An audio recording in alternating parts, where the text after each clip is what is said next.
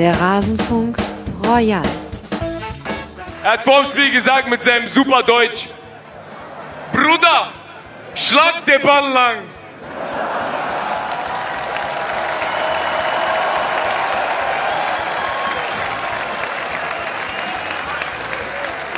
Und ich hab gesagt, Bruder, ich schlag den Ball lang. 18 Vereine, 18 Gäste. Bruder, ich schlag den Ball lang. Vielleicht das Zitat dieser Saison, zumindest für alle Eintracht Frankfurt-Fans. Und damit hallo und herzlich willkommen im Rasenfunk Royal im großen Saisonrückblick hier im Rahmen der Rasenfunk-Schlusskonferenz. Mein Name ist Max Jakob Ost, ich bin der G-Netzer bei Twitter und führe euch ein bisschen durch all diese Teile. Denn ihr habt es schon im Intro gehört, wir haben hier ganz, ganz viele Gäste. Pro Verein mindestens einen, in dieser Saison mindestens. Denn im Eintracht Frankfurt-Segment, was in diesem Teil hier am Ende zu hören sein wird, habe ich ausnahmsweise mal zwei Gäste zu Gast. Das heißt, ihr habt hier einige Stunden vor euch mit einem Rückblick auf die Saison 2017, 2018. Ausführlicher dürfte es das wahrscheinlich nirgendwo geben und ich hoffe, ihr habt da alle sehr großen Spaß daran und hört auch mal in die Segmente der anderen Vereine rein. In der Regel würde ich doch sagen, lohnt es sich. So ist zumindest die Rückmeldung in den vergangenen Jahren immer gewesen. Bevor wir loslegen, danke ich noch ganz schnell Sabrina, Robin Gude, Felix, Christoph und Nico Roblick. Alle sind Rasenfunk-Supporterinnen und Supporter. Das heißt, sie überweisen uns etwas Kleines und dafür können wir den Rasenfunk werbefrei halten, sponsorenfrei halten. Es wird hoffentlich nie exklusive Inhalte hier geben und irgendwann wird das mal unser Hauptberuf sein, also mein Hauptberuf sein. Wenn ihr uns da ebenfalls unterstützen wollt, dann könnt ihr unter rasenfunk.de slash unterstützen euch informieren und es helfen auch schon kleine Beträge. Ein Euro im Monat, wenn das jeder der Hörerinnen und Hörer da draußen machen würde, wären wir schon lange durchfinanziert und sogar unsere Gäste könnten ein Honorar bekommen. Also wirklich auch kleine Beträge summieren sich auf. Wir freuen uns sehr, wenn ihr uns helft. Ebenso freuen wir uns, wenn ihr uns weiterempfehlt. Der Rasenfunk ist immer noch ein kleines Nischenprojekt, wird es vielleicht auch immer bleiben, aber ein bisschen vergrößern könnten wir die Nische doch. Und vor allem sollte es sich vielleicht auch für all diejenigen lohnen, denen ihr den Rasenfunk empfehlt, denn wir werden ja zur WM noch ein ganz spezielles Programm fahren. Da wird es tägliche Kurzpässe geben, Sendungen zu den Spielen der deutschen Nationalmannschaft. Wir planen auch noch Tribünengespräche rund um die WM herum. Also könnte vielleicht ein ganz guter Einstieg in die Podcast-Welt sein und damit auch in die Rasenfunk-Welt. Und natürlich freuen wir uns auch, wenn ihr uns auf iTunes bewertet zum Beispiel. Das hilft dann auch schon mal im Kleinen. Aber das soll jetzt genug Vorrede gewesen sein. Wir starten jetzt. In diesem Teil werdet ihr Gespräche zu Leverkusen, Raber Leipzig, VfB Stuttgart und eben die Eintracht aus Frankfurt hören. Ich wünsche euch damit viel Spaß. Auf Tabellenplatz 5 der Abschlusstabelle der Saison 2017-2018 steht Leverkusen und das mit 55 Punkten. Nur ein paar Tore haben die Leverkusener von der Champions League getrennt in einem dramatischen Saisonfinale, über das ich sicher jetzt auch gleich sprechen werde mit meinem Gast. Ein, eine beliebte Tradition. Wir hören uns einmal im Jahr. Die Ed Frieda Elen, Friederike Baudisch vom Neverkusen Pod. Servus Frieda. Hallöchen. Schön, dass wir uns mal wieder hören und über die Saison der Leverkusener sprechen können. Ja, danke für die Einladung. Einmal im Jahr. Ja. Wird ja, kleine Tradition. Ich habe es gerade schon gesagt, bei uns im Rheinland immer nach zwei Wiederholungen ist alles Tradition. Das heißt, du wirst mich jetzt auch nicht mehr los, ne? Ja, sehr cool. aber da kann, ich, da kann ich das jetzt aber auch immer fix einplanen, weil ich dann immer weiß, wir nehmen ja auch traditionell dann immer am letzten Tag der Rasenfunkaufzeichnung auf. Das heißt, im Grunde warte ich dann immer nur noch auf die Session mit dir. Der Spannungsbogen ist schier un, unermesslich, liebe Frieda. Ja. Das kann ich dir sagen. Du bist die aller, allerletzte fremde Stimme, mit der ich telefoniere. Und danach muss ich dann alles fertig machen. Ja, du Armer. Ach ja, wir Mein entspanntes jetzt... Gespräch zum Schluss. Na, das auf jeden Fall. Es ist immer sehr entspannt mit dir, das weißt du ja. Und äh, wir können das ja auch einfach beliebig in die Länge ziehen, dann kann ich mich davor drücken, den ganzen anderen Kram fertig zu schneiden und so weiter. Sehr gut. Ich habe direkt meine Frage auch an dich. Na klar. Sind, du weißt ja bestimmt immer so mit Einschaltquoten. Sind wir da eigentlich auch so schlecht wie bei Sky, wenn wir beiden hier nur so über Leverkusen reden? Weil ich kann mir eigentlich immer nicht vorstellen, dass irgendjemand interessiert, der nicht Leverkusen-Fan ist. Ähm, nee, also da sieht man gar nichts. Das ist äh, die, die Rasenfunk Royal Folgen, das sind da meistens fünf oder sechs, äh, sind eigentlich fast ah. immer identisch von den Abrufzahlen. Also meistens hat die erste ein bisschen mehr, Da weiß man dann nicht, liegt das jetzt daran, weil da Bayern, Dortmund und Schalke häufig vorkommen oder ist es einfach nur, was halt die erste ist, in die halt viele reinhören, die es zum ersten Mal finden.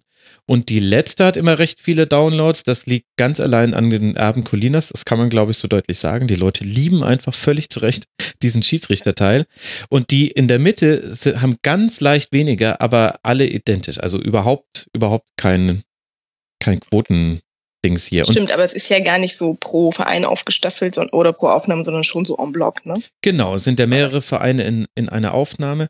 Und ich mhm. glaube aber auch, also bei allen Vorurteilen, die man gegenüber Leverkusen und so weiter haben kann, aber wenn man sich für dieses aktuelle Bundesliga-Geschehen interessiert und für Fußball im Generellen, dann kommst du an Vereinen wie Hoffenheim, Leipzig, Leverkusen, auch Wolfsburg, kommst du nicht vorbei. Und ich glaube, dass dann schon nicht jeder mag den Verein oder mag die Vereine, aber fußballerisch ist es einfach hochspannend, was da passiert ist. Und das zeigt ja auch die, Ta die Tabellenplatzierung. Ich meine, wenn wir das in Vergleich setzen zur Vorsaison, ich habe mir das nochmal rausgesucht und war selber erschüttert.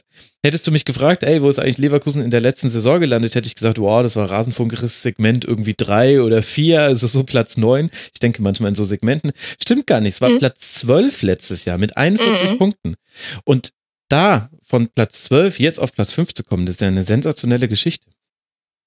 Ja. Da muss man ja, sich ja. für interessieren, Frieda. ja, aber nicht ist auch nicht schlimm. Man muss ja auch die Leute nicht überzeugen. Es fragt mich auch wirklich jeder. Jeder sagt immer so, warum bist du denn Leverkusen-Fan? Und dann sagst du immer so, ja, warum denn nicht? Also ich verstehe die Frage wirklich nicht. Das, ich, das fragen mich Leute, die wohnen in Berlin, stammen irgendwo aus Dresden und sind dann Dortmund-Fan. Da denkst du so, das ist doch viel abenteuerlicher. ja, das stimmt. genau. Ja, aber das ist ja auch so ein beliebtes äh, Thema, was ich äh, bei vielen Vereinen dieser Kategorie, also wo man eben unterstellt, dass es weniger Fans gibt oder na, es gibt auch weniger Fans als andere Vereine, aber das ist da das eigentlich Paradoxe. Man redet dann immer nur mit den wenigen Fans, die es gibt, darüber, dass es so wenige Fans gibt. Und da kann ja diejenigen überhaupt nichts mit dazu. Das ist, und mein ja. Gott, es ist halt auch so. Sowas ist ja auch was Lokales. Ich meine, guck dir das doch mal an. Ich wohne, ich wohne ja in Bremen bekanntermaßen seit drei Jahren, ja. Hier gibt's halt Bremen, aber hier gibt's halt auch nur Bremen. ja. Was willst du denn sein, außer Werder-Fan? Ja. Hier ist halt, also Hamburg ist 120 Kilometer weg, Hannover ist 100 Kilometer weg. Was willst du denn sein, wenn du Profifußball gucken willst, ne? Und das ist ja im Rheinland auch ganz anders gemischt. Also da fängt's ja schon an. Aber ist ja auch, wie gesagt, ich bin ja auch, ich freue mich ja immer wieder, dass wir nur so eine kleine Gruppe sind. Das ist total familiär, man kennt sich. Ne, das ist halt, man kommt immer an Karten. Die Leute sagen mal, bei euch ist nie ausverkauft. Ja, super. Ich habe immer Karte zu jedem Spiel, wo ich hin möchte.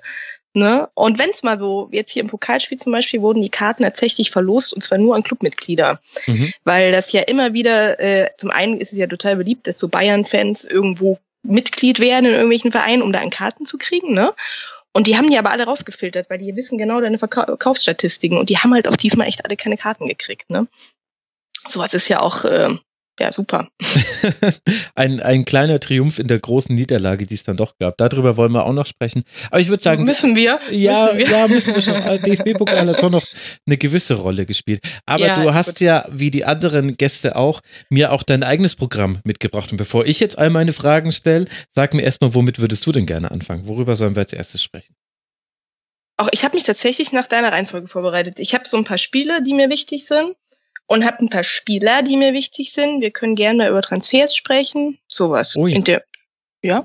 Dann, dann lass uns mal mit den Transfers anfangen und dann bei den Spielern kommen, die wichtig waren. Denn das war das, was ja. mich wirklich vor ein Rätsel gestellt hat, vor dieser Saison, nachzuhören in der Saisonvorschau, in der Schlusskonferenz. Ihr seid auf Platz 12 eingelaufen. Es war wirklich keine tolle Saison für Leverkusen in der Vorsaison. Und dann verkauft man, und jetzt festhalten, liebe Hörerinnen und Hörer, ich wette mit euch, in der, in der Summe habt ihr es auch nicht mehr so im Kopf. Hakan Çalhanoğlu, Kevin Campbell, Chicharito, Omer Töprak, Papadopoulos zum HSV, Dragovic wird an Leicester geliehen, Da Costa spielt auf einmal in Eintracht Frankfurt. Gut, und im Winter hat man dann noch Admir Mehmedi abgegeben. Das würde ich jetzt in Klammern setzen. Aber ein unglaublicher Abfluss an Spielern, von dem man sagt, die haben ein großes Talent. Und dem gegenüber stehen dann ein paar Neuverpflichtungen gegenüber. Lukas Alayo, gut, das wusste ich zur Saisonvorschau damals noch nicht. Dann Retzos für die Abwehr, Sven Bender von, vom BVB und Dominik Kor vom FC Augsburg. Das waren die wichtigsten Namen.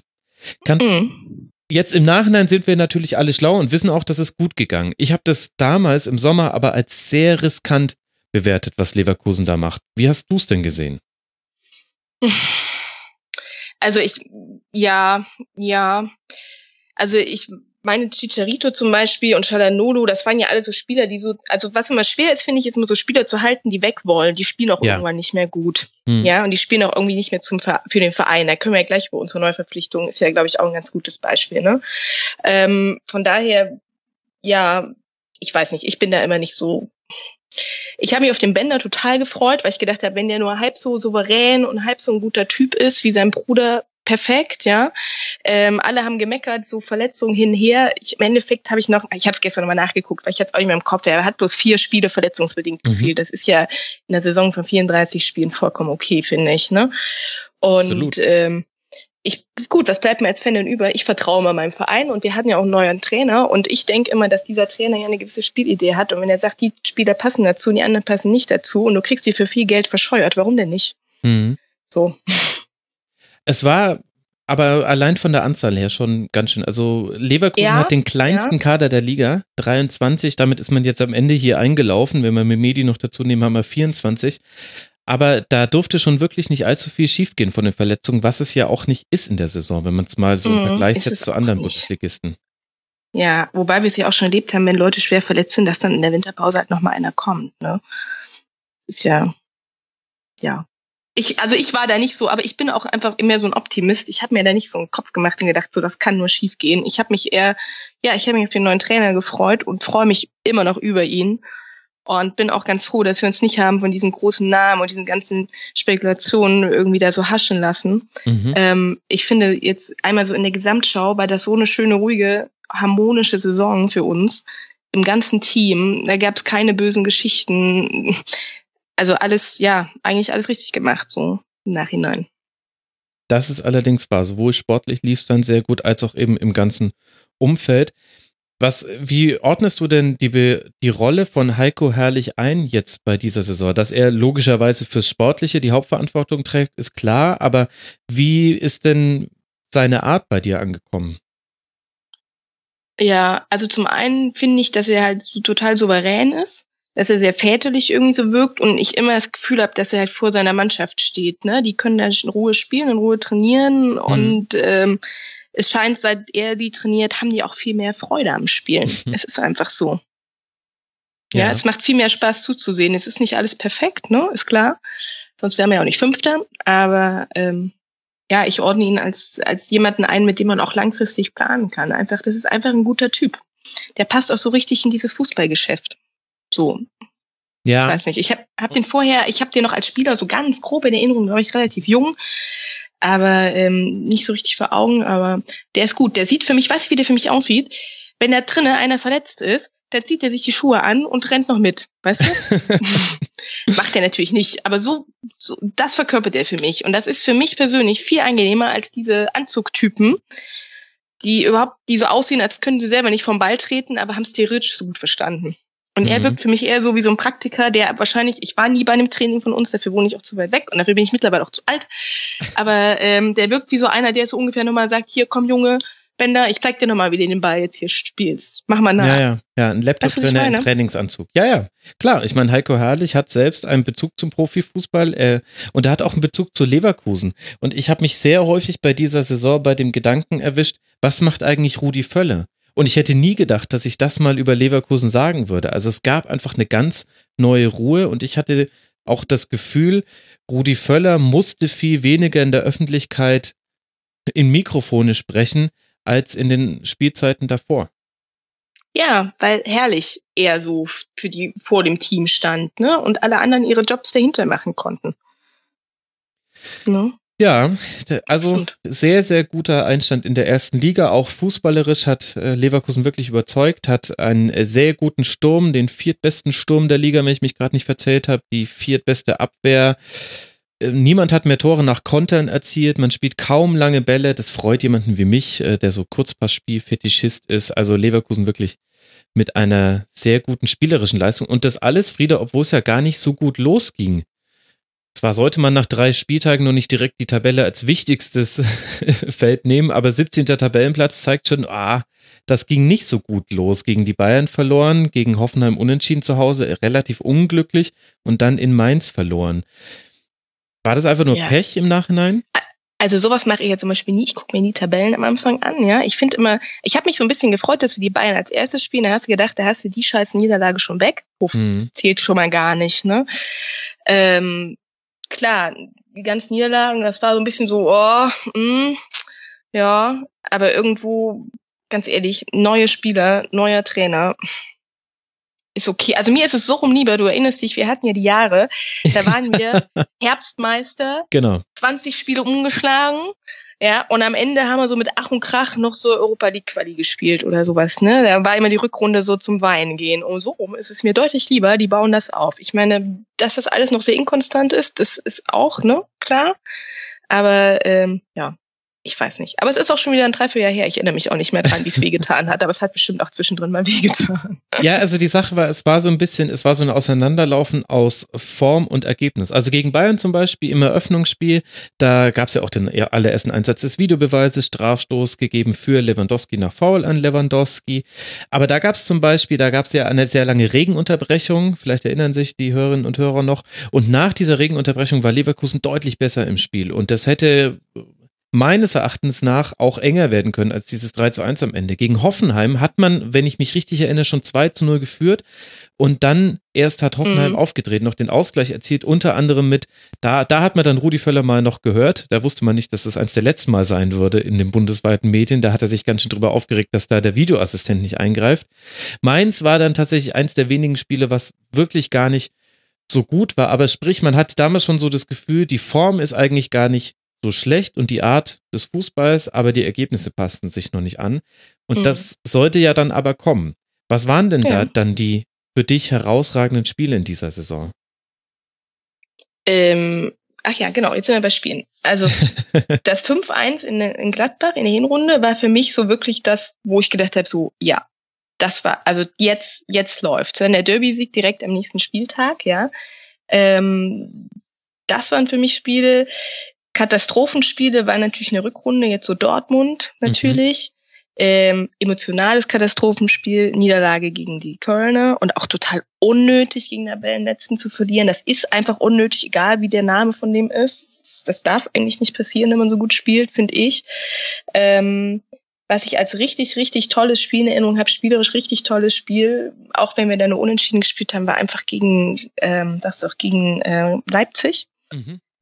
Ja. in der Rückrunde. Das war ja, also da war ich nicht. Ähm, das Wobei ich der Rückrunde habt ihr da geguckt. 4-1 gewonnen. Du meinst es in der Hin Äh, ich meine der Hinrunde. Hinrunde, Ich meine der Hinrunde. 2 zu Das 2. 2-2 meine ich. Genau, Das Unentschieden.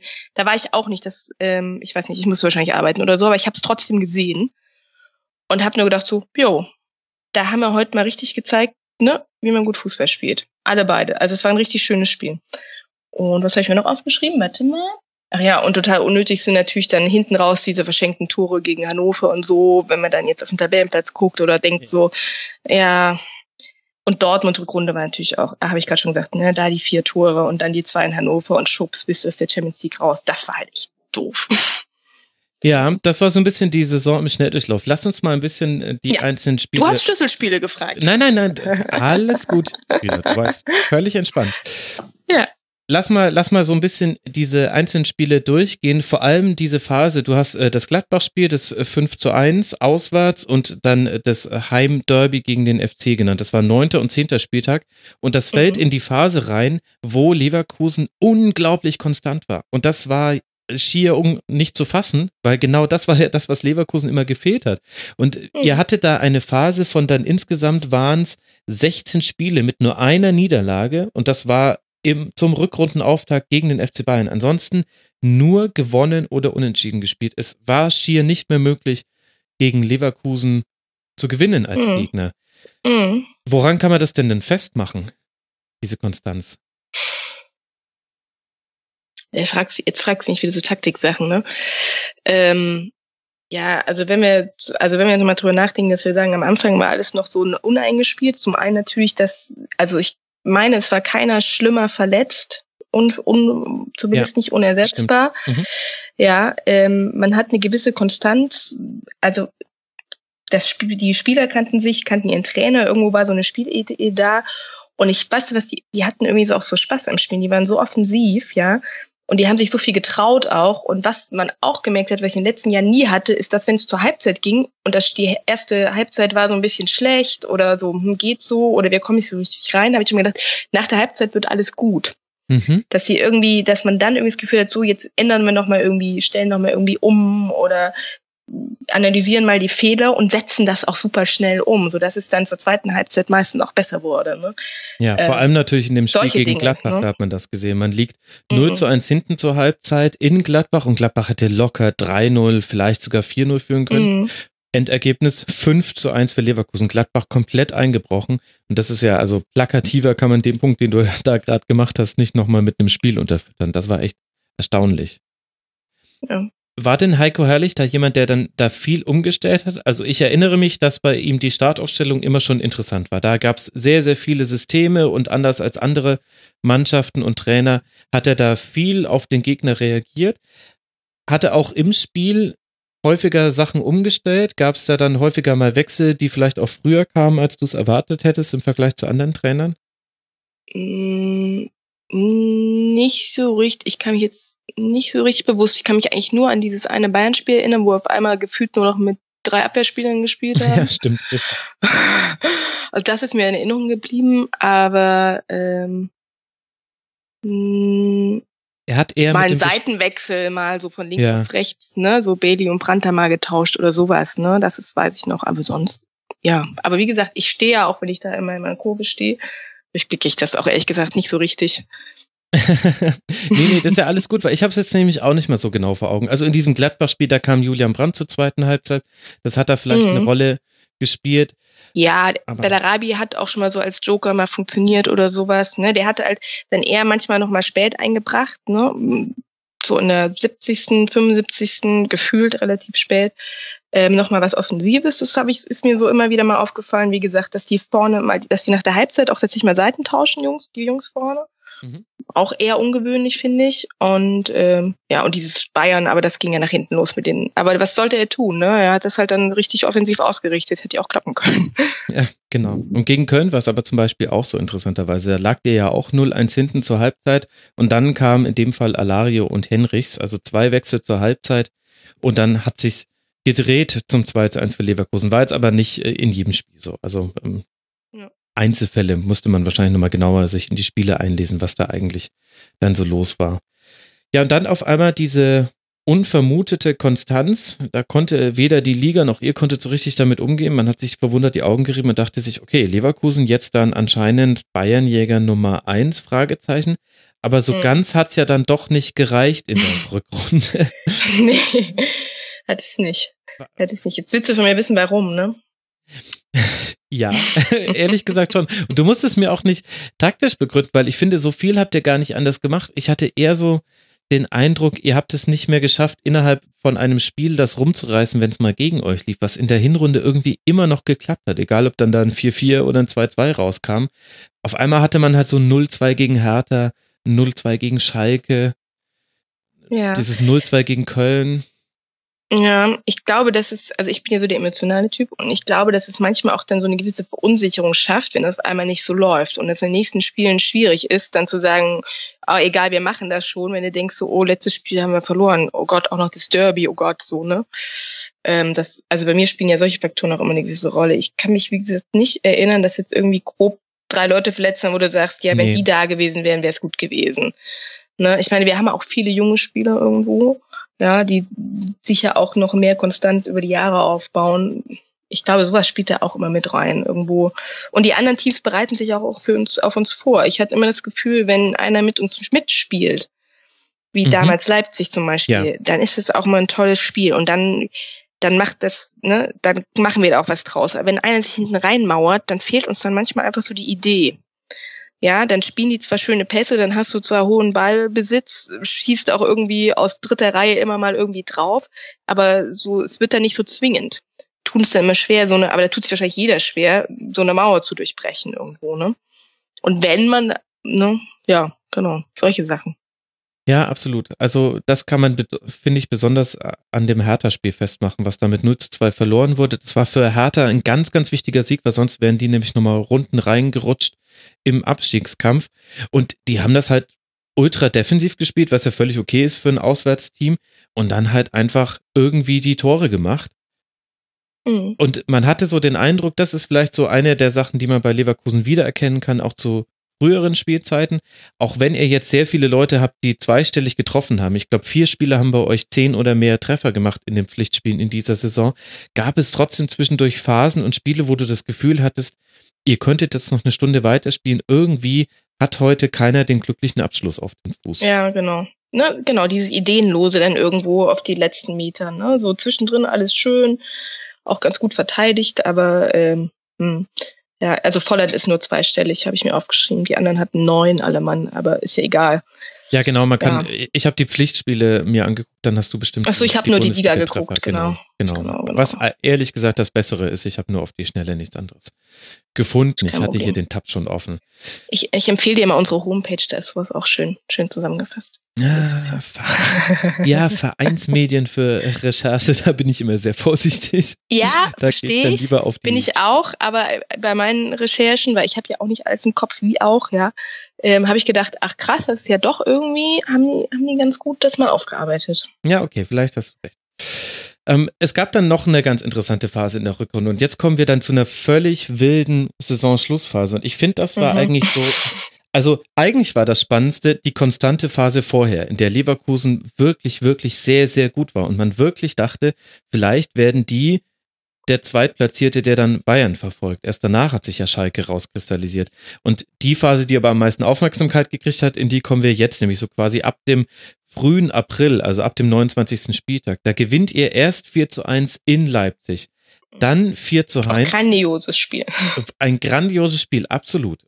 Am Montagabendspiel war das noch ein sehr gutes Montagabendspiel. Dann zu Hause gegen Eintracht Frankfurt 4 zu 1. Das wiederum war das Spiel, äh, in dessen Vorlauf bekannt wurde, dass Nico Kovac zu den Bayern wechselt. Also da war auch dann der ein großer öffentlicher mhm. Fokus darauf. Und danach kommt das DFB-Pokal-Halbfinale gegen den FC Bayern. Und mhm. es wird ein fürchterliches Spiel mit einem 2 zu 6, mhm. was sehr früh entschieden ist. Und ich hatte im Nachhinein mhm. den Eindruck, dieses Spiel hat ein bisschen euch den Flow rausgenommen aus der Saison. Ja, auf jeden Fall. Auf jeden Fall. Ne? Und dann direkt Dortmund hinterher. Genau, genau. Fürchterliche Woche. Eine ganz fürchterliche Woche. Ja, es begann so super mit 2-4 zu 1 Spielen. Dann liegst du nach neun Minuten schon 0 zu 2 gegen die Bayern zurück. Kommst dann sogar noch ran in der 16 Minute, aber letztlich haben die mit euch Katz und Maus gespielt in dem Spiel. Es war ja, ja, furchtbar anzusehen. Genau. Und, das und dann kamst du und sagst, komm zum Rasenfunk. Ich dachte so, mm. Stimmt, was da was? Oh, das tut mir leid. Ja, äh, da kam es doppelt bitter für euch. Und dann eben dieses Auswärtsspiel bei Borussia Dortmund, wo wir jetzt halt auch im Nachhinein wissen, jeder dieser vier Gegentreffer beim 0 zu 4 hat halt in der, in der Endabrechnung eine wichtige Bedeutung gehabt, denn es kommen drei. Mannschaften mit 55 Punkten raus und nur die mhm. Tordifferenz unterscheidet zwischen Champions League und Europa League. Kannst du mir irgendwie erklären, warum mhm. das so passiert ist? Oder hatte Heiko Herrlich da mal irgendwie versucht, das rauszuarbeiten? Ähm, also ganz ehrlich, kann ich, ich kann es dir ganz ehrlich nicht erklären. Natürlich nicht, außer dass die Bayern halt irgendwo immer die Bayern sind und immer bleiben und wir so und so immer gegen die Bayern verlieren. Aber das, ich hatte auch tatsächlich ein gutes Gefühl von dem Spiel und alles, was die Mannschaft ausgestrahlt hat. Ja, da haben sich so, so Kai Havertz hat sich vor dem Spiel oder bei der Auslosung ins Mikro gestellt und gesagt, das ist jetzt blöd für die Bayern, dass die uns gelost haben. Mhm. Ne, so, also alles war ausgestrahlt in, wir sind souverän, wir sind selbstbewusst, wir gehen das an, ja. Und es ging so nach hinten los. Und auch dann dieses verzweifelte, noch ein Offensivspieler, noch ein Offensivspieler. Wir versuchen irgendwie, irgendwie ein Tor zu kriegen. Und dann haben die uns da hinten so auseinandergeschossen. Es war furchtbar. Also, mhm. Dann ist vielleicht dann doch Jupp Heynckes noch der bessere Trainer. Und der ein oder andere Spieler ein bisschen teurer. Ja, und, und ich glaube, vielleicht hat man da gemerkt, dass es halt doch eine junge Mannschaft ist. Also da spielen zwar ja. auch alte Recken, also die Bender-Zwillinge und, äh, und äh, Charles Aranguiz und äh, Julian Baumgartlinger und auch Bernd Leno, kannst jetzt, das sind schon erfahrene Spieler, aber ja. auch in dieser Situation noch nicht unbedingt erfahren. Und das, ja. finde ich, hat man in den Spielen und auch in dem Spiel dann gegen Dortmund, wo du auch so das Gefühl hattest, Mensch, jetzt tut doch was. Legt euch doch nicht auf den Rücken aus Leverkusener Sicht. Das war, da seid ihr einfach überrollt worden von den Ereignissen, hatte ich den Eindruck. Mhm. Ja. ja. Und dann kommen wir raus am 34. Spieltag gegen Hannover 96. Und es ist klar, wenn ihr mit fünf Toren Unterschied gewinnt und zeitgleich Hoffenheim Borussia Dortmund schlägt, dann kommen Leverkusen und Hoffenheim in die Champions League und Dortmund nur in die Europa League. Und dann kommt dieses Spiel gegen Hannover 96 mit verschossenen Elfmeter in der, ich glaube, 16 Minute. Ganz früh im wunderbaren 1 zu 0, was auch super wichtig war, weil da hattet ihr seit drei Spielen in der Liga nicht mehr getroffen. Gleich Alario, wunderbares mhm. Tor. Nimm uns nochmal mit. Wie, wie würdest du im Nachhinein dieses Spiel einordnen? Was ist da alles passiert?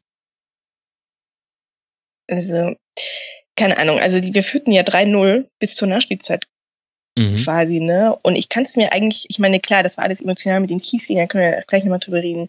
Mhm. Ähm, und auch mit diesem, also jetzt mit diesen Videobeweisen, ich bin da und werde da niemals ein Freund von werden, aber das, da können wir, glaube ich, eine Stunde drüber diskutieren, das ist auch egal. Das ist jetzt halt so, ne? Ähm, und ich ich finde, es würde zu weit gehen, wenn du sagst, ja, der Elfmeter, der zurückgenommen wurde, der hat dann alles durcheinander gebracht. Das ist ja Quatsch. Ne, das ist zwar dann emotional für uns als Fans und für Kiesling wahrscheinlich, also für den natürlich auch, aber ansonsten glaube ich nicht, dass es die ganze Mannschaft jetzt irgendwie zerrüttelt hat. Aber ich weiß nicht, warum die da ähm, am Ende diese zwei Gegentore, ich kann es dir nicht sagen. Ich habe es tatsächlich auch nicht, nicht in der Gänze gesehen, ne, das Spiel. Aber ähm, ja, also unnötig. die zwei Gegentore finde ich dann ganz gut erklärbar, weil Leverkusen war sehr auf, ja, war, war sehr gut aufgerückt und man hat am Schluss auch gemerkt, ich fand, dass der zurückgenommene Strafstoß euch schon den Stecker gezogen hat, denn da ist, glaube ich, allen klar geworden, wie müde sie eigentlich sind. Also danach war, es gab danach auch, wenn ich mich jetzt gerade richtig erinnere, keine große Chance mehr und eben die zwei Gegentreffer dann in der Nachspielzeit, in der 91. und der 94. Mhm. Minute. Und ich hatte den Eindruck, das war einfach, ihr hattet genau noch genügend Kraft, um bis zu einem 3 zu 0 zu kommen. Und dann wurde euch das mögliche 4 zu 0 quasi genommen und ihr habt ja auch dann eine ganze Reihe von Chancen vergeben, wo du dann auch, glaube ich, einfach anfängst nachzudenken. Und dann hatte ich den Eindruck, nee, da war einfach emotional, die Saison war dann vorbei. Es war eine lange Aber Saison. Meinst du? Ja. Das sind Vollprofis. Das sind noch 20 Minuten.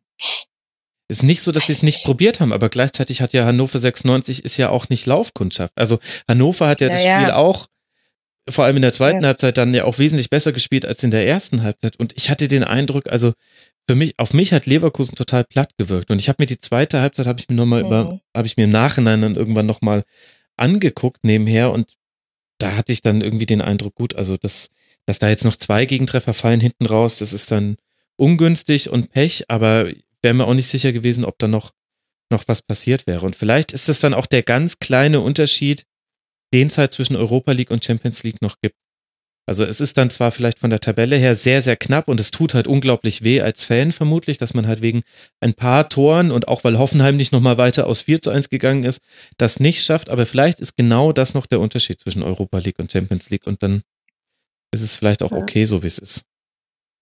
Also ich sag's ja, ich sag's ja immer wieder gerne aus, aus Fansicht, aus meiner Sicht und aus Sicht meines Umfelds, ich kann ja natürlich nicht für alle sprechen, spreche auch nicht für die Tribünensitzer, die natürlich gerne Barcelona zu Gast haben. Aber aus äh, unserer Sicht, äh, ich spiele lieber Europa League, ehrlich gesagt. Weil aus reiner, aus reiner Fansicht, weil es einfach die viel interessanteren Partien sind, die viel mhm. interessanteren mhm. Reiseorte. Ich fahre da ja auch immer hin. Ja, ähm, ist einfach, äh, und man auch mehr, also gefühlt ist halt ja in der Champions League immer Gruppenphase Schluss. Oder Gruppenphase ja, Einspielschluss. Genau, Achtelfinale so. noch und dann halt genau. Barca mit, mit und zwei das nervt Klatschen halt raus. so, mhm. ne? Das, also emotional gesehen nervt es total. Ich meine, klar muss das Ziel sein. Das Ziel muss immer irgendwie sein, dass du Meister bist und dass du die Champions League gewinnst. Dafür machst du den Sport. Ja, wenn du nicht antrittst, um zu gewinnen, brauchst du das ja nicht machen. Ne? Aber ähm, wenn du sagst, wir haben ein junges Team und ähm, wir haben da eher noch eine Chance, mal ein paar Runden weiterzukommen. Und wir fahren zu irgendwelchen geilen Teams in die Ukraine. Wunderbar. also ich wäre traurig gewesen, wenn wir, also wenn wir Europa nicht spielen würden, ey, das hätte mich mega angekotzt, wenn wir auf den letzten Metern es komplett mhm. verbaselt hätten, ne? Aber so, pff, ich bin ganz zufrieden mit Europa League. Das ist schön und ich finde das auch eine sehr, sehr gute Einstellung und du hast ja mit vielem, was du sagst, absolut recht dann lass mal die, die Spiele, da machen wir jetzt einen Haken dran und machen jetzt einfach dieses, dieses Kapitel machen wir jetzt zu. Aber ich finde, wir sollten noch über die Spieler sprechen, also über die, die dir besonders gut gefallen haben in dem Jahr und vielleicht gibt es auch ein paar, die hinter deinen Erwartungen zurückgeblieben sind. Mit wem würdest du denn da gerne anfangen? Ach, mit Julian Brandt natürlich. Aber das, den, den, also wahrscheinlich hätten andere jetzt Bailey gesagt, aber ich bin so ein ganz großer Julian Brandt-Fan und ich fand den letzten Jahre schon gut. Da ist der Jahre immer nur sehr unregelmäßig zum Einsatz gekommen oder halt auch nur sehr kurz, ne, so als Joker. Und ich finde, der hat sich so gesteigert in dieser Saison. Ich meine, der hat alle Spiele gespielt in der Bundesliga, ja. Ich fand den total stabil. Der ist so torgefährlich, der ist so schnell. Der hat, also man, manchmal habe ich auch so, weißt du, und dann läuft der hinten in der Abwehr auch schon mit rum und rettet da nochmal irgendwas und ist irgendwie total präsent. Also der ist mir sofort, als ich auf deine Liste geguckt habe, was jetzt so Spieler, habe ich gedacht so, ah ja, Brand. Hm. Natürlich. Wie würdest du denn sagen, dass er sich entwickelt hat im Vergleich zur letzten Saison? Weil da hatte ich noch den Eindruck, da hat es irgendwie Leverkusen im Kollektiv, also das will ich jetzt auf gar keinen Fall nur an Brand festmachen, aber im Kollektiv hat es da die Mannschaft ja nicht geschafft, Profit draus zu schlagen, dass man da in der Rückrunde wirklich die Chancen aufs europäische Geschäft hatte. Und im Gegenteil, es gab dann ganz viele Spiele, wo man sich gedacht hat, meine Güte, was macht ihr denn bitte? Mhm. Warum läuft da jetzt nicht zusammen? Und da hatte ich auch den Eindruck, dass Brand es zumindest nicht geschafft hat, da alleine was zu reißen. Hat er da einen nächsten Schritt gemacht? Oder profitiert er einfach davon, dass halt jetzt der Fußball ein bisschen anderer ist und dann seid ihr halt diesmal auch eine Welle geritten? Also ja, wahrscheinlich von allem irgendwas. Es ist zum einen talentierter Spieler, der letztes Jahr, also der immer noch sehr jung ist, aber letztes Jahr noch jünger war. Ne? Also dass der im Laufe seines Alters stabiler wird, finde ich ziemlich normal. Dann scheint er mit dem Trainer und mit dem Spielsystem gut klarzukommen, was ja total offensiv und spielfreudig ist. Und das ist er halt einfach auch. Ja. Und ähm, das Team scheint sich untereinander gut zu verstehen, ja. Ich erinnere mich einmal, dass er mit, dass er ein Interview gegeben hat und sagte, Bailey kam eine Halbzeit zu mir hat gesagt, spiel du mal andere Seite, ich will mal dort spielen. Ah, dann haben wir das halt gemacht. Haben wir dem Trainer gar nicht gesagt.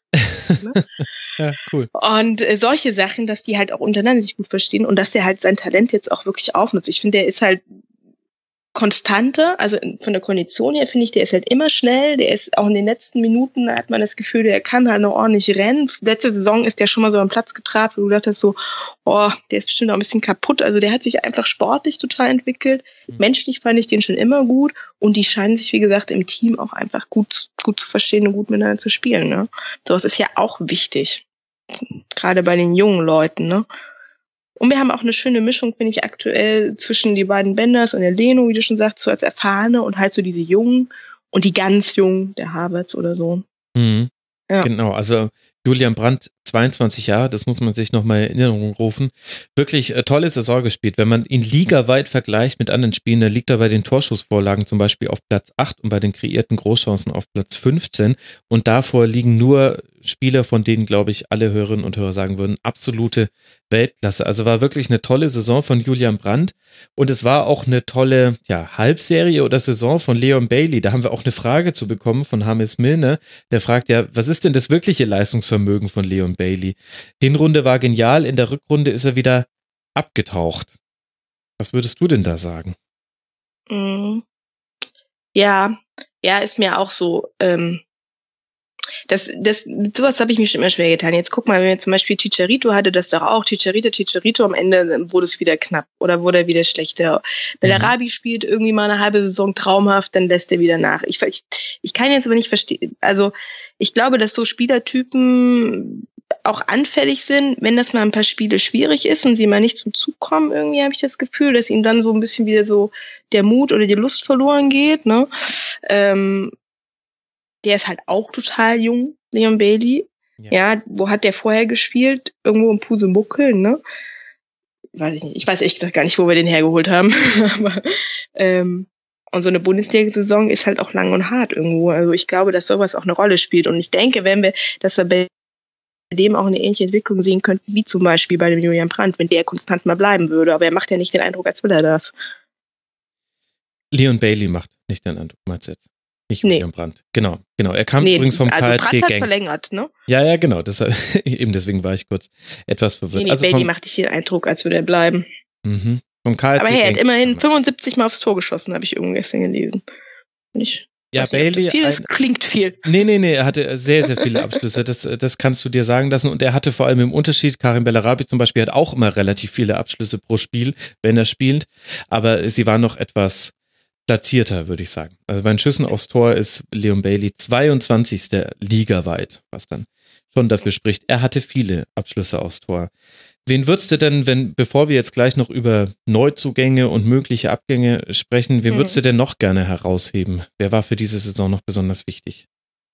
Also den zweiten Männer habe ich dir, haben wir vorhin schon mal kurz angedeutet, ne? Ganz große, also wirklich ganz groß, dass wir den geholt haben, fand ich, ich weiß, die werden jetzt langsam alt und alles und die sind ja immer so oft krank, bla bla. Aber das sind zwei so tolle Typen, wirklich wahr. Der Retzos hat mir gut gefallen in der Innenverteidigung. Ja. Auch hätte ich auch nicht erwartet. Der ist ja auch total jung. Der war immer, hat immer mal noch einen Fehler gemacht. Aber ganz ehrlich, bei so einem Innenverteidiger, wenn der einen Fehler macht, fällt halt immer ein Tor. Das sind die Fehler, die in Erinnerung bleiben. Wenn irgendwo einer im Mittelfeld mal einen Pass verschießt und der führt jetzt nicht gerade zu dem Konter, dann verzeiht man denen das, finde ich, immer mehr. Und die Innenverteidiger, die haben echt ein hartes Brot. Das habe ich schon immer totalen mhm. Respekt vor, weil die kriegen sie ja immer direkt ins Genick, wenn die mal einen Fehlpass spielen oder mal einen nicht aufhalten. Ne? Dann äh, fällt immer direkt ein Tor. Und mhm. in der Abwehr, das war der Mannschaftsteil, wo er wirklich viel umstellen musste. Also obwohl ihr Glück hattet mhm. mit Verletzungen, gab es ja doch auch einige Sperren und dann doch Ausfälle. Und genau. ihr habt in so vielen unterschiedlichen Konstellationen da hinten drin ja. gespielt. Da hat ja. auch mal ein Bender, hat mal in der Außenverteidigung, in der Innenverteidigung, dann durfte auch mal der Sven Bender hinten rein. Und also ja. Da habt ihr echt Tar, viel durchrotiert, genau. Und Jonathan Tarr war für mich fast so ein bisschen der Fels in der Abwehr Brandung ja. bei Leverkusen. Das darf man ja gar nicht so sagen, weil der ja so jung ist. Der kann ja nicht unser Abwehrchef sein. Weißt du, was ich meine? Aber ja. ist er irgendwo. Ist er. also, ich, ich, also es tat ihm schon auf jeden Fall sehr gut, wenn er Lars Bender noch äh, irgendwo mhm. in seiner unmittelbaren Nähe, Nähe hatte. Aber mhm. Jonathan Tarr hat schon nochmal den nächsten Entwicklungsschritt genommen in der Saison, würde ich sagen. Der hat schon eine gute ja, Saison absolut. gespielt. Der war letzte Saison ja schon gut, aber hat dann echt auch noch ein paar harte Schnitzer gehabt. Und das ist das, ja, der hat mir auch gut gefallen, klar. Nur eine gelbe Karte bekommen. Das muss man sich mal. Habe ich auch gelesen, Wahnsinn. Unglaublich als Innenverteidiger. Nicht so schlecht. Mhm. Wen müssen mhm. wir noch lobhudeln? Lobhudeln. Der Kai Havertz. Mhm. Ist unglaublich, wie jung eure Mannschaft ist. Ist auch erst 18. Ja. Das macht mich depressiv. Der hat schon 54 Bundesligaspiele. Ist das nicht toll? ja, das ist, das ist schon echt krass, ja. ähm, sonst habe ich mir gar nicht so viele. Ich meine, Volland hat die meisten Tore geschossen, mhm. ähm, obwohl ich gar nicht so ein riesen Volland-Fan bin. Ich kann dir das gar nicht erklären, warum. So. Ich glaube, äh, das kann er sich wahrscheinlich selber auch gar nicht so erklären. Bei Volland, ich finde, also wir haben ja schon vorhin drüber gesprochen, dass natürlich, die, so wie die Bewertung von Innenverteidigern ein bisschen ungerecht ist, ist die Bewertung von Stürmern nur anhand der geschossenen Tore auch ein bisschen ungerecht. Aber sowohl Alario als auch Volland, die hatten ihre Phasen und zu eurem Glück haben sich diese Phasen ein bisschen komplementär ergänzt. Also wenn der eine in der totalen äh, Krise war, dann hat der andere die Tore gemacht oder es gab ja auch noch andere, die dann äh, durchaus da mal erfolgreich waren im Torabschluss. Aber ich würde bei beiden sagen, weder Alario noch Volland, dass sie eine richtige Bombensaison gespielt haben, obwohl sie ja beide ja. in Summe so viele Tore erzielt haben. Genau, und beide auch irgendwo total gute Spieler sind, was man ja immer wieder merkt. Ne? Die haben auch richtig so geniale Momente, ja, und aber halt zu inkonstant einfach noch, ne? Klar. Gibt's denn Wie auch, schon gesagt hast. Gibt's denn auch noch jemanden, wo du sagst, da würdest du dir hoffen, dass in der nächsten Saison mehr kommt? Ähm, Bellarabi ist tatsächlich so ein Typ, der, ähm, ich glaube, die Saison echt hinter seinen Möglichkeiten geblieben ist. Ich weiß nicht ganz, woran das liegt. Der halt auch ab und zu mal echt, also er war ja eher so ein Joker-Typ, hat dann eher, hat auch wirklich gute, wichtige Tore auch mal geschossen, aber halt auch sich oft vertängelt und oft irgendwie ähm, wirkte oft auch unzufrieden, so wie er über den Platz getrabt ist. Ich weiß es nicht. Ich hoffe, dass der mal wieder noch ein bisschen besser wird oder wieder zu seiner Form zurückfindet. Ich weiß nicht, wie man sagen soll. Mhm. Ja, sonst. Bei Bellarabi hatte ich auch mal so das Gefühl, der war ein bisschen, der müsste mal gewuchtet werden von einem Trainer. Also der hat immer so eine Unwucht in seinem Spiel drin. Er trifft zu viele Entscheidungen, wo man im Nachhinein sagen würde, ach, äh, da jetzt den Schuss zu nehmen und nicht nochmal quer zu legen oder hier ins Dribbling zu gehen. Und manchmal geht es gut, aber das, was halt dann auch vielen in Erinnerung bleibt, dann meine ich jetzt explizit auf mich, sind halt dann eher die Dinge, wo es auch mal schief geht. Also er hatte ja auch, also gerade gegen Frankfurt äh, war Bellarabi super. Er war für zwei der vier Kontertore verantwortlich, oder die beiden Tore, die nach Kontern fielen, so meinte ich. Pokal gegen Bremen, ne? Genau. Ganz, ganz wichtig. Nach 0 zu 2 zurückgekommen. Das ist auch wieder, stützt auch wieder deine These von vorhin mit der Reaktion auf Rückstände nach der Halbzeit. Also ja, aber bei Bellarabi stellt man sich halt so langsam die Frage, so ähnlich wie bei Kevin Volland auch, haben wir vielleicht da das Leistungsmaximum schon erlebt und wir messen ihn Mhm. jetzt quasi an seiner besten Zeit oder kann er da nochmal hinkommen? Ja. Aber ich meine, der ist 28, ne? Und Ja. Volland ist 25. Ist unglaublich, ja. Ist wirklich. Und ihr habt eine Kaderstruktur mit echt langlaufenden Verträgen. Das habt ihr gut Ja. hinbekommen. Das muss man mal sagen. Leverkusen ist sehr, sehr gut aufgestellt für die Zukunft. Aber bevor ich mit dir über die Zukunft spreche, möchte ich Mhm. mit dir noch über ein ganz großes Stück Vergangenheit sprechen. Ein 1,91 Meter Zentimeter großes Stück Vergangenheit. Oh, der Kies. Stefan Kiesler. Ja, Unglaublich. Kies. Mhm. Was, auch welche, welche schönen Geschichten er nochmal in dieser Saison gespielt hat. Das fand ich auch als Ja. neutraler Beobachter einfach schön. Weißt du, was ich auch schön finde, dass äh, irgendwie jetzt, nachdem er jahrelang hier immer so verkannt, belustigt wurde, nie Nationalmannschaft richtig gespielt hat und alle immer gesagt haben, ja, ja, der Typ da, ne, dass jetzt halt auf einmal die Leute ankommen und erkennen, dass es so ein richtiger Typ auch irgendwo ist, ne, und der jetzt Interviews gibt in der Zeit, im Kicker, in der Elf Freunde und alle hinrennen und sagen, ach, der Kiesling, da ist ein guter, so einen finden wir nicht mehr. Weißt du, was uns allen schon zwölf Jahre klar ist, ja, vielleicht nicht zwölf, aber mindestens mal seit zehn, ähm, fällt jetzt auch mal jemand auf und das freut mich total, ne? Und dieser Abschied von dem war so emotional für alle und ähm, ja, natürlich folgerichtig mit seinen Verletzungen und so weiter. Und ich meine, ja, was willst du mit was, was willst du drüber reden? Ich dachte, ich gebe dir einfach nur die Bühne, ihn Lob zu hudeln, aber das können wir ja auch gerne gemeinsam machen. 444 Pflichtspiele für Leverkusen, unglaublich. 162 Tore, 75 Vorlagen, das heißt über 230 Torbeteiligung. Ich werde hier im Rasenfunk noch über Alex Meyer sprechen bei Eintracht Frankfurt und ich finde mit Alex Meyer und Stefan Kiesling haben diese Saison zwei Bundesliga Urgesteine aufgehört, beziehungsweise Alex Meyer hat ja noch nicht aufgehört, weiß man noch nicht, aber so gefühlt war es so ein bisschen so ein, ein, ein vorläufiger Abschied. Jetzt wahrscheinlich schießt er nächstes Jahr zehn Tore und das war jetzt kompletter Blödsinn. Aber irgendwie hatte man so den Eindruck, es gab so zwei große Stürmerpersönlichkeiten, die nochmal ja, bundesweit eigentlich nochmal gelobt wurden und wo man nochmal auf eine Karriere zurückblickt, wo man sich selbst dann auch denkt, Wahnsinn, wie lange die einfach schon mit dabei sind. Und die sollen jetzt dann nächste Saison nicht mehr mit dabei sein. Wie gesagt, bei Alex Meyer ja noch nicht klar, aber bei Stefan Kiesling schon. Ja, unglaublich eigentlich. Ja. Ja, aber irgendwo natürlich auch folgerichtig, ne? Klar. Klar. Klar, gerade bei einer so jungen Mannschaft. Was ja so den Blick auch ein bisschen nach vorne schweifen lässt. Wir wissen, anders als bei anderen Vereinen bei Leverkusen, schon ganz gut, was passieren wird auf dem Transfermarkt mit Blick auf die nächste Saison. Ihr habt da nämlich schon ein bisschen zugegriffen. Zum einen Mhm. kommt mit Paulinho ein Linksaußen von Vasco da Gama für kolportierte 26 Millionen Euro, 18 Jahre alter Brasilianer. Also ich habe gelesen 18,5 und er kann sowohl links als auch rechts spielen. Möchte ich dich jetzt einmal korrigieren? Hat er nämlich irgendwie in der Copa auf beiden Seiten gespielt. Einmal Ja, da, prima. einmal da. Dann kann er Prima, ja mit ne? Leon Belly wieder tauschen. Muss er nur schnell lernen, was lass uns mal die Prima. Seite tauschen heißt. Oder er wird vielleicht ein Leon Bailey-Ersatz mal gucken. Und Also das ist ja ein total verrückter Transfer auch, ne? Dass die, da haben ja auch alle für gelobt. Man muss natürlich erst mal sehen, ich meine, der Typ ist 17. Das kann ja auch mal nach hinten losgehen. Der hat gerade einen gebrochenen Arm. Ja.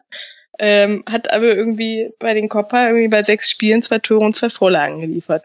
Gar nicht mal so schlecht. Also ich bin, auf den bin ich wirklich gespannt. Ich, ja, mit Wendel hatte ja noch einen Kollegen da zum Einleben und überhaupt, ich glaube, mit diesem jungen Team, was wir da gerade haben und auch so, ich sag mal, vom Migrationshintergrund total gemischt, dann passt das auch ganz gut.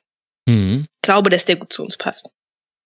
ja, zumindest habt ihr bisher ganz gute Erfahrungen gemacht als einer von wenigen Bundesligisten mit brasilianischen Spielern, die direkt aus der brasilianischen Liga kommen. Das war ja so eine Zeit lang euer Trademark in der Bundesliga. Außerdem geholt habt ihr Mitchell Weiser für die rechte Außenbahn. Auf den Mhm. hast du doch vorhin angespielt, als du gesagt hast, manche Spieler Auf- lassen sich dann auch ein bisschen hängen, wenn sie. Auf den habe ich angespielt, weil das ja, glaube ich, ein total guter Spieler ist, der aber ja zuletzt in Hertha auch, äh, bei Hertha auch gar nicht mehr im Kader stand. Und ich dachte, Mhm. der war verletzt, aber der Nee, war halt nee. auch gar nicht verletzt, ne? Und der auch einfach äh, da irgendwo nicht angekommen war, ne? Und ich habe gelesen, dass der Trainer ihn beim letzten Spiel gefragt hat, ob er noch mal spielen will, und er dann so ungefähr gesagt hat, "Mm, ja, ich weiß nicht. Ja, genau. Und dann halt auch gar nicht erst im Kader war, also gar nicht mal auf der Bank saß, sondern gar nicht im Kader war. Ne? Also ich meine mich zu erinnern, der ist ja U21 irgendwie, was war da jetzt, EM, WM mhm. oder was, total stark gewesen. Ja, ja da so der Tor große Spielmacher-Typ mhm. ähm, gewesen. Und ähm, das wird, ja, sicher ein Spiel mit viel Potenzial. Da muss ich halt auch zeigen, wie der bei uns so reinpasst und ankommt. Guck mal, so ein Christoph Kramer war ja auch so Spieler mit viel Potenzial, der hat uns gehasst und hat einfach scheiße gespielt und jetzt ist der wieder bei Gladbach und ist glücklich. Mal gucken, was da kommt. Aber der scheint sich ja darauf zu freuen, bei uns zu spielen. Mitchell Weiser, ja. Also sollte er wieder gehen, dann wird es wahrscheinlich ein ähnliches Muster geben, denn so hat er sich von den Bayern damals auch schon verabschiedet. Die haben noch die Relegation mit den Amateuren um den Aufstieg in die dritte Liga gespielt und Mitchell Weiser wollte lieber in den Urlaub, was ihnen auch freigestellt wurde, dass er sich entscheidet, aber kam logischerweise bei den Fans nicht ganz so gut an. Wir werden sehen. Also gute Abschiede stehen nicht auf seinem, auf seiner mhm. Spielerkarte. Das hat er jetzt bei Hertha auch nicht so wirklich hinbekommen. Ein bisschen besser, zumindest lief es dann für Lukas Radetzky, wo jetzt auch heute am Tag der Aufzeichnung das endlich offiziell wurde, dass Radetzky zu Leverkusen kommt, was ja auch so ein bisschen die Frage aufwirft. Was glaubst du passiert jetzt mit Bernd Leno und warum ist Leno eigentlich überhaupt unzufrieden bei Leverkusen? Ist er unzufrieden? Ich, ich habe ehrlich gesagt, der Lino ist ja auch so ein total souveräner Vollprofi, ja. Ähm, mir, also ich, mir steht dieser Wechsel tatsächlich so ein bisschen, also mir steht Fragezeichen irgendwo im Gesicht. Zum einen mag ich den Lino persönlich total gerne. Ich finde, er ist ein total guter Torwart. Der macht hier und da mal einen Fehler, wie sie alle machen, die nicht Manuel Neuer sind. Der hat irgendwie, weiß ich nicht, ähm, 1,1 Gegentor pro Spiel. Ich glaube, das ist ganz gut, ja. Ähm, hm. Aber offensichtlich will der weg. Ich weiß nicht, ob das, ich glaube, dass viele auch das Gefühl kriegen, wenn man bei uns paar Jahre spielt, das ist zwar alles gut und wir spielen guten Fußball, das geht einmal auf und das geht mal bergab, einen Titel holen wir nicht, spielen international, aber dann doch wieder nicht Champions League, dass manche das Gefühl haben, sie müssten das einfach nochmal eine Nummer größer haben. Und wenn dann so Vereine wie keine Ahnung, Atletico Madrid oder wer bei dir anklopft, mhm. wo die ja haben ja jetzt auch nicht Champions League gespielt, aber so ein großer Verein irgendwo kommt und sagt, ey, komm noch mal, oder so ein wer ist da, glaube ich, in Neapel und weiß ich nicht was. Und du kannst noch mal in einem anderen Land spielen und so, dass das auch unwahrscheinlich reizvoll ist, ne? Ja. Und ja. Ich meine, der Radecki, der kommt, äh, Radetzky, Radetti, der kommt halt ablösefrei, ne? Das ist halt auch geil. Und für Leno, der hat noch, ich meine, irgendeine Ausstiegsklausel. Ja, also äh, läuft äh, transfermarkttechnisch jetzt nicht äh, so schlecht für Leverkusen. Die Frage, die ich mir nur so ein bisschen stelle, jetzt mit Blick darauf, dass man echt einen kleinen Kader hatte in der Saison und aber wirklich von Verletzungen verschont geblieben ist. Also Fußballverletzungen.com rechnet ja immer die durchschnittlichen Ausfalltage pro Spieler pro Verein aus. Und da hatten nur Hoffenheim und Leipzig weniger in der Saison. Das heißt, Leverkusen hat mhm. da wirklich, und ich habe ich meine, zum Zeitpunkt unserer Aufnahme habe ich ja schon zum Beispiel über Borussia Mönchengladbach gesprochen. Die Hörerinnen und Hörer werden es wahrscheinlich jetzt dann erst danach hören. Da ist halt das Thema Verletzung komplett anderes. Da guckst du dir die Ausfallzeiten der Spiele an und alles ist rot. Und bei euch habe ich ein, ein wunderschönes grünes Feld mit ganz, ganz Aber weißt Rot. du, was das auch ist? Das kann ich dir jetzt mal aus ärztlicher Sicht erklären. Das ist nämlich auch Training und das ist nämlich auch Konditionstraining. Das ist, sowas spielt er auf jeden Fall. Da bin ich tausend Prozent von überzeugt mit rein. Ja, das ja? glaube ich auch. Zum einen, was du für ein Ärzteteam hast, ja, und zum anderen, was du halt auch für Konditionstrainer und so hast. Und da sind ja irgendwie, ich glaube, mit Herrlich sind da ja auch drei neue gekommen, ne?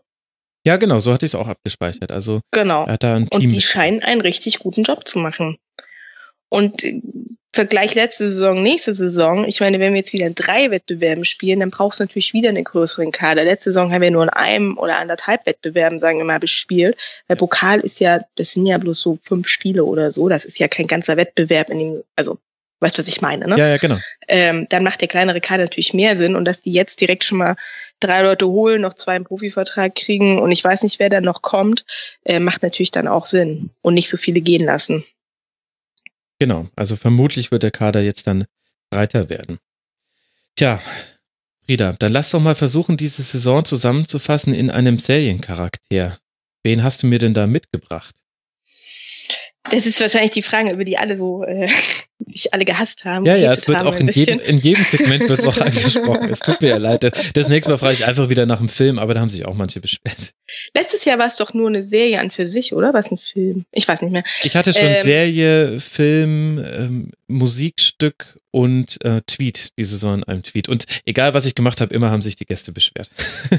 oh ja. Okay. Ähm, ich, also ich kann natürlich nur von Serien ausgehen, die ich selber gucke. Und das sind nicht so furchtbar viele. Dann fängt es schon an. Das ist aber ganz schön, das macht die Auswahl kleiner. Jetzt habe ich mir jetzt irgendeinen rausgegriffen, wo ich gedacht habe, da könnte ich meinen Verein drauf schneidern. Du kennst bestimmt New Girl, das ist jetzt voll die Mädchenserie. Ja, klar, kenne ich. Und die Hauptdarstellerin hat eine beste Freundin, das ist die Cici. Und ich würde sagen, wir sind so wie die. Wir sind irgendwie mehr oder weniger beliebt, sind gut aussehend, sind nicht die Nummer eins. Die Nummer eins ist eindeutig die andere. Wir spielen auch nicht in jeder Serie irgendwie, die kommt auch nicht in jeder Folge vor, aber in Mhm. fast allen. Ja. Ja. Das, ähm, genau. Und es gibt noch so drei Hauptdarsteller, die praktisch vor ihr sind und sie ist so die erste Nebenrolle. So sehe ich uns. Okay, ja, äh, finde ich eine kreative und gute Begründung. Ich äh, lasse dann mal außen vor, mit wem Sisi dann zusammenkommt, also welcher Bundesliga-Verein das jetzt dann wäre.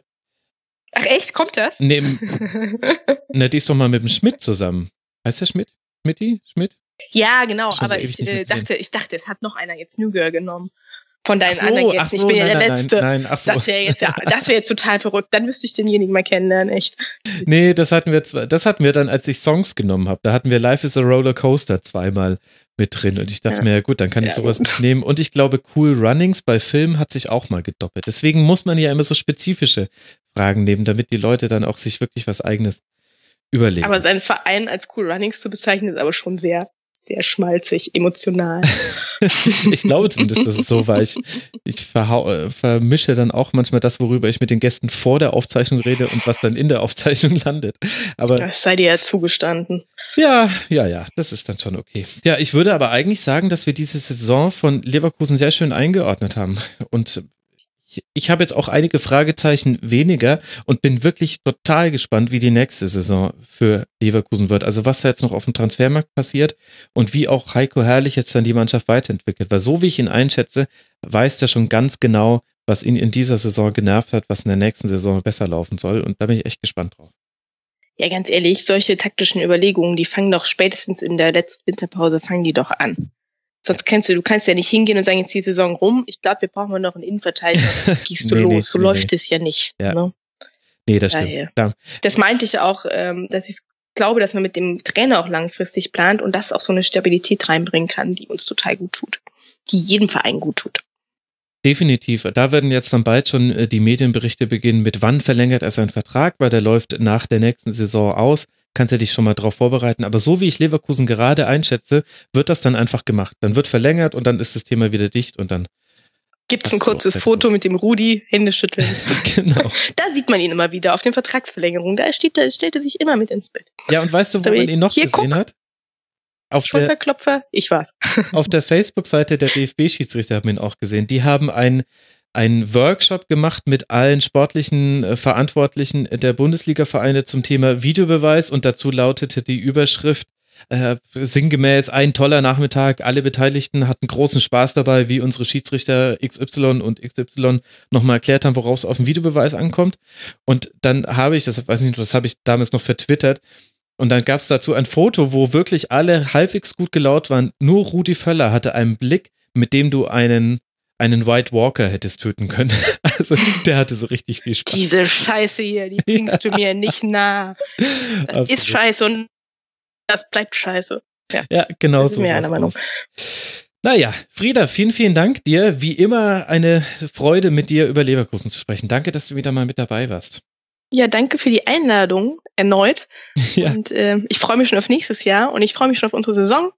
Und ich hoffe, dass wir ähm, ja auch den Nicht-Leverkusen-Fans und denen, die immer noch fragen, warum denn Leverkusen, mal noch ein paar mehr Argumente bieten, warum denn eigentlich Leverkusen.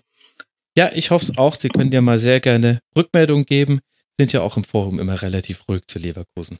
Aber ja, wir hören uns dann im nächsten Jahr, selbe Stelle, wahrscheinlich wieder so wie heute, bis auf einen 22., Tag. 23. genau, irgendwie sowas. Genau. Als jetzt schon mal frei, kannst deinen Dienst jetzt schon mal tauschen und dann äh, kriegen wir das wieder hin. Machen wir so. Frieda, danke dir. Bis bald mal wieder. Ja, ich danke dir. Bis dahin. Tschüss. Ciao. Tschüss zusammen.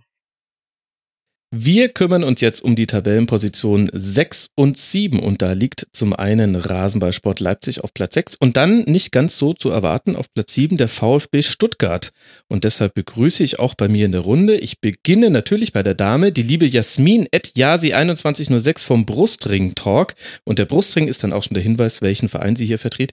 Jasmin, endlich wieder im Rasenfunk. Herzlich willkommen.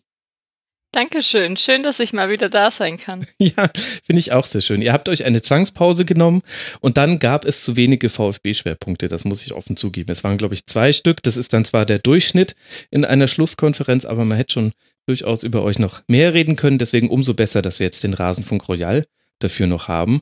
Und außerdem endlich mal wieder mit dabei im Rasenfunk. Es ist auch schon so ungefähr ein Jahr her, haben wir im Vorgespräch rausgefunden. Matthias Kiesling, der Ette Rote Brause Blog. Den kennt ihr natürlich von seinem eigenen Podcast Champagner statt Brause und vom rotebrauseblogger.de. Hallo, Matthias. Hallo, schön äh, mal wieder hier zu sein. Äh, nur, nur als Korrektur, der äh, Podcast heißt Champagner statt Bier. Was habe ich denn gesagt? Champagner statt Brause, aber wahrscheinlich ist dann so. ja, Wahnsinn. Sobald ja. so irgendwas mit RB Leipzig ankündigt, ja. äh, ist Brause sofort im Kopf. Meine Güte, wie peinlich. Da bereitet man sich einmal nicht vor und schreibt alles Wort für Wort auf und schon macht man es falsch. Nee, natürlich. Aber ihr habt schon sehr lange nicht mehr veröffentlicht und das prangere ich an, Matthias. Das stimmt. Äh, äh, ist, in, ist in Planung, ähm, äh, wird irgendwann wieder passieren. Es wird irgendwann wieder passieren. Das ist eine Verbindlichkeit, wie man sie kennt von Rasenbahn. Ja, zu mehr Verbindlichkeit fühle ich mich gerade nicht in der Lage. Ja, mal gucken. Also ich glaube, ich werde dich schon auf das ein oder andere noch festnageln müssen. Und damals lass gerne mal reingehen in die Betrachtung eurer Saison. Mal kurz die Fakten. Tabellenplatz 6 habe ich gerade schon gesagt. 57 erzielte Tore, 53 gefangene Tore. Darüber wird zu sprechen sein, lieber Matthias. 53 Punkte, damit hat man es mit zwei Punkten Vorsprung in die Europa League geschafft und hat zwei Punkte Rückstand auf die Champions League Plätze. Aber all das ist natürlich viel zu wenig, um eine Saison zu bewerten. Der reine Blick auf die Tabelle hilft da nicht. Ich habe dich vorher gebeten, fünf Aspekte herauszusuchen und der erste, den du mir genannt hast, nennt sich verpasste Chancen. Und da fielen mir schon ganz, ganz viele ein. Welche hast denn du damit gemeint? Naja, es zieht sich so ein, äh, ja tatsächlich so ein bisschen äh, durch die Saison. Du hast gesagt, man kann so eine Saison nicht am Tabellenplatz ähm, äh, fest, festmachen. Das stimmt natürlich grundsätzlich. Äh, muss schon irgendwie auch so mehr Sachen noch betrachten. Ähm, aber letztlich ist auch so Platz 6, wenn man vor der Saison gesagt hätte, also wenn du mir vor der Saison gesagt hättest, Platz 6, dann hätte ich auch gesagt, das ist schon okay, das passt, das ist ungefähr in dem Rahmen, wo man äh, als Mannschaft gerade steht. Im mhm. Nachhinein muss man sagen, dass man schon relativ viel hat liegen lassen in der Saison. Ähm, und deswegen passt so dieser, dieser Obertitel über die ganzen Wettbewerbe verpasste Chancen ganz gut, weil es einfach äh, eigentlich in jedem Wettbewerb von Champions League über DFB-Pokal bis Europa League und Bundesliga eigentlich äh, überall mehr möglich war. Ähm, und man am Ende der Saison sagt, ja, Viertelfinale Europa League, Platz 6 ist eigentlich für das zweite Jahr Aufsteiger, letzte Saison ist das eigentlich alles super, Vereinsentwicklung passt. Ähm, ist auch grundsätzlich so und trotzdem bleibt halt so dieses äh, leichte Aber so im Hinterkopf, wo man so denkt, es, es wäre doch aber, es wäre doch aber. Und ähm, äh, ja, das fängt halt in der Bundesliga an, wo man dann einfach diese Spiele gegen die ganzen Abstiegskandidaten und Absteiger nimmt, wo man irgendwie vier Spiele hatte, bei denen man in Führung lag und die alle nicht gewonnen hat.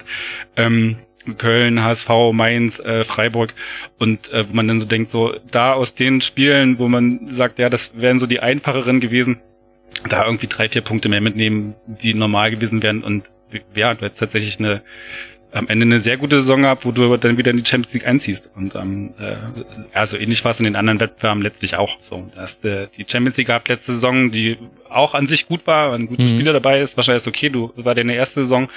Ähm, aber letztlich bist du nicht weitergekommen, weil du irgendwie Standards nicht verteidigt hast. Und das ist dann sowas, wo man so denkt, das hat dann mit wenig mit Erfahrung oder wenig mit, äh, man war spielerisch schlechter, man hat auch nicht gegen Chelsea gespielt und war einfach unterlegen, sondern es lag dann einfach so an, an Kleinigkeiten, die eigentlich, wo man denkt, die, die wären einfach ja leichter lösbar als äh, man hat einfach den schlechteren Kader als Chelsea und äh, von daher auch da stimmt dann hinter die Bewertung zu sagen, okay, man hat eine gute Champions League Saison eigentlich gespielt fürs erste Mal aber es wäre halt einfach auch möglich gewesen oder leichter möglich gewesen, äh, da einfach ins Achtelfinale einzuziehen. Und ähm, ja. DFB-Pokal erinnerst du dich wahrscheinlich selber, das Spiel gegen die Bayern, wo man sich dann mit der roten Karte für Keter da selber aus dem Spiel nimmt, wo man eigentlich bis dahin so zumindest in der Tendenz das bessere Team war und dann einfach äh, zu zehn da sehr schlecht aussieht. Äh, auch da wäre mehr möglich gewesen am Ende und äh, Europa League das ist vielleicht noch der Wettbewerb, wo man am ehesten nicht aber sagen muss, weil man gegen, gegen äh, Marseille das schlechtere Team war. Aber auch da hat man das Hinspiel 1-0 gewonnen. Du liegst äh, in, in Marseille mit 2-3 hinten in der zweiten Halbzeit, bist eigentlich mit dem Ergebnis weiter und dann äh, äh, spielst du einfach ja, taktisch ganz schlecht und äh, lässt dann ein paar jeder irgendwie am Strafraum 20 Meter Platz, damit er mal irgendwie so den Ball in den Winkel zirkeln kann. Also da sind so verschiedene Sachen gelaufen, wo man dann immer so sagt, so, ah, warum? und äh, das zieht sich eigentlich so durch die ganze Saison. Das ist nicht so eine, eigentlich, eigentlich gar nicht so eine generelle, generelle Unzufriedenheit, weil das passt schon alles, das ist schon alles super, aber das ist halt so, warum? Es ist halt so hinterher so die Frage, äh, warum? Und das so quer durch alle Wettbewerbe da, ja, das ist schon seltsam. Ja, vielleicht gibt es da auch einen ganz kleinen Unterschied äh, in der Saisonbewertung zwischen euch beiden. Das werden wir gleich noch herausarbeiten. Jetzt hast du uns schon quasi so im Schnelldurchlauf durch die Saison geführt. Ich würde aber gerne nochmal an den Anfang zurückgehen, denn das ist für mich auch so ein bisschen eine der wichtigen Fragen bei der Bewertung dieses sechsten Tabellenplatzes und dieser verpassten Chancen, nämlich die Frage der Anspruchshaltung, der Erwartungshaltung an dieses Jahr. Es ist ja euer zweites Erstligajahr. Ihr seid in die Champions League gekommen in der ersten Saison, habt im Sommer 36 Millionen Euro kolportiert. Ich nehme die Werte jetzt von transfermarkt.de in die Hand genommen. Zugänge waren Kampel, Augustin, Bruma, Leimer und Konate und die Abgänge waren Oliver Burke, Davy Selke und Rani Kedira. Das heißt, ich würde sagen, da seid ihr auch wieder mal ins Invest gegangen. Was war denn so die Erwartungshaltung, die man zu Saisonbeginn hatte und deckt sie sich jetzt mit dem, was ihr erreicht habt? Ich glaube, es kommt ein bisschen darauf an, wen du fragst. Ich glaube, so grundsätzlich. Frage ich ja erstmal dich. Genau, wenn du mich fragst, dann äh, ist es äh, ganz klar, also so die erste, das erste Jahr als Aufsteiger war so eigentlich Erwartungshaltung Mittelfeldplatz, äh, auch so von, vom finanziellen Rahmen her. Ähm, zweites Jahr ganz klar mit äh, Champions League, ETH etc. Zugängen trotz Doppelbelastung war schon das Ziel äh, oberstes Drittel der Bundesliga und das ist äh, Top 6. So und das wäre meine Erwartungshaltung, die sich relativ gut auch mit dem, was der Verein als Umsatz hat, deckt. Ähm, das ist halt so, finanziell ist der Verein, da kann man irgendwie diese Transfers rechnen, wie man will. Ähm, vom Umsatz her ist der Verein einfach irgendwo hinter Dortmund äh, auf den nächsten Plätzen, irgendwo zwischen Platz drei und sechs. Hm. Und das ist so der Erwartungsrahmen, den du an die Mannschaft stellen kannst. So, und dann hast du diese Zugänge, die sind natürlich, klingen natürlich erstmal gut. Aber es waren jetzt natürlich so gerade Konate, Augustin, Bruma, Leimer, waren jetzt auch nicht Zugänge, wo du sagst, die heben dein Niveau in der Spitze äh, der, Mannschaft an. So, das ist halt einfach Zugänge, die in der Breite extrem gut funktioniert haben, die den Kader breiter gemacht haben. Wir haben letztes Jahr mit einem Kader Feldspieler von 11, 12 Leuten gespielt. Das ist dieses Jahr ein Kader von 16, 17 Leuten gewesen. Dafür waren die Zugänge äh, total prima, dass du da äh, eine Breite hergestellt hast. Aber das waren jetzt nicht Spieler, von denen du erwarten kannst, dass sie äh, was ich, Gesichter und tragende Säulen der Mannschaft werden. Kampel mhm. vielleicht noch am ehesten, ähm, aber selbst äh, auf seiner Position hast du schon mit Demme und Keta Leute, wo du jetzt sagst, naja, du kannst da jetzt einen Kampel zwar reinstellen, aber der bedeutet jetzt nicht, dass, sie, dass er irgendwie plötzlich das Niveau nochmal um zehn Prozent anhebt auf der Position. Also Neuzugänge schön, äh, dass das jetzt irgendwie dein Team auf, in der Spitze verstärkt das eher nicht. Und dann muss man, muss man die Vorsaison natürlich so ein bisschen relativieren. Ähm, du hattest natürlich eine äh, überragende Hinrunde, klar, äh, so getragen als Aufsteiger, aber die Rückrunde war schon damals punktetechnisch, ich glaube 28 Punkte, ähm, Platz 6, 7 in der Rückrundentabelle und äh, jetzt in der Hinrunde waren es wieder 28 Punkte, 6, 7 in der Tabelle, Rückrunde 25 Punkte, ich glaube Platz 9 in der Rückrundentabelle. Also du hast eine relativ konstante, konstante Entwicklung seit der letzten Rückrunde, die halt tatsächlich so auf sowas wie Platz 6, 7 rausläuft. Ähm, von meiner Warte her ist das so ein ersten Jahr Doppelbelastung, Platz 6 ist ein erwartbares Ergebnis, ist ein gutes Ergebnis, das ist jetzt mhm. nicht, nicht, nicht hervorragend, weil du tatsächlich an der Champions League vorbeigeschrammt bist, aber das ist das, was irgendwie so im Erwartungsrahmen lag. So, wenn ich Und wenn ich jetzt Ralf Rangnick fragen würde, was würde der antworten? Genau, und wenn du tatsächlich äh, äh, eher in der Vereinsführung fragen würdest, da spielt, glaube ich, auch Oliver Minzlaff nicht eine, nicht eine ganz geringe Rolle, dann ist da natürlich so eine Entwicklung des Vereins auch in so einer finanziell wirtschaftlichen Hinsicht äh, unheimlich wichtig. Das heißt, Ralf Rangnick hat es ja in der Winterpause relativ deutlich gesagt, dass er Europa League äh, eher so Popelkram findet und dass das finanziell alles keinen Sinn macht, äh, bevor man dann nicht im Finale spielt und selbst dann nicht. Also für ihn war schon ganz klar, Champions League, äh, alles andere ist Quatsch. So und äh, natürlich wird äh, beim bei demjenigen, der im Verein das Geld zählt und guckt, wie der Verein äh, in die nächste Saison geht, äh, ist der Ärger schon ein bisschen größer, dass es nicht Platz 4 geworden ist. Also das ist schon klar. Der Europa finanzielle League. Unterschied ist ist krass. Aber kannst du das auch verstehen, dass er da nicht einen ideellen Wert reinlegt? Also dass er zumindest nach außen auch so als Signal an die Spieler sagt, naja, aber international zu spielen ist ja erstmal jetzt der nächste Schritt und im besten Fall Champions League, dann lohnt es sich auch finanziell? Ja, das, da müsste man Rangnick wahrscheinlich nochmal konkret befragen, was er von der Europa League ideell hält. Also es gibt schon einen deutlichen Unterschied im Zungenschlag zwischen Ralf Rangnick und Ralf Hasenhüttl. Du hast beim Ralf Hasenhüttl hast du am Samstag in Berlin äh, beim letzten Spiel einfach gemerkt, wie wie wie froh und wie wichtig ihm oder wie froh er war und wie wichtig ihm dieser dieser dieser Platz auch war und wie wie wertvoll er die die die Qualifikation für die Europa League empfand. Und ich glaube, so diesen Jubel hast du beim Rangnick einfach nicht. Das, dazu ist er einfach auch ein, ein zu nüchterner Vereinsentwickler und auch ein ja, also ehrgeizig, klar ist er auch und ähm, äh, von daher Platz 6 nimmt er, glaube ich, eher mit. Also ich glaube, es ist schon fürs Image und das wird auch ein Ralf Rangnick sind fürs Image des Vereins auch, auch wichtig, auch dauerhaft mhm. europäisch ähm, ähm, präsent zu sein.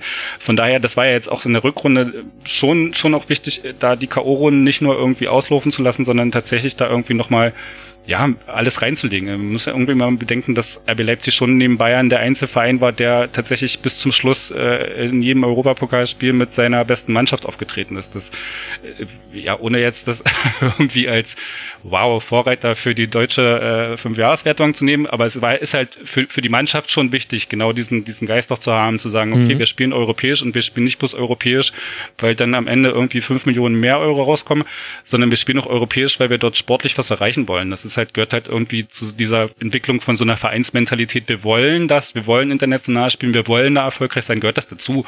Und das fand ich schon recht angenehm und von daher war das schon auch fürs Image äh, des Vereins recht wichtig. Und trotzdem bleibt dann halt irgendwie einen Oliver Minzlaff dahinter, der dann sagt, okay, mir fehlen hier 30 Millionen in der Kasse. So, am Ende der Saison. Und das ist dann schon für einen Verein, der, ich glaube, so einen Umsatz von wahrscheinlich äh, irgendwas um die 200 Millionen gerade hat, ist das dann schon auch noch immer eine relevante Summe, ne? Ja, das sind das eure Spieler, ähm, die sind jetzt ja auch dann Champions League oder so gewohnt oder manche vielleicht auch deswegen gekommen und jetzt spielen sie in der Anführungszeichen nur Europa League ich glaube, so dieses nur Europa League ist tatsächlich eher so eine Außenwahrnehmung. Ich glaube so, wenn man, wenn man auch die Mannschaft gesehen hat äh, am Samstag, wie die da irgendwie diesen, diesen Platz gefeiert haben, dann war das nicht so eine Form von, ah Mist, äh, Sechster geworden, ah, auch irgendwie ganz schön, sondern die waren tatsächlich befreit. Und ich glaube, das ist halt schon klar, sagt dann irgendwie auch ein Willy Orban, wir wollen nächste Saison auch wieder Champions League spielen. Also das ist schon irgendwie das Ziel, weil wir waren eh mal dort und das war cool und ähm, das wollen wir auch wieder erleben.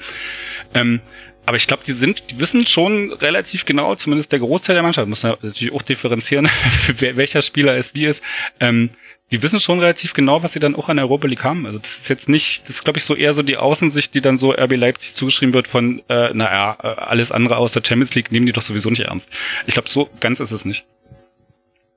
Mit den ja, ich glaube, die generell. Jasmin würde euch auch empfehlen, also wenn ihr mit einem besseren Gefühl aus einer Saison mit dem sechsten Tabellenplatz rausgehen wollt, dann macht es doch einfach so, dass ihr Hinrunde und Rückrunde so spielt wie der VfB Stuttgart. Dann kommt man auf Platz sieben raus und liegt sich mit Freudentränen in den Augen in den Armen.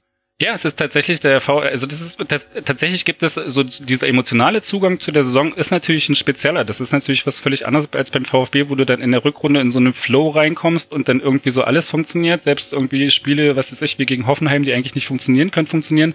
Ähm, das Flohgefühl gab es bei RB in, in der Saison eigentlich fast überhaupt nicht. Das ist auch so an der Masse von Spielen. Ich hatte irgendwie letztens jetzt nochmal geguckt in meiner Groundhopper-App und dann irgendwie gesehen, naja, 16 Niederlagen dieses Jahr. Und das war tatsächlich so. Das gab so eigentlich, eigentlich nie so eine konstante Serie, wo du gesagt hast, okay, das, der, der Verein ist jetzt im Flow.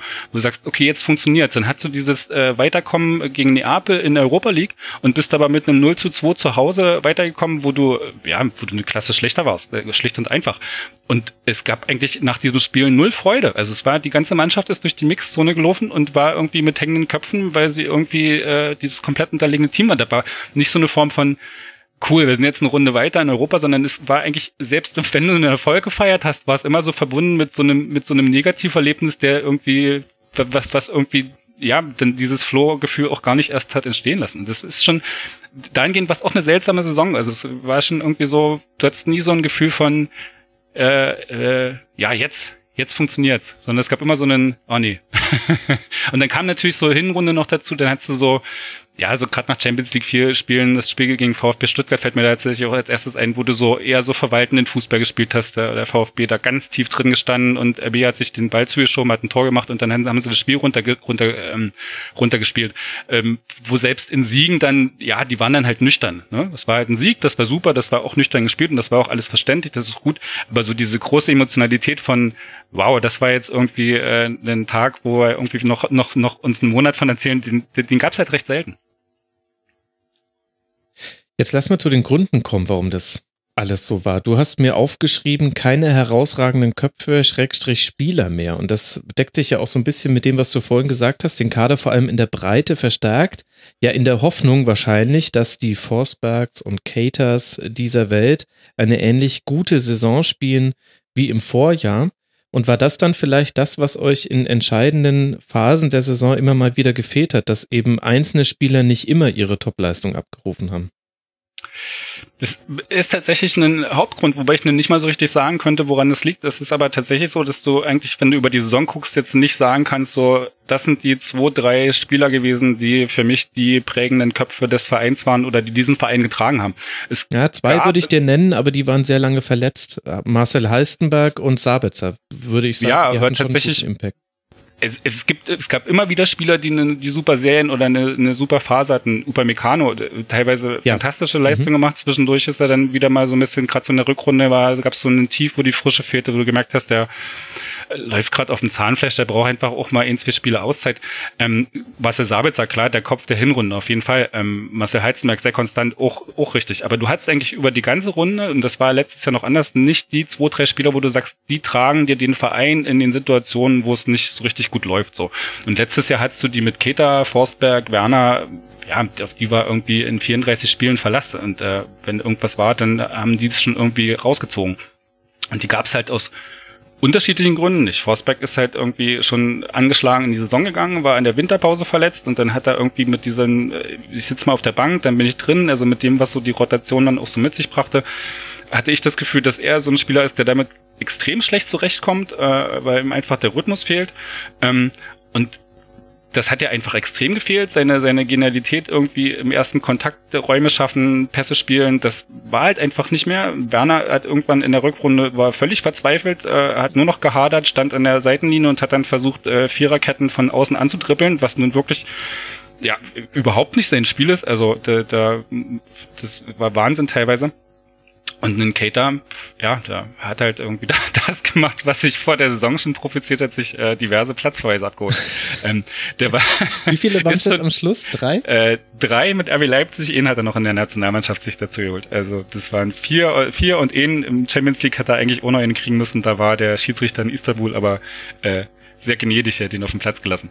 Ähm, das war schon äh, teilweise, was, was, was so das äh, Verhalten oder die Disziplin im Zweikampf anging, schon, schon teilweise schwierig. Also das geht, geht eigentlich so nicht. Aber er hat eine gute Saison gespielt. Also er ist halt immer noch ein guter Spieler und wenn er irgendwie ein normales Spiel macht, dann ist das im Bundesliga-Vergleich immer noch ein sehr gutes Spiel, aber ist natürlich weit von dem entfernt gewesen, was er irgendwie leisten könnte. Wobei das auch unfair ist, weil es dann irgendwie gab es dann so Phasen, wo es schlecht läuft und man dann erwartet hat, dass Keter irgendwie zehn Leute austribbelt und den Ball oben in den Winkel nagelt. Und das kann er natürlich auch nicht. Seine große Stärke im letzten Jahr war Bälle zu erobern und dann das Spiel schnell zu machen. So und dann hast du jetzt eine Situation, wo du diese in diese Balleroberung nicht mehr unbedingt reinkommst, weil die Spiele an, mhm. die, die Gegner Gegner anders spielen. Und dann nimmst du natürlich Keta auch schon relativ viel von seinen Stärken. Und wenn dann irgendwie alle darauf gucken, dass er jetzt irgendwie fünf Leute austrippeln sollte, das kann es ja letztes Jahr nicht sein. Also das ist ja auch Quatsch. Und das, äh, ja, das halt so, sind halt so verschiedene, diese, diese, diese Kopfentwicklung, das, das, was ich vorhin sagte, ne? Du hast diesen Kader verstärkt, du hast ihn in der Breite verstärkt, aber dir fehlt in diesem Kader so eine Struktur, wo du sagst, okay, das sind die drei Leute, an denen du dich aufrichtest. So, das ist halt, das, das fehlt halt im Moment. Vielleicht ist es einfach so dieser Entwicklungsschritt nach der zweiten Saison, wo du einfach mit diesem engen, sehr, sehr, sehr, sehr engen Aufsteigerkader dann irgendwie durch die Saison äh, ähm, gehst und dann jetzt einfach äh, dich zu einem Team entwickeln musst, das irgendwie tatsächlich den Anspruch hat, regelmäßig europäisch zu spielen. Vielleicht ist das einfach der normale Entwicklungsschritt äh, zu einem ja, relativ normalen Bundesliga-Verein und ähm, wahrscheinlich hast du dann nächstes Jahr dann doch wieder zwei, drei Köpfe, die dann sich aus dem rausschälen.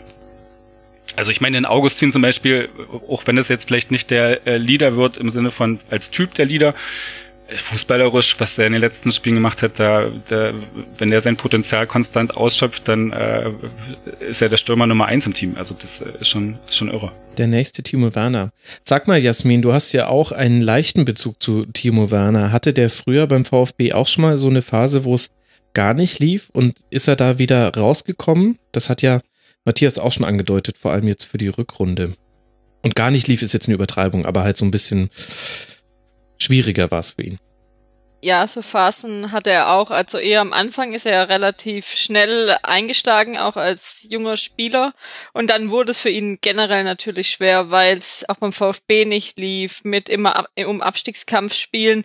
Und am Ende ist er eigentlich nie wirklich rausgekommen, weil er dann nach Leipzig gewechselt ist. Und eigentlich war es auch jedem Fan fast klar, dass er dann schon dementsprechend Potenzial hat und noch bei Leipzig einsteckt. Er hat ja anfangs wirklich ähm, sehr gut gespielt, wurde Nationalspieler etc. Und kannst du das mit einem mit zwei lachenden Augen verfolgen oder hast du auch immer diesen Konjunktiv? Matthias hat ja den Konjunktiv, den was wäre gewesen, wenn wir in dieser Saison in entscheidenden Phasen nicht mehr verloren hätten, nämlich Champions League. Hast du auch diesen was wäre wenn Blick auf Timo Werner? Nee, eigentlich nicht, weil es war am Ende einfach am besten, dass er geht. Er hätte auch nicht ähm, äh, Weiterentwicklungsmöglichkeiten so in der Form in Stuttgart gehabt mit der Mannschaft. Und es gibt viele Spieler, wo man jetzt schaut, äh, hätte beim VfB sein können, wie ein Kimmich oder so, der, der eher unter anderen Umständen abgegeben wurde. Aber da war es irgendwie dann einfach klar, dass es da nicht ähm, funktionieren würde und er auch ähm, woanders eben auch international spielen kann.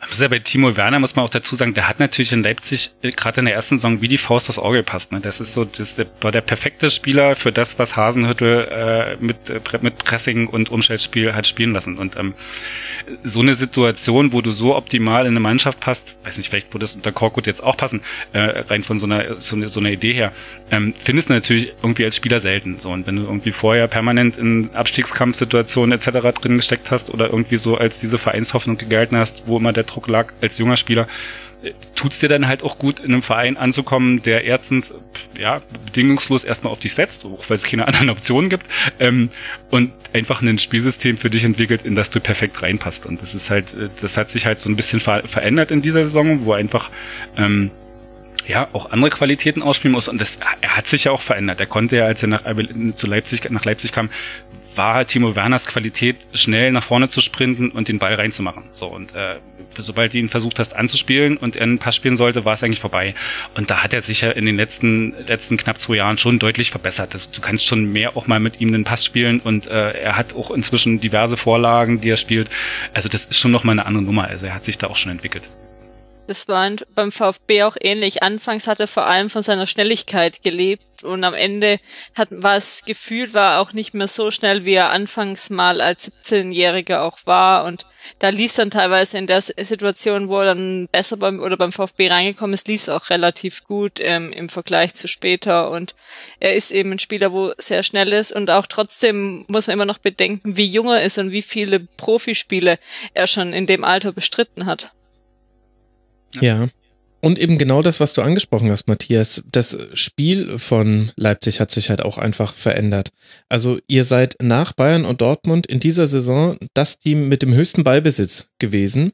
Aber der einzige Unterschied zu diesen beiden Mannschaften eine deutlich schlechtere Passquote. Und wenn ich mich so zurückerinnere an die Saison, dann würde ich nicht sagen, dass das jetzt, also es liegt zum Teil daran, dass äh, Leipzig immer noch äh, riskantere Vertikalpässe spielt. Das heißt, damit kann man das zum Teil erklären. Aber dann zieht sich so fast wie so ein roter Faden durch die Saison, dass immer im letzten Drittel die Präzision so ein bisschen gefehlt hätten. Ich weiß auch gar nicht, wie oft ich das auch bei dir im Blog gelesen habe in der, in der Spielanalyse.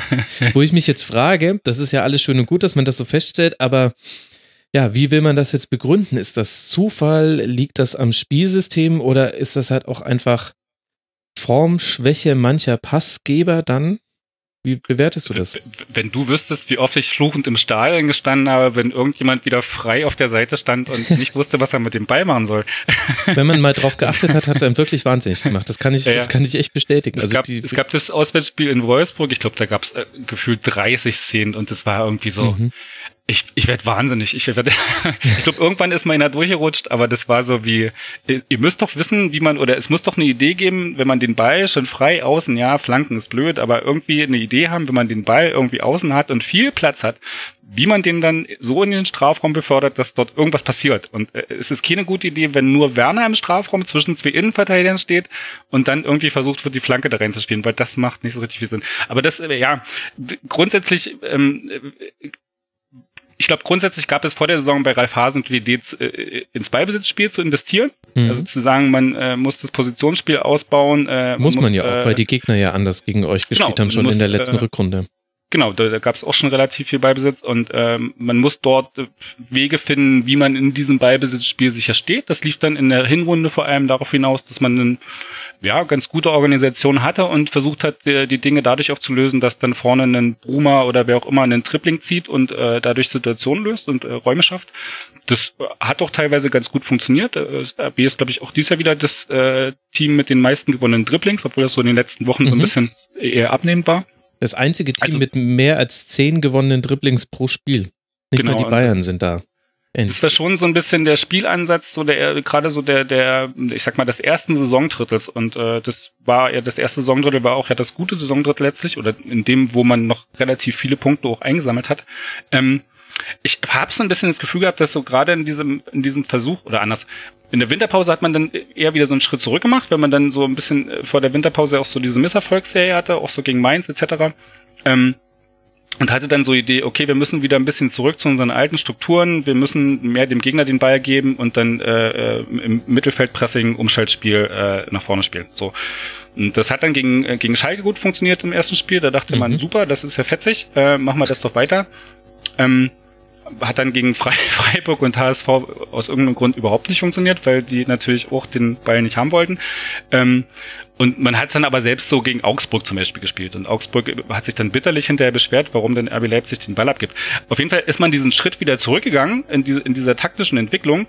Ähm, oder hat den pragmatischen Schritt zurück gemacht, weil man gedacht hat, man punktet damit mehr, hat man auch im ersten Effekt. Ähm, ist dadurch aber so taktisch auch ein bisschen stehen geblieben. Und was folgte, war eine Phase, wo es dann irgendwie ganz wild wurde aus meiner Sicht. Und so richtig verstehe ich immer noch nicht, warum man das dann gemacht hat, weil man eigentlich in dieser Rückrunde, man hat äh, so vieles an Formationen, Besetzungen und taktischen Herangehensweisen probiert, von äh, irgendwie, wir pressen den anderen zu Tode, wie gegen die Bayern, wo man ja wirklich so ganz mhm. Feldpressing gespielt hat, ähm, bis zu so einem ganz tiefen Verteidigen wie gegen Bremen, wo man mit zehn Leuten am eigenen Strafraum stand. Äh, Ballbesitz, Fußball natürlich auch, wie gegen Köln erste Halbzeit, wo man so ein bisschen wie Neapel dann irgendwie den Gegner mit Ballbesitz überrannt hat.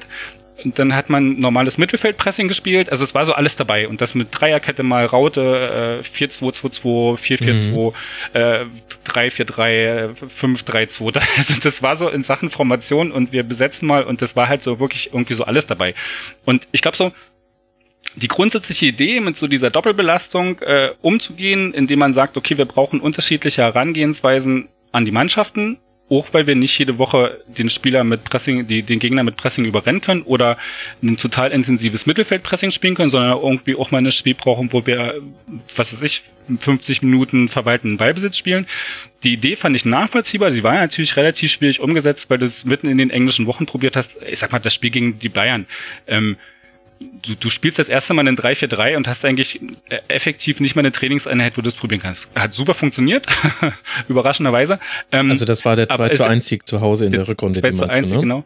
Ja, und ähm, aber ist ja natürlich nicht der Standard, den du erwarten kannst. Schon gar nicht, wenn du irgendwie versuchst, Beibesitzstrukturen aufzubauen. Und tatsächlich, ähm, wenn man so die Saison rekapituliert und das, was das Problem war, war tatsächlich, dass du eigentlich nie an den Punkt gekommen bist, Beibesitz, äh, also der Alex, der Crank RBL, der letzte Saison, bei der da war, ähm, hat das so schön formuliert, Beibesitz als Defensiv, als Defensivtaktik, wo du einfach sagst, ich führe gegen Köln 1-0, ähm, geht in die zweite Halbzeit. Ich brauche auch immer mal eine Phase, wo du dir den Ball drei, vier Minuten hin und her spielst und eine Idee hast, wo du ihn sicher in die gegnerische Hälfte äh, bewegst und der Gegner läuft. Und das, das gab es einfach nie. Sobald du irgendwie RW den Spielaufbau angerannt hast, an, angelaufen bist, waren die völlig in sich aufgelöst, haben den Ball zurück zu Gulaschi gespielt und der hat ihn nach vorne gekloppt. Und das natürlich als so eine ja, Spiele, die relativ schwierig, weil dir das äh, relativ schnell wieder um die Ohren fliegt. Und ähm, äh, genau in dieser spieltaktischen Entwicklung von was wollte ich vor der Saison, ich will mehr Positionsspiel, mhm. ich brauche irgendwie Möglichkeiten äh, ähm, äh, auf unterschiedliche Herausforderungen während der Saison zu reagieren.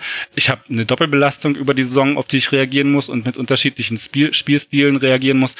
Genau diese Idee die gut war, hat sich leider gerade in der Rückrunde nicht mehr umgesetzt, weil man dann irgendwie so völlig den Faden verloren hat und dann selbst das Mittelfeldpressing nicht mehr konsequent gespielt hat. Also selbst die Abläufe, die man aus der letzten Saison noch kannte, kennt, eigentlich gut kennt, das 4-2-2-2, selbst die haben teilweise nicht funktioniert, ähm, wo dann gar nichts mehr funktioniert hat. Das war halt so, so dieser, dieser Höhepunkt dann in Mainz, wo dann irgendwie die Mannschaft so komplett auseinandergefallen ist, ähm, hat sich das dann so, so letztlich so hochgeschaukelt. Und ähm, so richtig verstehe ich es immer noch nicht klar, so du hast wenig Zeit zum Trainieren aber eigentlich waren die Anforderungen vor der Saison klar und eigentlich hätte man zumindest in den Vorbereitungsphasen ja auch die Zeit gehabt, ähm, ja, Dinge, Dinge einzustudieren und Abläufe einzuschleifen. So.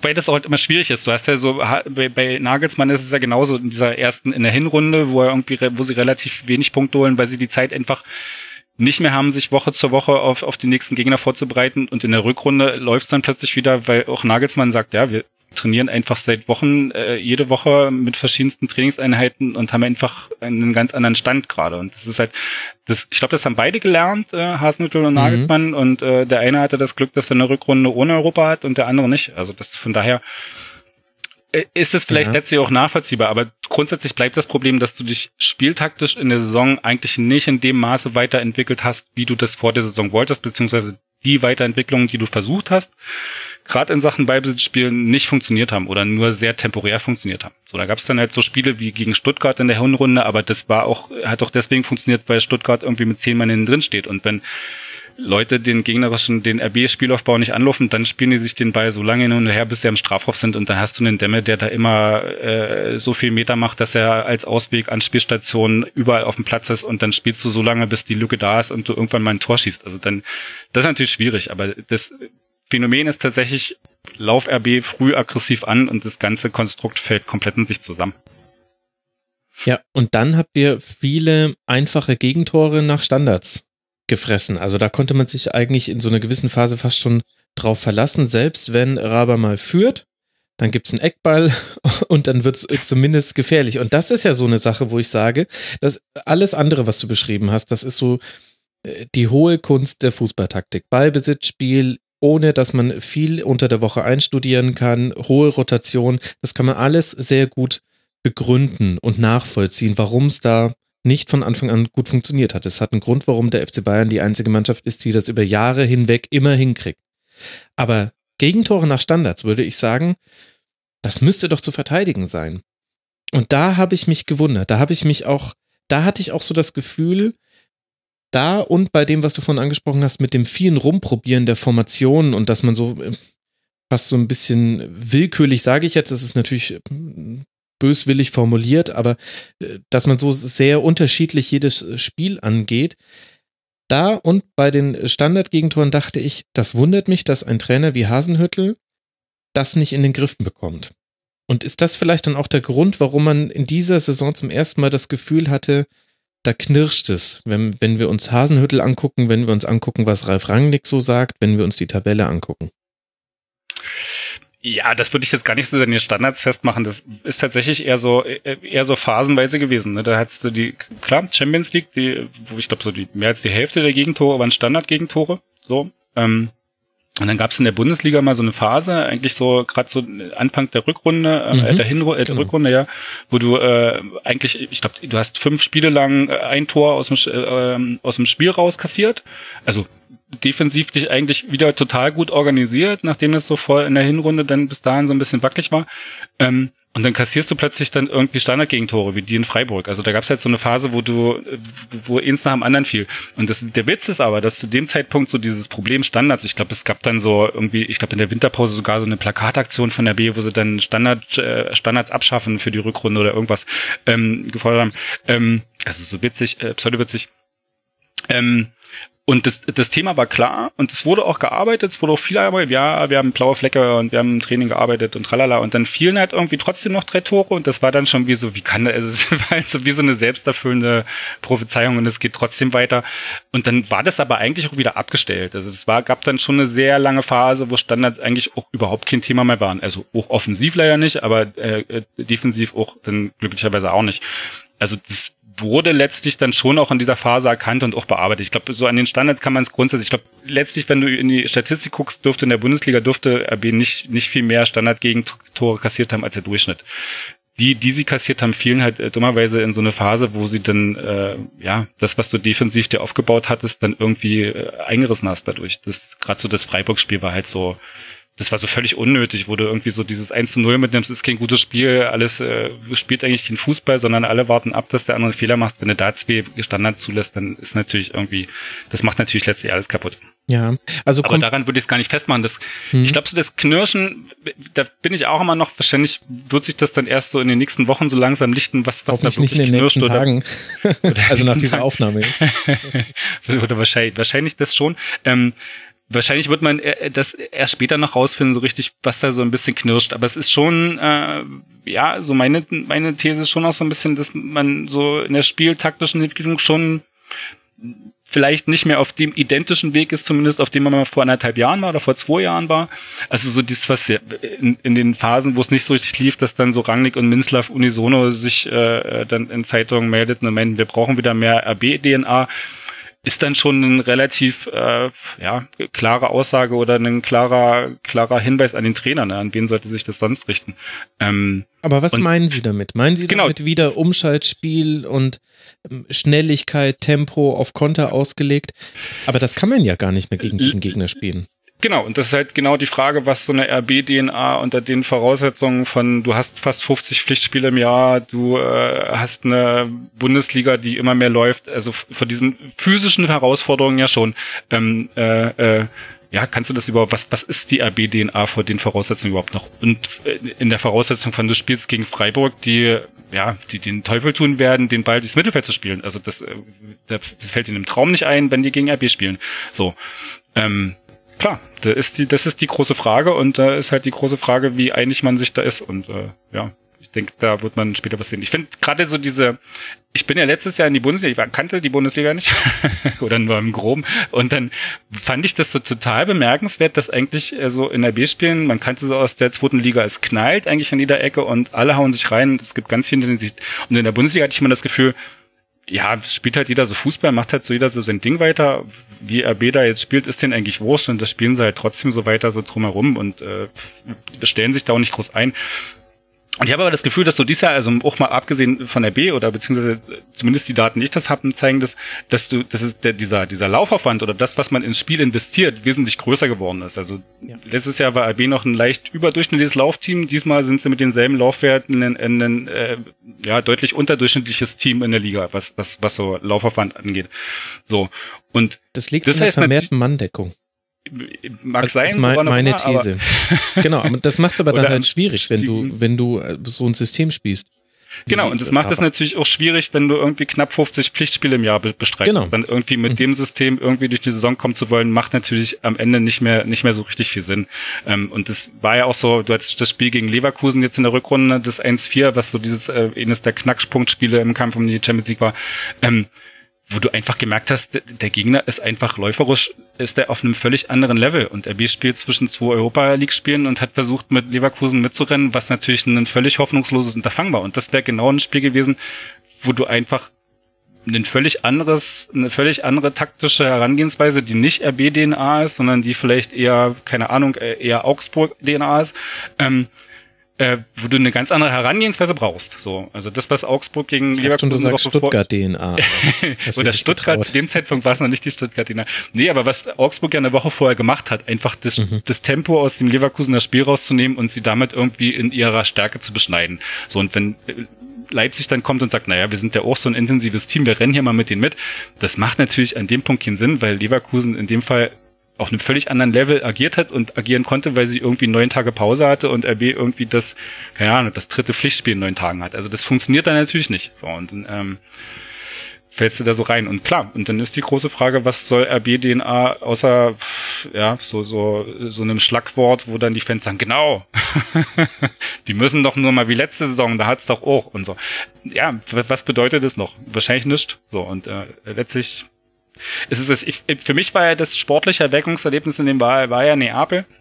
Mhm. Weil das war so diese Verknüpfung von, du hast ein funktionierendes Ballbesitzspiel, also die haben eine klare Idee, wie sie aus dem Ballbesitz heraus irgendwie äh, in die Offensive spielen und haben aber auch eine klare Idee, was sie machen, wenn sie den Ball verlieren, nämlich ins Gegenpressing gehen, versuchen den Ball zu erobern und wenn das nicht klappt, so ziehen sie sich halt zurück und verteidigen ja. kompakt. So. Mhm. Und das ist dabei halt so in dieser Mischung und ich habe äh, Ralf Hasenkel damals auch gefragt und da, da merkte man so richtig so, da geht für ihn so ein bisschen auch so ein Leuchten in den Augen los, weil er das, ja, für ihn das natürlich auch eine total krasse Vorstellung war. Ähm, und ich glaube, das war schon so so eine Idealvorstellung von dem, wie man eigentlich so diese diese Welten verbinden kann. So und äh, ich hatte dann so das Gefühl, bei Köln war dann so gleich das nächste Spiel, dass man das dann so in der ersten Halbzeit auch so im, im selben System 4-3-3, äh, viel Ballbesitz, schnell äh, äh, schnell in die Spitze, dass man das so versucht hat zu kopieren, hat allerdings nur für 45 Minuten gereicht. und das mit dem kompakten Verteidigen hat man dann vergessen. Aber naja. das war dann die Niederlage, gell? Gegen gegen Köln, genau, die mit einer 1-0 Halbzeitführung gegen äh, Köln äh, in der Phase 1 zu verlieren, das war ja eines von einigen deprimierenden Erlebnissen. ja, kann nicht jeder der VfB sein. Die spielen gar nicht so toll und gewinnen dann beim FC. Das ist ja. der Unterschied. Ne? Äh, zwischen den beiden hier Anwesenden. Okay, also dann haben wir, glaube ich, schon ganz gut rausgearbeitet, wo so die spieltaktische Stagnation in Anführungszeichen ist oder wo da die Probleme liegen. Und wir haben jetzt auch schon einen etwas zerknirscht wirkenden Ralf Rangnick angesprochen, der ja nochmal aufgefallen ist in dieser Saison. Du hast mir als einen deiner Aspekte mitgebracht, der übliche Bundesliga-Kram hält Einzug. Und da rechne ich jetzt auch mal mit dazu, dass Ralf Rangnick auf einer Pressekonferenz ordentlich gegen die einige eigene Scouting-Abteilung schießt. Nämlich nachdem Marcel Heizenberg sich verletzt hat und er offenbar die Frage gestellt hat, Jungs, links außen, wen haben wir da? Und dann kamen nur Namen, die ihm nicht gepasst haben und der, ich glaube, U19 Europameister Spaniens oder den U21 Europameister Spaniens, den hatten sie nicht auf dem Zettel. Und das hat ihn so sehr erregt, dass er erst öffentlich geschimpft hat. Er hat es dann später ein bisschen abgemildert, aber was bleibt, ist in der Medienlandschaft natürlich erstmal die große Aufregung. Ist das so auch ein bisschen stellvertretend für die Art und Weise, wie Ralf Rangnick in dieser Saison agiert hat oder ist es ungerecht, dieses einmalige Vorkommnis rauszuheben? ich hatte ein bisschen das Gefühl, dass es ein sehr, äh, ja, sehr gezielter Affront war, zu einer Zeit, wo äh, andere Themen im Mittelpunkt standen, äh, wie geht's weiter bei RB, wie sieht die sportliche Lage aus. Ich hatte das Gefühl, das war sehr gezielt gesetzt, mhm. ähm, äh, zumal die zumal die Einstiegsfrage für den Monolog von Rangnick, wo er ja auch noch die äh, schlechteste U19 aller Zeiten bei RB dann irgendwie abgewatscht hat, ähm, die Einstiegsfrage war, wie geht's Ihnen? also, ja. ja gut, aber da wurde es, er auch wurde, gekitzelt, wurde, da konnte er nicht anders. Es wurde nicht tief gebohrt mit der Einstiegsfrage. ich glaube, er hat danach immer gesagt, na, ich wurde auf der Pressekonferenz gefragt, ähm, aber die Einstiegsfrage war, wie geht's Ihnen? Ähm, wie geht's Ihnen heute? Und äh, ja, tatsächlich hatte ich ja so das Gefühl, das war so ein bewusst gesetzter, was weiß ich, Hönes, Hönes-esker äh, äh, Stachel, wo man dann jetzt, oder Mourinho-esk, äh, wo man dann einfach jetzt nochmal so ein bisschen die Aufmerksamkeit wegzieht und so aber ein Gefühl erzeugt von, ich glaube, zu dieser Paul Mitchell, dann wurde ja schnell ein neuer Chef-Scout präsentiert, dann ja. äh, aus England und was der alles gemacht hat, der hat so sich da ganz tolle Sachen und die und die Talente entdeckt und das ist so ein Superhirn und der wird jetzt alles anders machen. Da war, hatte Aber man so ein Gefühl. Nicht Mourinho und Hoeneß eher auf andere drauf als auf die eigenen Leute? Ja, das stimmt. In der Richtung funktioniert es wahrscheinlich nicht. Aber ähm, ich glaube, es war so eine Idee von, äh, äh, ich denke jetzt mal, ich, wir setzen jetzt mal ein Thema, mit dem man aber Aufbruchstimmung am Ende vermitteln kann, indem man eine Person präsentiert, die das löst. So, okay, ne? ganz radikal. Ja, mag radikal sein, aber ich sag mal, ich, ich sag mal, Rangnick auf Pressekonferenzen ist manchmal so ein bisschen unberechenbar. Das ist so, der, der, oder generell bei Pressegeschichten, da kommt schnell mal ein Satz, wo du hinterher dann irgendwie denkst, so, oh, pff, wirklich. also, und äh, das, äh, äh, es gibt ja diese, diese Hasenödel-Geschichte, ja, wo auch dieses Knirschen gibt und es äh, gab es ja die, die, die erste Situation, die so ein bisschen, ja, wo man dann so dachte, so, hä, was passiert hier gerade? War ja letzten Dezember, wo dann Ralf Rangnick auf einer Pressekonferenz neben Ralf Hasenödel sagt und dann irgendwie auf eine Frage, keine Ahnung mehr was, dann irgendwie so, ja, wir würden sofort verlängern mit dem Trainer. Wir sind sehr zufrieden, äh, alles gut. Äh, und dann irgendwie natürlich die Frage an den Trainer ging, so, und der Trainer dann irgendwie so war wie, äh, äh, äh, und quasi den Posten des Sportdirektors übernommen hat und sagt, gesagt hat, naja, der Verein muss ja erstmal gucken, wie ich hier in der Rückrunde agiere, dann können wir uns mal zusammensetzen. Wo du so irgendwie so dachtest, so, warum setzt sich Rangnick jetzt dahin und äh, umarmt den Trainer, quasi wie das äh, irgendwie bei den Bayern mit Hönes, äh, mit, äh, mit Heinkes gemacht wurde, wo der eigentlich offensichtlich äh, überhaupt gerade keinen Bock hat, umarmt zu werden, sondern irgendwie ganz andere Themen hat. Warum gibt's irgendwie dann nicht so einen ja, warum klären die das nicht äh, intern und haben irgendwie eine gemeinsame Idee? Und das war so irgendwie so dieser, dieser Auslöser dafür, warum man jetzt seit Monaten über das Verhältnis von Hasenschuld und Rangnick in jeder Facette irgendwie interessiert äh, äh, berichtet wird. Ähm, und ja, von daher diese Pressekonferenz zu der Scouting-Abteilung, ich glaube, das war halt so ein bisschen Rangnigesk. Du erwischst ihn auf dem richtigen Fuß und der hält dir einen Monolog und äh, dann, dann kommt sowas raus. Da. Wie stehen denn die Fans äh, dem gegenüber? Wenn wir jetzt schon Vergleiche mit Mourinho und Hoeneß machen, da gibt's ja auch sehr gespaltene Fanmeinungen zu. Und ich habe unter anderem auch noch im Hinterkopf, dass Teile eurer Fans das Montagsspiel in Frankfurt boykottieren wollten. Und genau zu dem Spiel stellt dann der Verein als Dank für die ganzen Auswärtsfahrer kostenlose Busse zur Verfügung wo ich zumindest schlechtes Timing unterstellen würde. Und es gab ja auch, auch in Fankreisen das eine oder andere Thema in dieser Saison. Also das, was du üblichen Bundesliga-Kram genannt hast. Ich fand das eigentlich eine ganz gute Bezeichnung für viele Dinge, die mir einfallen, wenn ich über diese Saison Leipzig nachdenke. Ich glaube, so bei, bei, bei, bei typischer Bundesliga-Kram bin ich eher so bei, ja, so klassischen Mannschaftsstrukturenentwicklungen. Ne? Du hast so diese, du hast so diese Mannschaft, die aus der zweiten Liga gekommen ist, die einen ja, relativ guten Zusammenhalt hatte, die auch als Gruppe recht gut funktioniert hat. Ähm, und dann hast du diese normalen Entwicklungen in der Bundesliga angekommen, europäisch spielen und dann stehen Vertragsverlängerungen an. Dann kommt irgendwie ein Augustin, verdient vier Millionen oder viereinhalb und damit wahrscheinlich mehr als irgendwie Demme, äh, Sabitzer und Werner sowieso. Ach so, hast, hast, du das so, gemeint? Ach, das ist ja Oh, unter anderem. Ähm, und ähm, du hast halt so, glaube ich, relativ, relativ viele Effekte, die du irgendwie vorher nicht hattest mit dem Verein. Ähm, die, die, die jetzt alle so ein bisschen zusammenkommen, wo du einfach äh, äh, klassische Gruppenbildung, du hast irgendwie den Rangnick, der seit äh, der äh, ja, dessen Philosophie grundsätzliche Philosophie ist, wir holen junge, gute Fußballer zusammen, stecken die irgendwie zusammen auf den Rasen und dann passiert schon irgendwas. So. Ähm, dass das vielleicht äh, am Ende nicht funktioniert, weil die Typen vielleicht nicht zusammenpassen, weil das vielleicht nicht hinhaut, spielt dann erstmal nicht so eine große Rolle. Ich glaube, jetzt ist man so ein bisschen an einem Punkt, wo man sagt, okay, da muss man noch mal ein bisschen genauer hingucken. Vielleicht sollte man nicht noch drei französisch sprechende Spieler holen, weil das irgendwie gerade schon jetzt so ein bisschen in die falsche Richtung geht. Ähm, aber so bis jetzt war das so, ja, wo, wo steckt der Verein? Was ja auch so eine generelle Frage ist, was ist überhaupt das Gerüst dieser Mannschaft? Ne? Was macht, mhm. was, was, wo, wo, wo gehst du mit der Entwicklung hin? Und bis jetzt, so also im letzten Jahr hatte ich so das Gefühl, dass so, so Themen wie Vertragsverlängerung, was verdient der andere, welches Auto fährt der, was macht der, was mache ich, ähm, sehr viel Oberhand genommen haben und sich da drin, wie schon gesagt, nicht irgendwie die Köpfe rausentwickeln, die dann irgendwie, äh, äh, ja, dann irgendwie das Zepter in die Hand nehmen und, was ist ich, eine französischsprachige Gruppe, die sich natürlich bildet, wenn du irgendwie fünf, sechs Spieler hast, die Französisch sprechen, dann irgendwie damit reinholt ins Boot. Es ist jetzt nicht so, dass irgendwie dieser Haufen komplett auseinanderfällt, aber es ist schon ein, ein Unterschied zu den Jahren davor und ähm, ja, das, die, die grundsätzlichen Geschichten sind das schon bemerkenswert. Da hast du einen Kaiser, der jetzt geht, also der ist quasi so der letzte so dieser ja. alten Generation. Ähm, und ist natürlich die Frage, klar hast du so die Halstenbergs, Ilsankas, Orbans etc., die wahrscheinlich bei RB Leipzig genau an der richtigen Stelle sind, für die jetzt so nach oben jetzt die Luft auch dünn wird, was, was neue Vereine angeht. Ähm, da hast du auch schon vielleicht ein Gerüst, aber das muss sich halt auch alles bilden. Und wenn dann irgendwie ein Augustin kommt und irgendwie der, der finanziell dicke Max ist, dann fragst du dich als, was weiß ich, Josef Pausen oder Timo Werner dann auch vielleicht schon mal äh, so, ja, ja, zeig doch mal, zeig doch mal, Junge. Wenn du schon irgendwie der Einzige bist, der hier an der Gehaltsobergrenze verdient. Also, das sind so die normalen Effekte, klar. Mhm. Und dann hast du natürlich Fansites, wenn du das ansprichst, natürlich auch die normalen Effekte. Du hast einfach äh, äh, inzwischen eine, eine, auch eine Veränderung des Publikums, auch von der Masse her. Ähm, jetzt schon. Das finde ich so erstaunlich, dass das jetzt schon passiert. Ja, das sind halt Tendenzen, die sich schon ja seit Jahren irgendwie an, an, an, andeuten. Du hast ja. ja immer schon so klassische, klassische Phänomene von so, da, da gibt's so ein paar ultra fine Jungs und wir wollen das eigentlich nicht. Und so diese Geschichten hast du schon immer. Also das, diese, diese, ja, Zuspitzungen passieren eigentlich gerade jetzt, äh, passieren jetzt halt einfach öffentlicher oder einfach ein bisschen doller, ganz einfach, weil die Masse eine andere ist oder ich sag mal, weil mhm.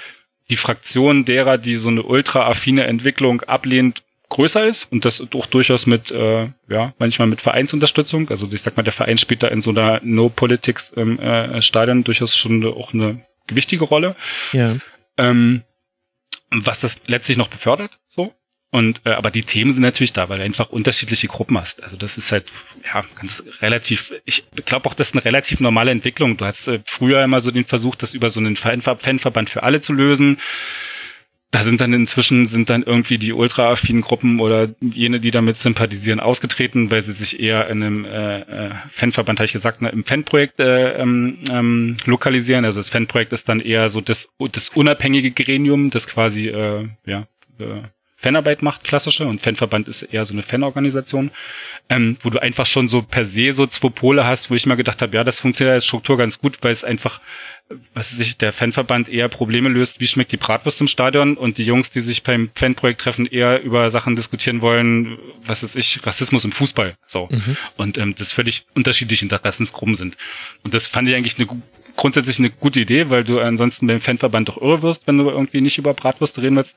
Ähm, ähm, aber letztlich führt es auch dazu, dass es äh, ja ein Stück weit äh, auch da eher sowas gibt, Befindlichkeiten von Nadida. Was machen die da schon wieder? Kommen die da schon wieder? Also das ist halt so, es bilden sich, sich halt Grüppchen halt, raus. Es bilden Kann sich halt Grüppchen raus, spitzen sich Sachen zu, das funktioniert mhm. halt besser, mal schlechter. Beim Montagsspiel gegen Leverkusen hat es dann mal geknallt, weil es gab eine Boykottfraktion, die Fraktion, mhm. die irgendwie den Rest äh, mit Trillerpfeifen niederpfeifen wollte. Das hat den anderen nicht so gut gefallen. Äh, die anderen waren in der Mehrheit und ähm, das war so ein bisschen ja, ich sag mal, aggressiv auf beiden Seiten und äh, relativ schlecht gelaufen und äh, aber es war wenigstens mal Stimmung im Stadion anders äh, als sonst, äh, also auch sonst Stimmung, aber es war mal eine andere Stimmung, weil sie nicht äh, klassisch von so einem Supporterkern hergestellt wurde, sondern irgendwie in anderen Ecken entstand. Das war ein bisschen ein lustiges Phänomen, weil es dann so Gruppen gab, die zeigen wollten, dass es doch jetzt auch so richtig ohne die da unten mit den schwarzen Jacken geht. Jetzt reden wir die ganze Zeit über so kleinere Krisenherde. Ja. Erstaunlich, ich glaube, dass gleich das Stuttgarter Segment viel, viel positiver sein wird in seiner Summe. Ist denn das jetzt auch dann äh, der richtige Gesamteindruck, dass man sagt, es kriselt so an ein paar Ecken, ohne dass ich jetzt sagen will, Leipzig steht unmittelbar vor dem kompletten Auseinanderfallen, das ist ja auch Quatsch. Aber ist es schon so in der Summe richtig, dass man sagen kann, also sowohl in der Mannschaft als auch im Trainer-Sportdirektoren-Verbund als auch auf den Rängen ist es gerade so, dass es nicht überall Harmonie gibt und dass es da viele ja, Baustellen gibt, die langfristig gelöst werden müssen. Ansonsten wird die nächste Saison ähnlich unruhig.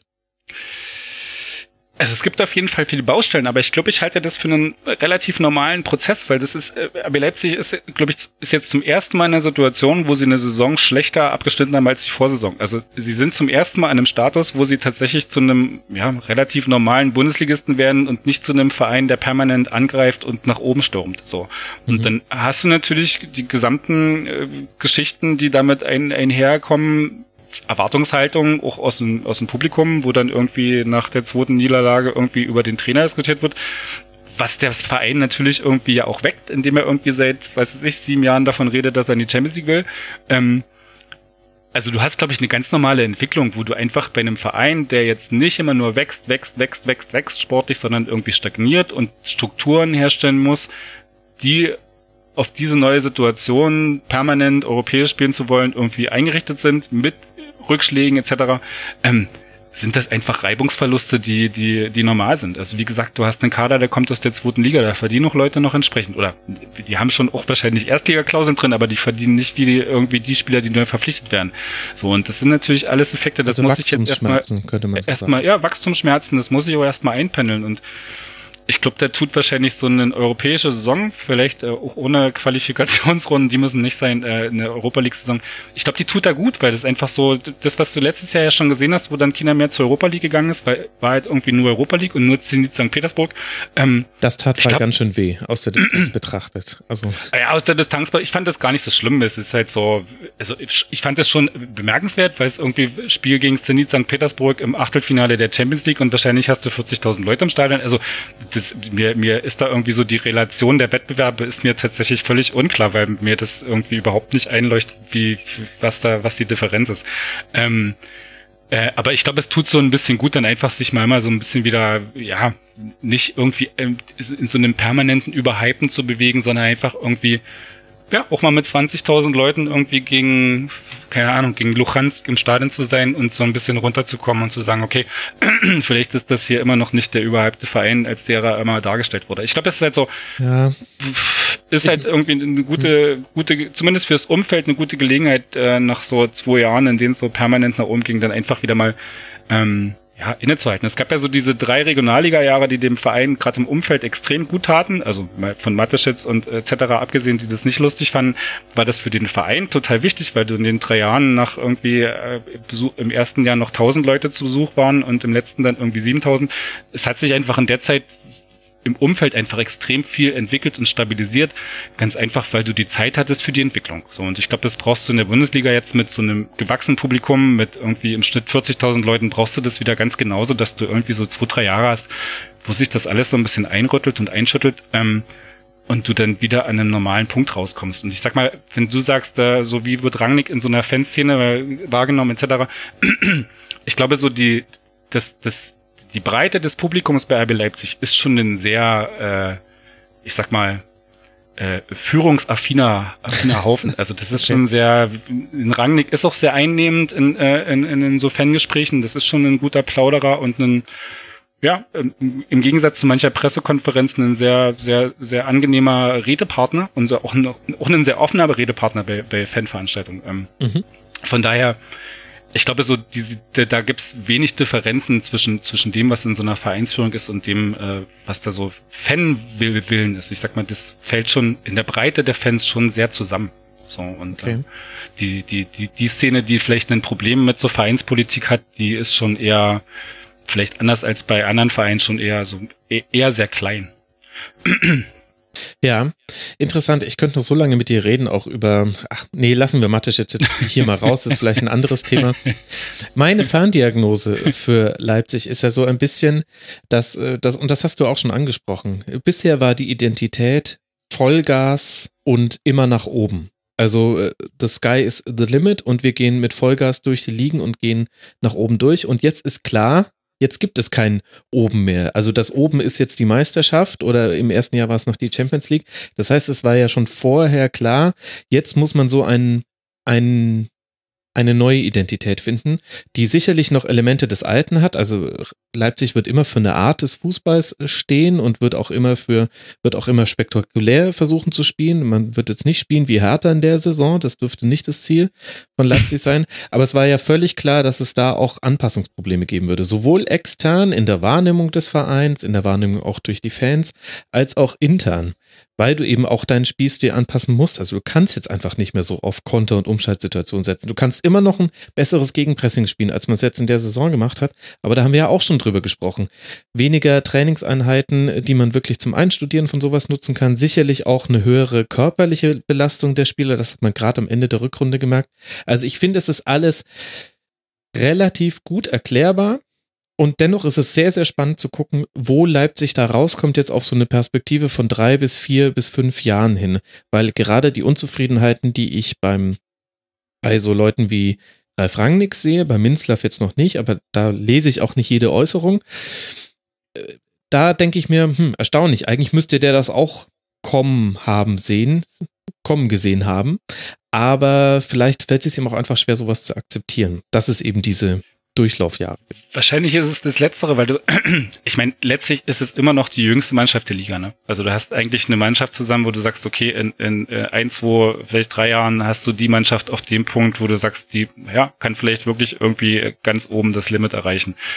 Im Moment ist es das nicht. Die Frage ist halt, wie weit kommst du mit so diesem Konzept, du holst ja jedes Jahr wieder 19-, 20-Jährige und entwickelst sie. Also das ist halt so, äh, klar kannst du irgendwie immer mehr Forderungen stellen und versuchen, die Mannschaft auszupressen, aber ich glaube, du brauchst halt schon irgendwie, das meine ich mit Strukturen, du musst dann halt auch mal zwei, drei Jahre der Entwicklung geben und ja, vielleicht dann auch mal eine Mannschaft haben, die nicht die jüngste der Liga ist und äh, nicht die jüngste der Champions League, sondern irgendwie eine Mannschaft haben, die ja, auch eine gewisse Erfahrung mitbringt, trotz allem. Da wird dann immer das Paradebeispiel gesagt, Timo Werner, der ist jung und erfahren, aber das gilt halt dummerweise auch nicht für alle. Also das ist halt schon Ah, aber diesen Quatsch. Mix aus Jungen und Erfahrenen, du hast mir gerade schon die goldene Brücke zum VfB Stuttgart gebaut, was ja. insofern bitter ist, in Anführungszeichen, weil ich dich erst noch fragen muss, wer denn der Seriencharakter ist, der diese Saison gut beschreibt in deinen Augen.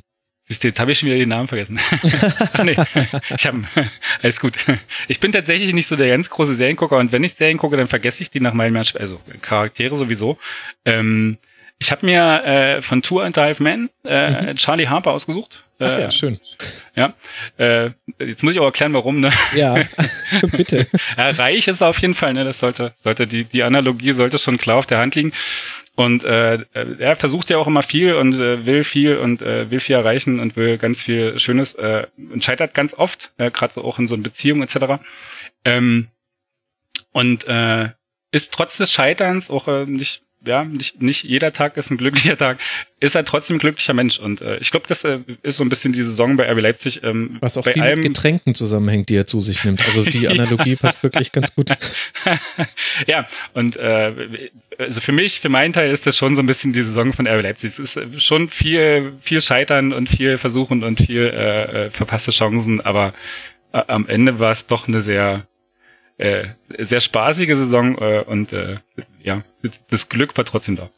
Genau, und am Ende sitzt man auch trotzdem noch auf seinem Haufen Kohle, deswegen muss man sich ja. auch keine Sorgen machen. Das ist ja. ja. auch so das Grundmotiv von Charlie Harper. Ja, gefällt genau. mir, gefällt mir ganz gut. Und jetzt haben wir ja schon wirklich die Brücke gebaut rüber zum VfB, liebe Jasmin. Bist jetzt länger nicht mehr zu Wort gekommen, entschuldige das bitte. Aber Matthias und ich waren kaum zu bremsen jetzt bei Leipzig. Jetzt hast du das volle Recht, uns den VfB Stuttgart näher zu bringen. Wo wollen wir denn anfangen, Jasmin? Es gibt so viel zu besprechen. Ähm, ja, ist mal wieder eine Saison, wo es sehr viele verschiedene Themen gibt. Ich würde fast anfangen, wenn wir auch bei dem Thema weitermachen, Neuzugänge, wo wir einmal auch junge Neuzugänge hatten, wie Akasiba, mhm. aber auch ähm, ältere, wie dann ein Bartstub, okay, ist nicht ganz so alt, aber ein Aogo, Beck, Gomez, mhm. was ja eher VfB ungewöhnlich war und von den Fans ähm, auch nicht so begeistert aufgenommen wurde anfangs. Ja, was ja auch damit zusammenhängt, was da so alles passiert ist. Also, um nochmal kurz alle Hörerinnen und Hörer das Bild zu verdeutlichen, Anfang dieser Saison.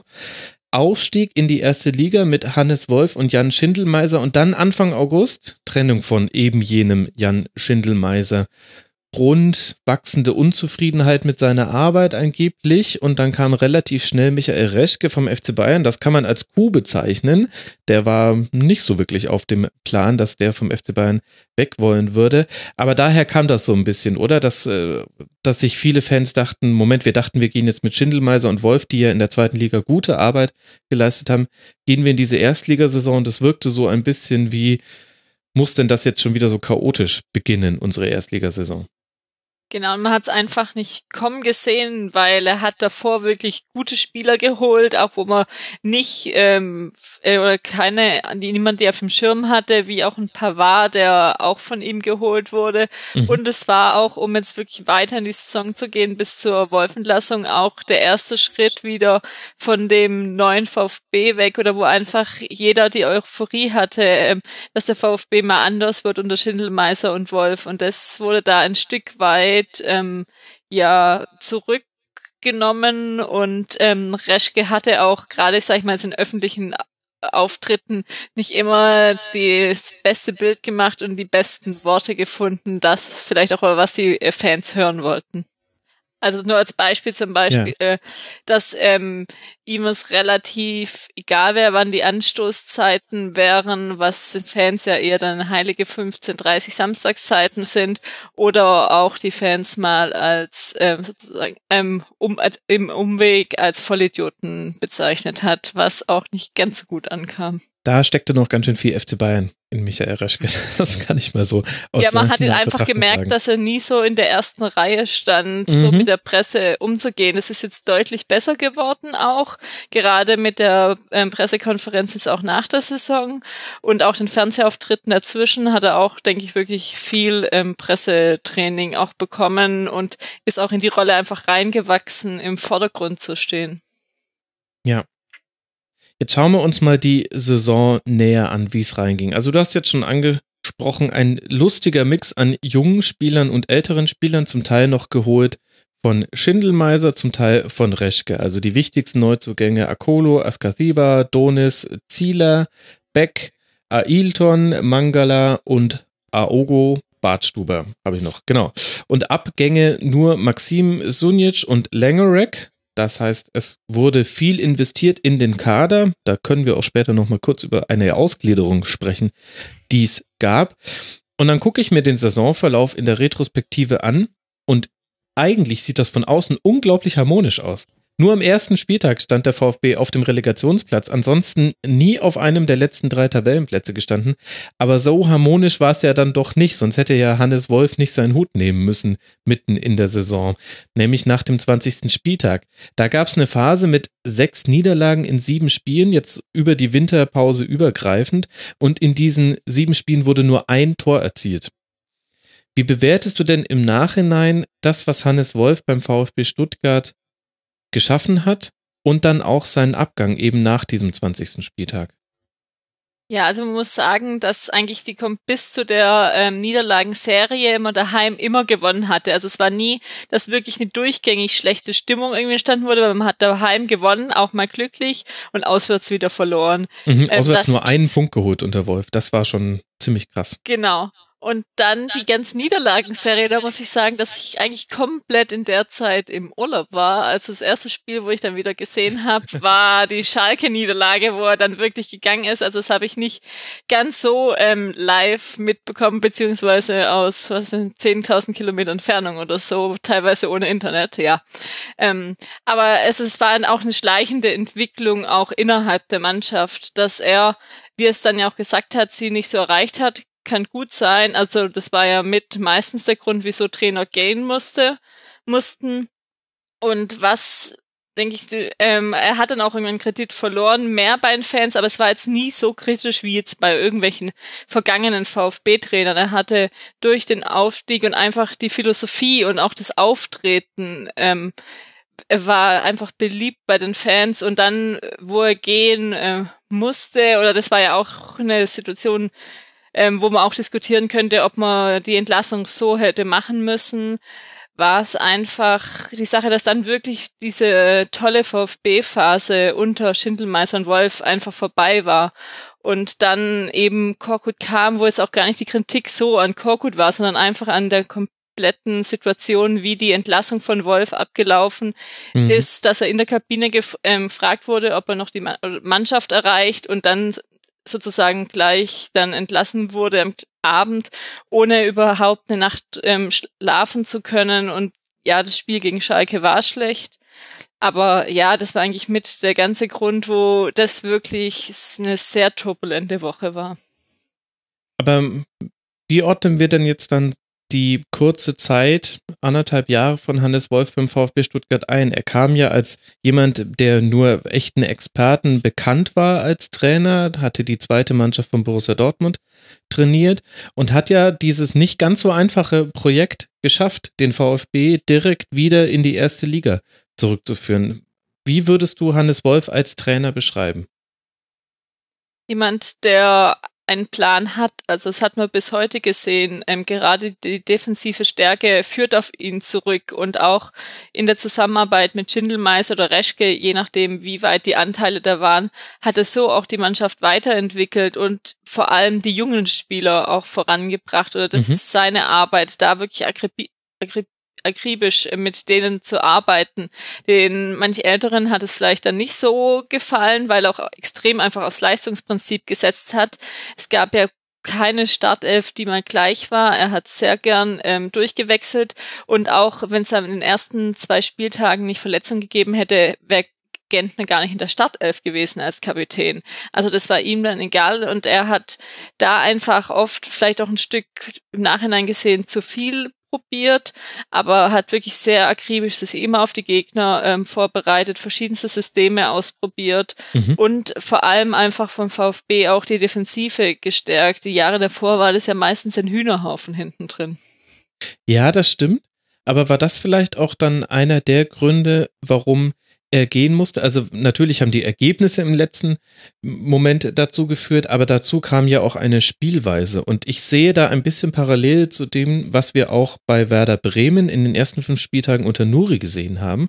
Beide Trainer haben den Fokus erstmal darauf gesetzt, die Defensive, die früher du hast jetzt Hühnerhaufen gesagt, lass mal einfach mal so stehen, also sehr wild aufgestellt war, zu stabilisieren, was dann halt zu Lasten des Offensivspiels ging. Also beim VfB war es ganz häufig so, in, vor allem unter Wolf dann noch, dass man, dass sich nur fünf maximal sechs Spieler am Offensivspiel beteiligt haben. Die anderen haben abgesichert und es gab auch ganz häufig den Spielverlauf.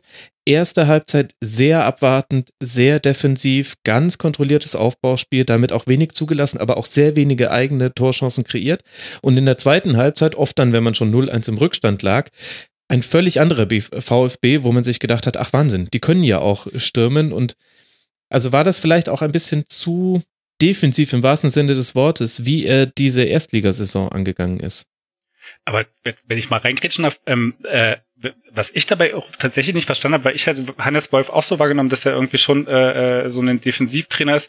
Und ich glaube, mich, für mich hat sich überhaupt nicht erschlossen, wie man mit, wie man Hannes Wolf ja, gehen lassen kann und dann letztlich einen Trainer holt, der ja für diese Defensivstrategie genauso steht. Also wenn man Korkut irgendwie ja. was in den letzten Jahren nachsagen kann, dann dass er seine Mannschaften gut organisieren konnte. Und da hätte man noch gedacht, das ist jetzt in Stuttgart ja eigentlich so in dieser dieser Vergangenheit der Wochen oder in, in den Monaten davor gar nicht das Hauptproblem gewesen, dass sie nicht, sich nicht defensiv gut organisieren können. Also ich glaube, das war für mich immer so ein Punkt von jenseits dessen, was man so bei Korkut dann so für Häme dann hinterher schüttet. Aber das war für mich immer der Punkt so, äh, was, warum? Vom, von dem zu dem. Ja, also ich, ich weiß es nicht, ob sie, also ähm, es gab es gab nie eine Begründung, wieso sie jetzt Korkut in der Spielweise ähm, genommen hatten. Da er hatte eher gesagt, dass er sich mit der Mannschaft beschäftigt hatte, mit der Spielweise. Er wohnt ja auch in Cannstatt oder auch schon vor seiner ähm, Verpflichtung und eher, dass es daher kam. Und zu dem Zeitpunkt hatte man auch generell jetzt nicht so die große Auswahl, dass man ähm, schnell einen Trainer findet.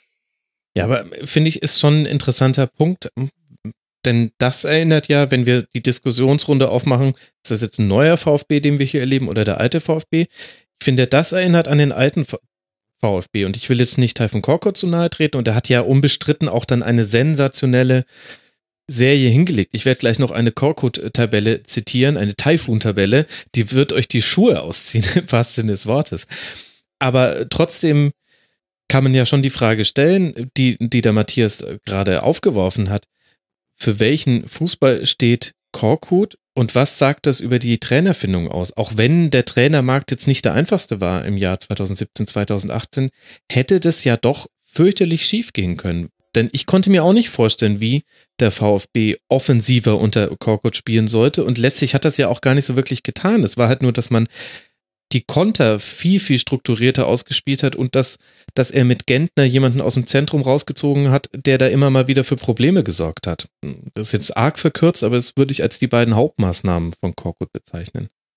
Das habe ich mir jetzt auch nicht vorstellen können, wirklich. Und die meisten auch nicht wirklich. Ähm, ähm, ja, das ist eben auch mit einiger Kritikpunkte gewesen an dem ganzen ähm, Trainerwechsel, dass es einfach wieder war wie vor der Zeit ähm, Schindelmeiser und Wolf, dass es einfach nicht auf den ersten Blick ähm, durchsichtig war.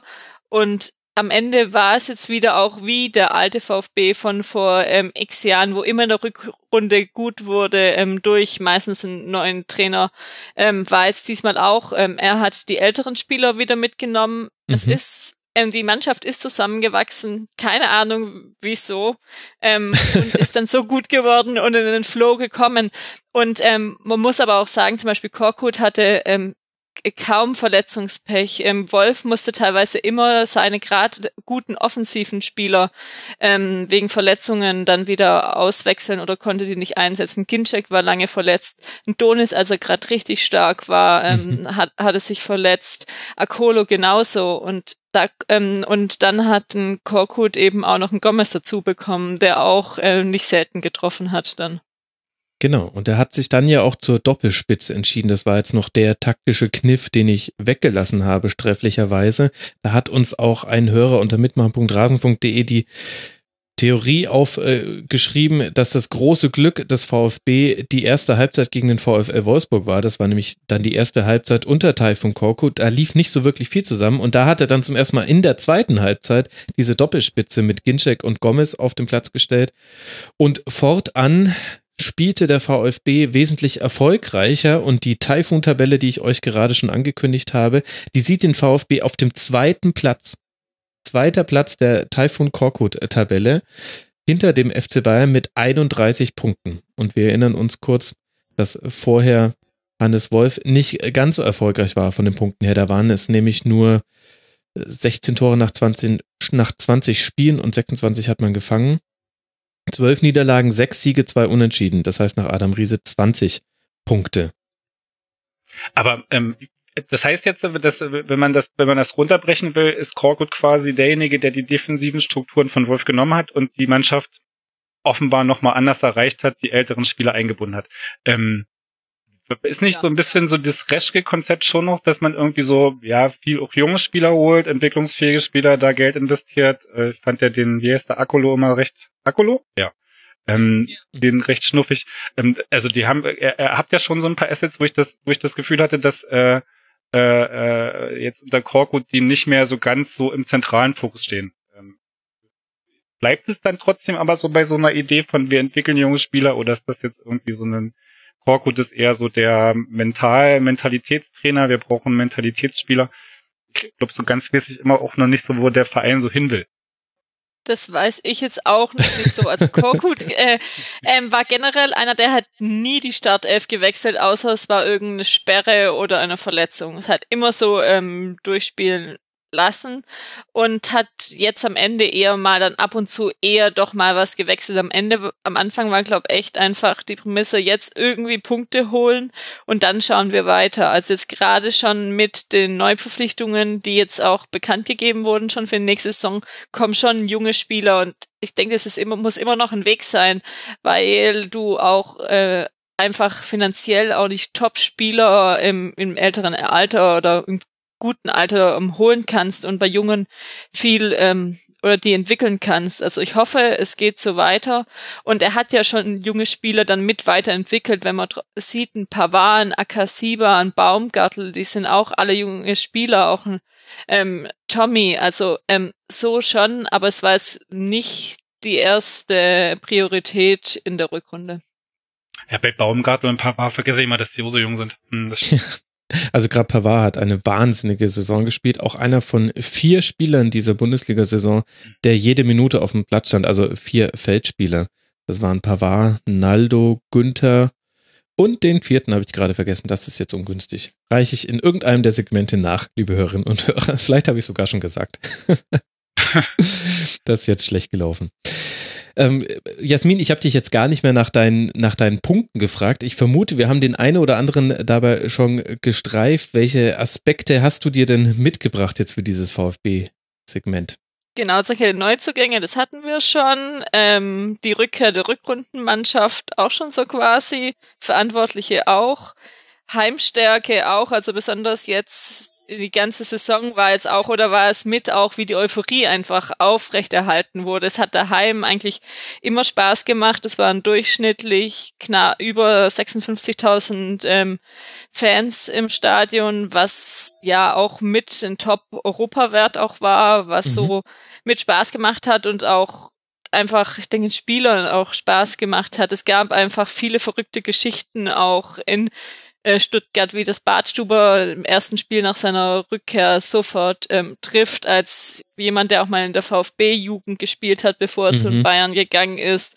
Ein Gomez ähm, Rückkehrer, der jetzt zwar erst getroffen hat, aber trotzdem beliebt ist. Oder auch das ein oder andere Last-Minute-Tor ähm, wie von Akolo gegen ähm, Köln. Also es, da mhm. gab es schon richtig tolle Geschichten einfach in der Saison. Ähm, und da lebt aber auch immer noch mal etwas von der zweiten Liga, wo einfach ein fantastisches Jahr war.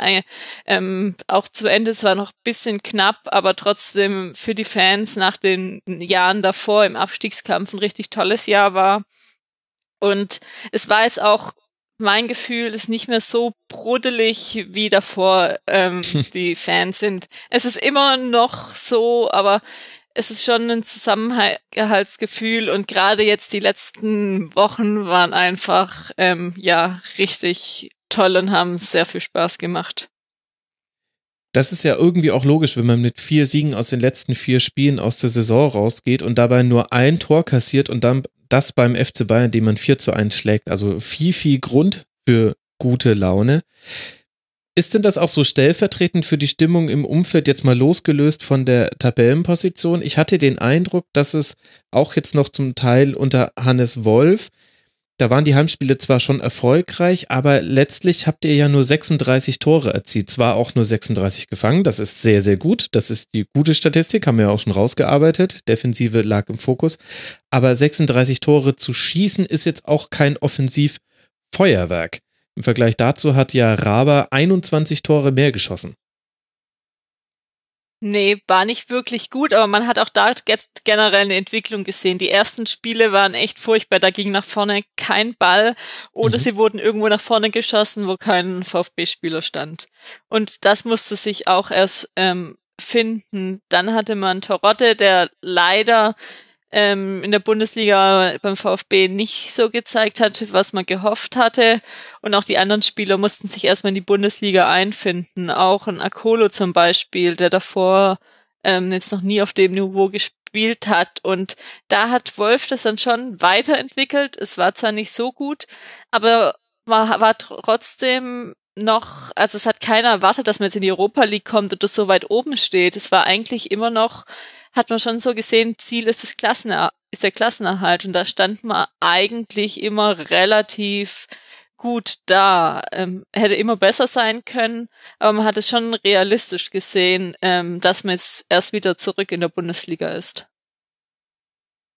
Und wie wird jetzt dann im Nachhinein auch das ganze Handeln der Verantwortlichen bewertet? Haben wir ja schon angesprochen. Viel des Ummuts, der Teil von Korkut erwischt hat, war gar nicht so sehr auf seine Person bezogen, sondern rund um die Entscheidungsträger außenrum und auch dieser Schindelmeiser-Abgang hat so seine Spuren hinterlassen. Wie glaubst du denn, wird jetzt so das Präsidium und auch Michael Reschke bewertet?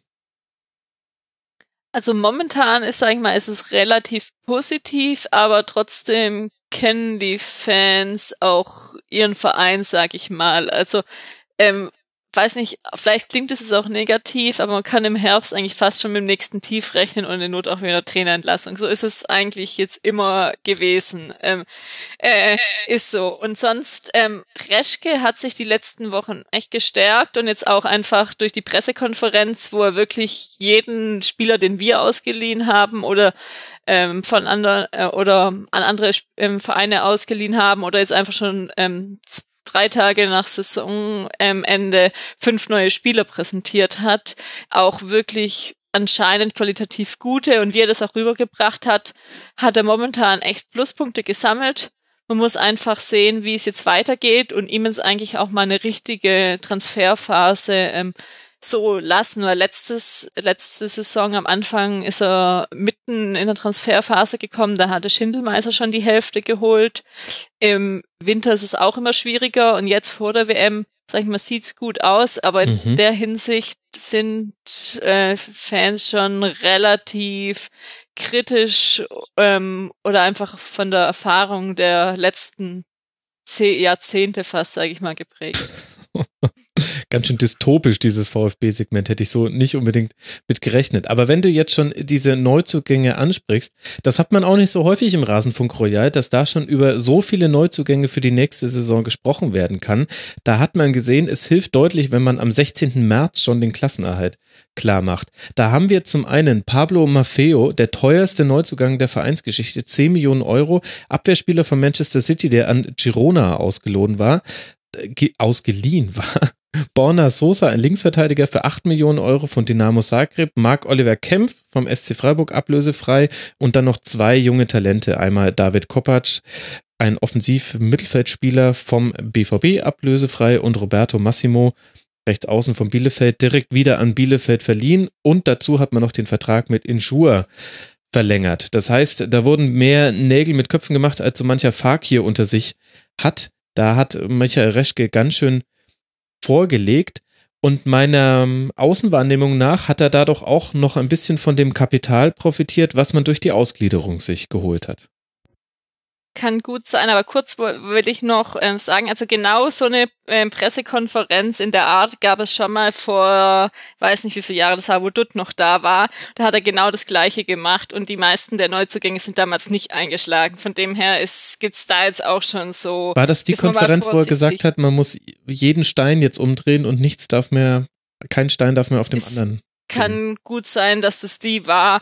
Aber jetzt generell, ähm, also von den Leuten, die jetzt Reschke geholt hat, sind es gerade auch die Schwachstellen, wo man nach Leuten gesucht hat. Mhm. Gerade Rechtsverteidiger hat man momentan keinen seit ähm, Beck mit dem Kreuzbandanriss ähm, verletzt ist und auch Linksverteidiger war eine offene Stelle. Und Innenverteidiger wird jetzt auch Badstuber gehen und Pavard ist es bei der w falls er zur WM fährt, auch noch offen. Aber ja, da wird sicherlich von der Ausgliederung ähm, noch Geld dabei sein oder hieß es, ähm, wie viel da jetzt wie noch von letzter Saison übrig ist, wie viel man so auch letzte Saison ausgegeben hätte für Transfers, ähm, weiß ich nicht, aber ja, ähm, kann gut sein, dass davon noch was genutzt wird. Ja, bei den 18 Millionen, das wäre jetzt nicht so der Umfang gewesen, mit dem ich gerechnet hätte. Vor allem, weil wir ja vorhin auch schon im Leipzig-Segment gelernt haben, selbst wenn der VfB jetzt die Europa League-Qualifikation schaffen sollte, dann sind es ja auch nicht die großen Geldtöpfe. Also ein Ralf Rangnick macht, geht dafür nicht mal in den Keller, hätte ich jetzt fast schon gesagt. Und deswegen da das gegen zu finanzieren, wird schwierig. Wie ist denn gerade so die Fanmeinung gegenüber dieser Ausgliederung? Das liegt da noch gar nicht so lange zurück und wurde von den üblichen Diskussion begleitet, die man immer hat bei diesen Themen? Ähm, ja, also momentan ist es nicht mehr Punkt eins, aber anfangs ähm, wurde es ja dann doch, also wurde es dann letztes Jahr ähm, zugestimmt und einer der Personen, der das mit auch vorangetrieben hat und dort ähm, auf der Mitgliederversammlung auch eine Top Rede gehalten hat, war Schindelmeister, der dann eben kurz darauf, sag ich mal, abgesägt wurde. Also da war schon die Kritik und momentan ist es eher die Frage, ähm, wie es weitergeht, ähm, wo ähm, über Fonds geredet wird etc., was jetzt aber auch wieder nach hinten geschoben wurde. Von dem her ist es momentan jetzt nicht mehr ähm, so im Fokus. Ja. Okay, aber vermutlich hat sich an den Grundsatzpositionen von den Ultras und auch anderen Gruppierungen nicht so viel geändert, wie sollte es auch. Aber was glaubst nee, du? Ist eher, dass Dietrich halt immer noch, also sag ich mal, von den Leuten kritisch gesehen wird, weil ähm, eben, je nachdem, wie man sieht, äh, Quatrix ähm, noch dahinter steht oder er ist dementiert ähm, und dann einfach es auch mehr anfangs hieß, dass mehr ähm, äh, ähm, Unternehmen aus der Region ähm, mhm. reingenommen werden und jetzt das auch schon mehr wieder zurückgenommen wurde. Ja, aber wirkliche offizielle Aussagen bekommt man nicht und muss jetzt einfach abwarten. Ich bin mir irgendwie auch jetzt nach den ersten 20 Minuten, die wir gesprochen haben, Jasmin, überhaupt noch nicht sicher, wie ich den VfB Stuttgart einordnen soll. Also du hast mir schon die Utopie genommen, dass es ein neuer VfB ist, in dem du auch schon Chaos angekündigt hast. Und dann haben wir so viele verschiedene Pole. Wir haben auf der einen Seite jetzt einen hochspannenden Kader mit vielen jungen Talenten. Michael Reschke hat auch noch angekündigt, da werden auch noch ein paar erfahrenere Leute mit dazukommen. Das heißt, der Mix, den wir vorhin schon angesprochen haben für diese Saison, den wird es in der nächsten Saison auch geben. Dann haben wir eine Europa League Qualifikation, die einen den, also vermutlich sollte der FC Bayern das DFB-Pokalfinale gewinnen. Zu diesem Zeitpunkt hier der Aufnahme wissen wir es noch nicht. Vorhin habe ich über den FC Bayern gesprochen, da wusste ich es schon. Da müsst ihr jetzt fertig kommen, liebe, damit müsst ihr jetzt fertig werden, liebe Hörerinnen und Hörer. So ist es im Rasenfunk Royal. Also wir haben eine Europa League Qualifikation eventuell, die einem die Terminplanung ganz schön auseinanderreißt und die Vorbereitung nicht arg viel einfacher macht. Gleichzeitig seid ihr ja auch noch ein Aussteiger, wo man auch gar nicht so weiß, wäre das jetzt überhaupt gleich gut im zweiten Jahr, so toll jetzt dieser Lauf unter Korkut war, aber dann auch noch eine Mehrfachbelastung mit drin zu haben. Wie stehst du denn diesem Thema gegenüber? Also, ähm, auch wenn es vielleicht irgendwie komisch klingt, ich wollte nicht in die Europa League und ich war da jetzt auch nicht die Einzige, ähm, wo das so war. Und hätte auch äh, vor zwei Wochen hätte man nicht damit gerechnet. Keiner hätte mit gerechnet, dass man gegen Hoffenheim gewinnt, gegen Leverkusen oder gegen Bayern. Es hieß immer von Anfang an der Saison, man muss vor den drei Spielen den Klassenerhalt geschafft haben. Und jetzt ist man irgendwie in den Lauf gekommen, dass, sag ich mal, dass man vermutlich oder wie auch immer in Europa League kommt. Und gerade die Punkte, die du angesprochen hast, ähm, man muss ab am 26.07. ist das erste Spiel und man hat dann sech, vier oder sechs Spiele, ich habe es gerade nicht im Kopf, ähm, erstmal vorm Bundesliga-Start noch ähm, im Vergleich zu den anderen Mannschaften. Und dann gibt es eventuell auch noch oder gibt es Spieler, die ähm, zur WM fahren. Ähm, ein Pavard, ein Kaminski ist ähm, nominiert ähm, mhm. oder auch ein Gomez. Und die spielen dann schon nicht mit und man hat eben keine richtige Vorbereitung. Ja, und also ich hätte mich jetzt gerne auch lieber, sage ich mal, noch eine Saison darauf konzentriert, in der Bundesliga anzukommen. Das zweite Jahr ist bekanntlich eher schwierig. Aber ich sag mal so, muss man es jetzt äh, nehmen. Ich hätte nicht gedacht, auch dass die Mannschaft mit der Mentalität, wie man es auch in den letzten Jahren gekannt hat und wie sie auch gegen Werder ähm, kurz vor Ende der Saison gespielt haben, dann noch die ähm, Spiele so gewinnen. Wie ist denn das denn mit so Vereinsspieler? Also, bei RB war es ja schon sechster Platz, super, alles große Freude, große Party am Spiel. Ähm, wie war das denn mit dem siebten Platz? War schon eher sowas, oh, wir könnten Europa League Quali spielen äh, oder ist das trotzdem irgendwie was als Erfolg gewesen? Also die Spieler, ähm, für sie war es ein Erfolg. Ähm, also es gab auch ähm, Videos danach aus der Kabine, wo sie ähm, Europapokal gesungen haben und rumgehüpft sind und auch abends dann, also Saison ähm, Ausklang, sag ich mal, dann gefeiert haben. Also für sie ähm, dann schon ähm, ähm, hat man das dann schon gesehen, dass dann auch, denke ich, generell viel abgefallen ist, einfach nach der Saison, wo es ja auch nicht dann immer so gut aussah. Aber es ist schon eine besondere Situation, die wir hier haben. Da erzählt mir erst der Matthias, ja, also Leipzig, Europa League, naja, wenn es denn jetzt unbedingt sein muss, dann spielen wir auch Europa League. Jetzt erzählst du mir, ah, ich wollte gar nicht in die Europa League, wenn ich das jetzt gleich im Eintracht Frankfurt-Segment erzähle. Ich, will, ich will. fangen an zu weinen, ich sage es euch. Stopp, ich will in die Europa League, ich, ich spiele gerne Europa League. Also Aber nur die Quali-Runde müssen es nicht sein. Ja, der siebte Platz ist auch noch die Sache, sag ich mal, immer noch muss man im Konjunktiv reden, wo man halt echt extrem früh anfängt und gerade das letzte Mal, als der VfB in der Europa League ähm, gespielt hat, war es auch einer der bekannten Vereine, die sich ganz früh ähm, verabschiedet haben. Also ich gönne euch die Europa League von Herzen, ganz uneigennützig. ja, da möchte jemand die Quali vermeiden. Wäre jetzt natürlich auch ein Riesengag, wenn ich diese ganzen Spannungsbogen hier aufgebaut gebaut habe, nur um gleich im völlig euphorischen Eintracht Frankfurt-Segment mit dem DFB-Pokalsieger zu sprechen. Ja. Aber gut, manchmal muss man auch mal ein bisschen ins Risiko gehen bei so einem Rasenfunk Royal. Das läuft anders nicht. Ja, aber Jasmin, was glaubst du denn, wie sich der VfB Stuttgart dann weiterentwickeln wird, auch spielerisch? Meine These ist so ein bisschen, dass das, das war jetzt definitiv nicht schlecht. Ich will auf gar keinen Fall diese Taifun-Tabelle schlecht reden. Aber da kamen schon auch Dinge zusammen. Also ich will da nicht sagen, dass ihr alle Spiele ansonsten verloren hättet, aber da gab es auch glückliche Führungen und der VfB Stuttgart war irgendwann so ein bisschen ein FC Schalke 04 2.0. Du wolltest nicht gegen den VfB zurückliegen, denn die Defensive steht einfach sehr, sehr gut und Konter sind sehr, sehr gefährlich. Jetzt kann man aber ja davon ausgehen, das wird sich nicht über eine komplette Saison im nächsten Jahr tragen.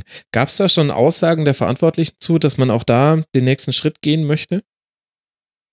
Ähm, hatte ich jetzt gerade nichts mehr im Kopf von der Pressekonferenz, die war aber auch extrem lange und Reschke hat einen da zugeballert, als ich saß also da ich habe da auch nichts gehört dran und also. habe mitgeschrieben. Also da war es nichts, also generell für nächste Saison da in der Hinsicht gab es noch gar keine Aussagen. Also es ging jetzt immer erst um Klassenerhalt, jetzt mal so ein bisschen Europa League. Jetzt wurden die Spieler bekannt gegeben. Also ich denke, es wird eigentlich schon auf der Grundlage aufgebaut, weil es werden relativ wenige Spieler den Verein verlassen. Man hat ähm, hinten einfach einen Zieler, den wir jetzt noch gar nicht erwähnt haben, der ja. bockstark ist, ähm, gespielt hat, ähm, wo auch äh, extrem beigetragen hat für die Defensive und auch ähm, die, ich sag mal, jüngere Innenverteidigung davor ähm, geleitet hat. Und dann kann ich mir schon vorstellen, dass es eine relativ ähnliche Formation ist wie dieses Jahr. Ähm, und dann, denke ich, muss man schon schauen, dass man hinten immer noch ähm, stabil steht, aber auch dann nach vorne einfach ähm, mehr spielt und vielleicht auch einfach mehr das Spiel aufbaut, ähm, weil man kann eben echt nicht immer mit rechnen, dass die Gegner auch viele Chancen vergeben und man vorne dann auch mal irgendwie einen reinmacht. Und ähm, das hat man auch so generell unter Kurt gut gesehen. Ähm, irgendwann haben sich die Gegner auch mehr schon auf den VfB eingestellt gehabt, wie in den ersten paar Spielen. Ja, das stimmt. Und die, die, Schüsse aufs Tor sind, haben sich überhaupt nicht verändert von Korkut zu Wolf. Das Einzige, was sich verändert hat, der VfB hat es besser geschafft, den Gegner auf die Außen zu drücken. Es wurden durchschnittlich fünfmal fünf Flanken mehr geschlagen als gegen den VfB unter Hannes Wolf. Das ist dann kein Zufall mehr bei so einem hohen Wert. Aber ansonsten hat sich nicht so viel verändert. Aber ihr habt es damit halt geschafft, den Gegner den Weg übers Zentrum dicht zu machen. Ich glaube, da hat er, da haben dann auch, also nicht nur Gentner hat dann eine Rolle gespielt, der dann eben auf die Außen gezogen wurde, sondern du hast ja vorhin auch schon das Verletzungspech in der Hinrunde mit dem, dass man von Verletzungen verschont blieb, weitgehend in der Rückrunde verglichen. Und dann hast du halt in der Innenverteidigung einfach mit Baumgartel und Pavard zwei Leute, die zum einen eine gewisse Körpergröße mitbringen und aber halt auch eine Kopfballstärke. Und das hat ganz gut funktioniert. Jetzt, wenn wir schon so angefangen haben, mal ein paar Spieler ein bisschen herauszuheben, Ziele haben wir jetzt genannt, Baumgartel, Pavard, wer war denn noch besonders wichtig in dieser Saison? Akasiba, ganz klar. Der ist als 20-Jähriger, ich weiß nicht, wie, ob er damals auch schon 20 war, im Sommer ähm, gekommen, ähm, musste dann nochmal zurückfliegen wegen Visa-Angelegenheiten, ähm, hat sofort ähm, gespielt ähm, in Deutschland, ähm, ohne auch, kann, kann auch kein, groß kein Englisch. Ähm, und hat einfach genial gespielt und jetzt eigentlich auch fast immer durchgespielt, hat anfangs relativ viele gelbe Karten mhm. ähm, bekommen, hat sich dann auch ähm, zurückgehalten und ist einfach, sag ich mal, auch naja, so ein zehn Spieler, gelbe Karten sind es dann noch geworden, also. ja, aber er hat am Anfangs die erste Gel Gelbsperre war relativ schnell, die war äh, ja. gleich nach fünf oder sechs Spielen, ja, dann hat er sich am Ende Spieltag, jetzt ja. genau, dann hat er sich eigentlich echt zurückgehalten oder sich dann auch, ich sag mal, ähm, dann irgendwie vielleicht an die Bundesliga auch gewöhnt. Vielleicht wurde auch in Argentinien weniger gepfiffen und ist einfach bockstark. Er ist überall auf dem Platz, ähm, grätscht dazwischen, ist vielleicht auch so ein Spieler, den die ähm, Gegner nicht so mögen und die eigenen Fans ähm, lieben ihn, ist aber auch abseits des Platzes eine komplett andere Person. Ich konnte mich auch mal ähm, mit ihm unterhalten auf Spanisch, echt eher zurückhaltend und schüchtern, was man gar nicht so glauben würde und einfach immer noch denken, 20-jährige Argentinier kommt her und spielt die komplette Saison durch. Ähm, ja, bockstark. Absolut. Ich habe ihm übrigens Unrecht getan. Es war nicht der siebte Spieltag, sondern es war der elfte Spieltag, aber es war, er hatte erst sieben Spiele gemacht. So, genau, der ist ja erst in der erst genau, gekommen, während genau. ähm, in der Transferphase dann relativ ähm, spät sonst noch, wenn man herausheben könnte, generell ein Bartstuber, der hat sich dann irgendwann anfangs wurde noch öfters mal, war ein bisschen angeschlagen, hat dann aber echt fast die komplette Saison oder nach hinten raus durchgespielt, mhm. ähm, hatte mal ein schlechteres Spiel, aber sonst hat man bei ihm einfach auch den Willen gesehen und auch den Unterschied zu jemand, der x Jahre bei Bayern war und dann, dann zum VfB kommt. Ähm, er hat immer versucht, die Dinge spielerisch zu lösen. Das ist dann manchmal auch schief gegangen, unter anderem auch in dem Spiel, was du angesprochen hast. Aber das ist einem schon deutlich aufgefallen, dass du da jemanden hast, dem das erstmal gar nichts ausmacht, wenn da zwei Leute auf ihn zurennen, weil er sich denkt, na gut, dann spiele ich halt den Pass in deren Rücken, weil wenn die auf mich zurennen, dann muss auch irgendwo einer meiner Mitspieler frei sein. Das kriegen wir schon alles hin. Das fand ich auch ganz interessant zu sehen, was da einfach für eine, ja, eine Selbstsicherheit im Passspiel einfach mitkommt, wenn du von der Ballbesitzmannschaft kommst.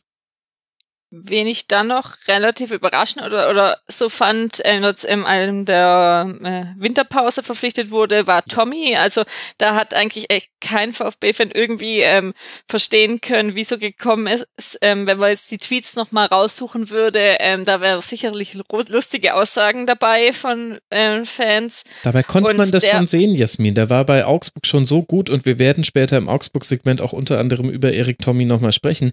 Der VfB Stuttgart ist der Winterpausen-Transferkönig. Gomez geholt und Tommy geholt. Alles richtig. Genau, und die haben, die waren dann 14 von 19 Toren in der Rückrunde beteiligt. Wahnsinn. das ist echt.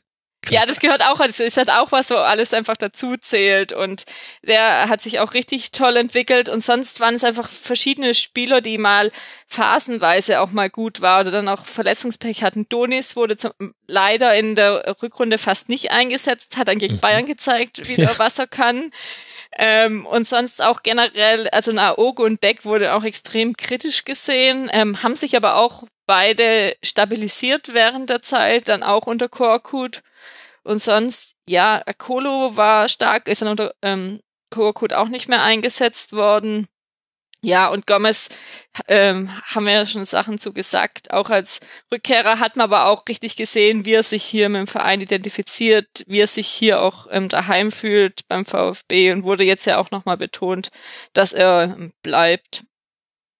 Das finde ich auch wirklich nochmal eine besondere Geschichte, denn gerade bei Mario Gomez können sich bestimmt viele noch gut daran erinnern, wie es war, immer wenn er mit dem FC Bayern in Stuttgart gespielt hat. Ich sag mal, Liebesbekundungen sehen anders aus, aber schön zu sehen, dass das ein Spieler auch unberührt lassen kann in seiner Beziehung zum Verein und dass er jetzt gefeiert wird, ist ja schon wieder klar und er hat es aber auch den Fans nicht übel genommen, zumindest wäre mir da jetzt nichts bei aufgefallen. Aber das fand ich, da habe ich noch drüber nachgedacht in der Winterpause, wie das jetzt wohl werden würde, aber keinerlei Probleme. Gab es denn auch Enttäuschungen für dich im Kader dieser Saison?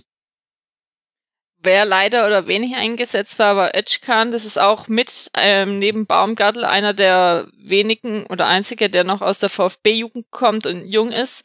Hatte dann auch mal ähm, eine gute Phase gehabt. Ähm, war da nicht so eingesetzt, von wo, wem man sich mehr hätte vielleicht erwarten können, ist Burnic, der ist ausgeliehen vom BVB, hatte aber auch anfangs einen unglücklichen Start, wo er nicht auf seiner Stammposition gespielt hat, dann auch mal eine gelb-rote Karte in der Bundesliga bekommen hat. Ja, das sind mit die, die ähnlich gespielt haben und auch ähm, Asano, der eigentlich ja. echt auch immer gut war und dann, ich weiß gar nicht mehr wann, aber größtenteils nicht mal mehr im Kader war und jetzt dann auch zu Arsenal zurückgeht. Genau, Asano war im Grunde in der kompletten Rückrunde ganz häufig nicht mehr im Kader. Ab dem 18. Spieltag geht das los, dass er nicht im Aufgebot stand oder nicht in der Startelf. Er war dann nur noch viermal im Kader in der letzten Rückrunde.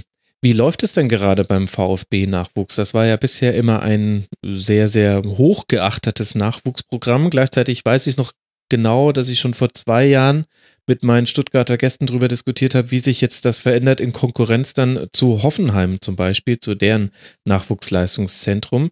Ich habe jetzt mal nur gerade mir die Tabelle angeguckt der Regionalliga Südwest. Da ist man im Mittelfeld rausgekommen mit einer, naja, äh, mittelprächtigen Saison. 62 Gegentore in 36 Spielen. Also ein bisschen Stuttgarter DNA erkenne ich da schon noch. Wie ist es denn um den Nachwuchs gerade bestellt? Also generell, also VfB war ja früher immer bekannt als eine der Jugendmannschaften. Genau. Und jetzt gerade auch für den nominierten ähm, Kader für die Nationalmannschaft haben 26 Prozent ähm, der Spieler mal in der VfB-Jugend gespielt. Ui, da hat sich ähm, jemand aber gut vorbereitet. Nicht jeder Vierte, nein, 26 Prozent, ein bisschen mehr. Genau, und jetzt eigentlich die letzten Jahre schon nicht ähm, mehr. Also es war mit ein schleichender Prozess, auch mit wechselnden Personalien jetzt ähm, einmal die ähm, zweite Mannschaft wird jetzt in der nächsten Saison zu einer U21. Da war eigentlich die komplette Hinrunde bis im Frühjahr die Diskussion, ob sie komplett auch ähm, abgemeldet wird. Mhm. Ähm, wurde es nicht mehr. Ähm, seit ähm, Frühjahr ist auch ähm, Hitzelsberger ähm, Leiter des ähm, Nach Nachwuchsleistungszentrums und nimmt sich der Sache an und sonst kriegt man jetzt nicht so viel mit. Es scheint wieder ähm, besser zu werden.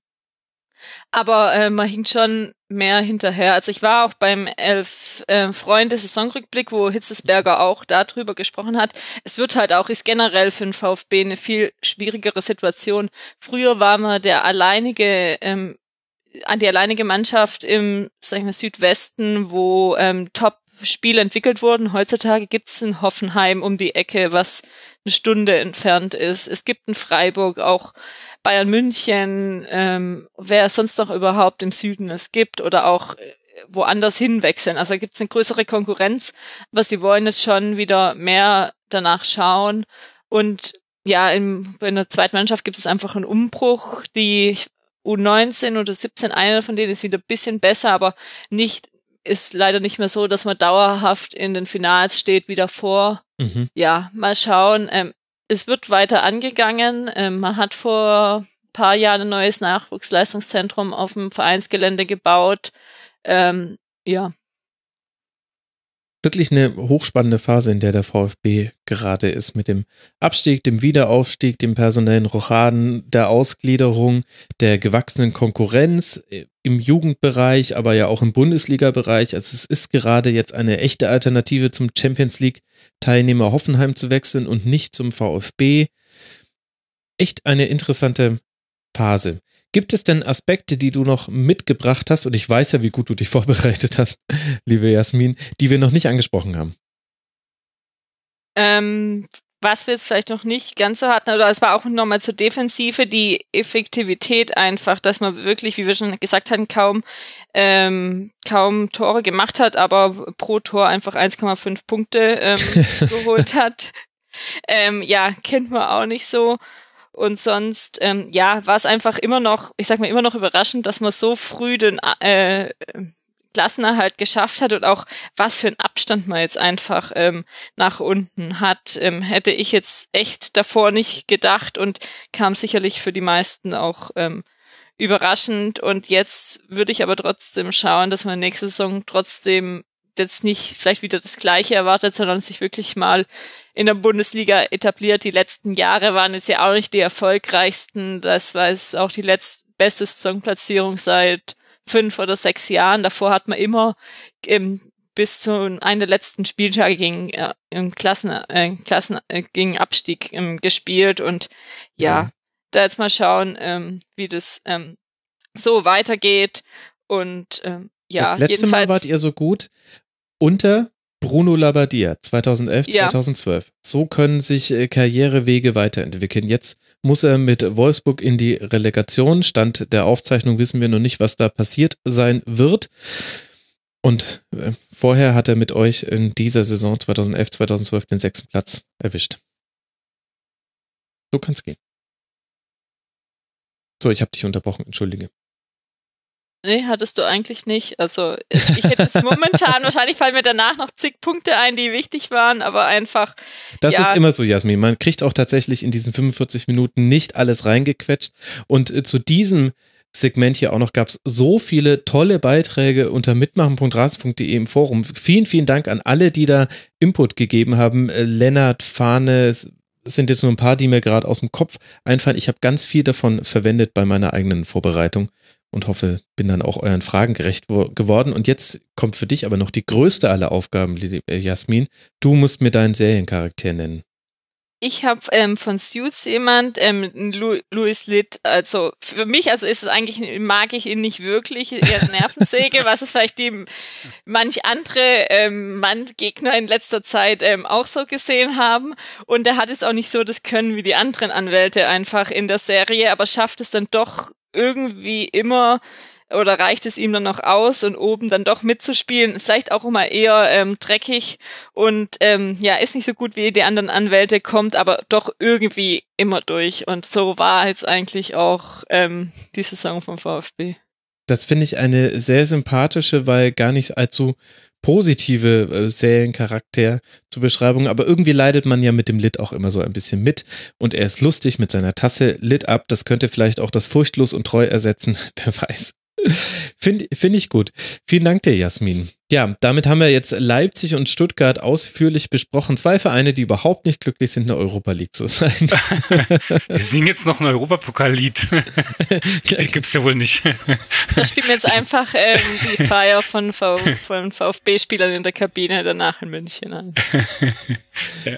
Genau, und ich kann noch, kann noch eins dazu sagen, es lohnt sich sehr, dir zu folgen auf Twitter, Jasmin, at Yasi2106, vor allem, weil ich über dich, du bist die einzige, über die ich Spielerfrauen Content mitbekomme, weil du unter dem Hashtag SpielerfrauenTV sehr, sehr genau verfolgst, was die so bei Instagram treiben. Das wäre mir ja zu anstrengend, aber es hat sich irgendwie entwickelt und aus der Hinsicht muss man echt sagen, dass Aogo eine Bereicherung für, beziehungsweise seine Frauenbereicherung äh, für den VfB ist und dass es da äh, nicht langweilig wird.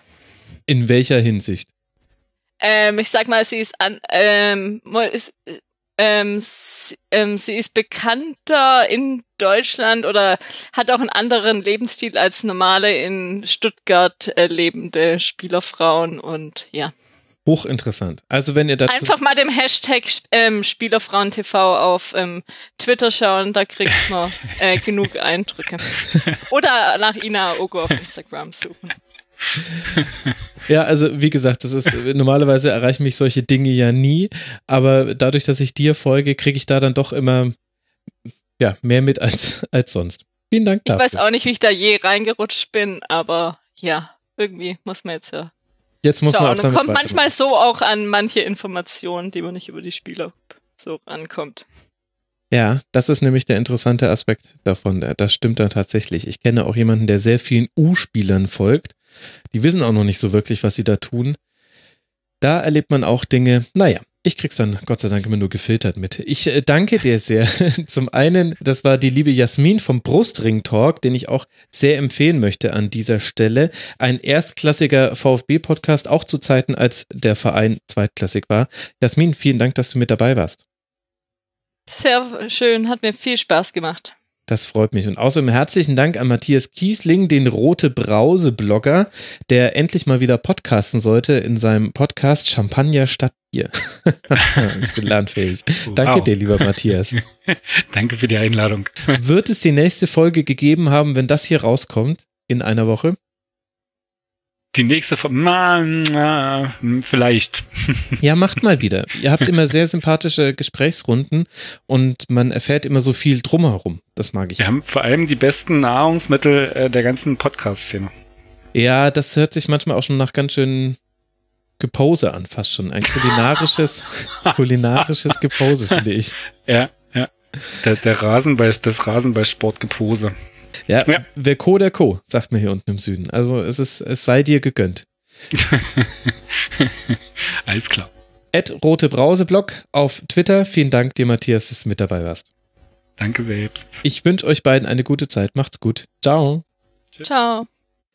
Das nächste Segment im Rasenfunk Royal ist ein ganz besonderes und das aus zwei Gründen. Zum einen ist es das allerallererste in der Geschichte des Rasenfunk Royals, in der ruhmreichen Geschichte möchte man fast sagen, mit zwei Gästen zu einem Verein und zum anderen hat das einen herausragenden Grund, und zwar sowohl der Verein, über den wir sprechen, als auch die Gäste, die ich habe. Der Verein ist Eintracht Frankfurt, der DFB-Pokalsieger 2017, 2018.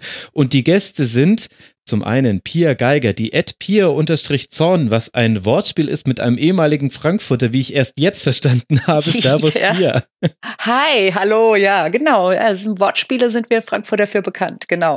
ja. ja, ich habe schon vorhin gesagt, dafür hat mein Intellekt als FC Bayern-Anhänger einfach nicht ausgereicht. Macht ja nichts. wie, wie spendabel ihr seid plötzlich seit Abpfiff des ja, DFB-Pokalfinals. Das ist mir völlig großzügig, völlig großzügig. Ja. Aber wir, wir haben ja noch so ein Dauergrinsen im Gesicht, deswegen ähm, und womit vollkommen zurecht. Deswegen freue ich mich auch, dass wir ausnahmsweise dieses Segment auch mal zu dritt aufzeichnen, denn außerdem noch mit dabei ist Axel Hoffmann, der Ed Bevis-Welt. Er schreibt auch unter Bevis Welt einen Blog und das schon seit vielen, vielen Jahren. Axel, schön, dass du mit dabei bist. Wie geht's deiner Stimme? Ja, hi, schönen guten Abend. Bei der Stimme geht's ausgezeichnet. Sie hört sich heute etwas anders an als üblicherweise. Das wird die nächsten Tage auch noch so bleiben. Aber die habe ich mir auch erarbeitet.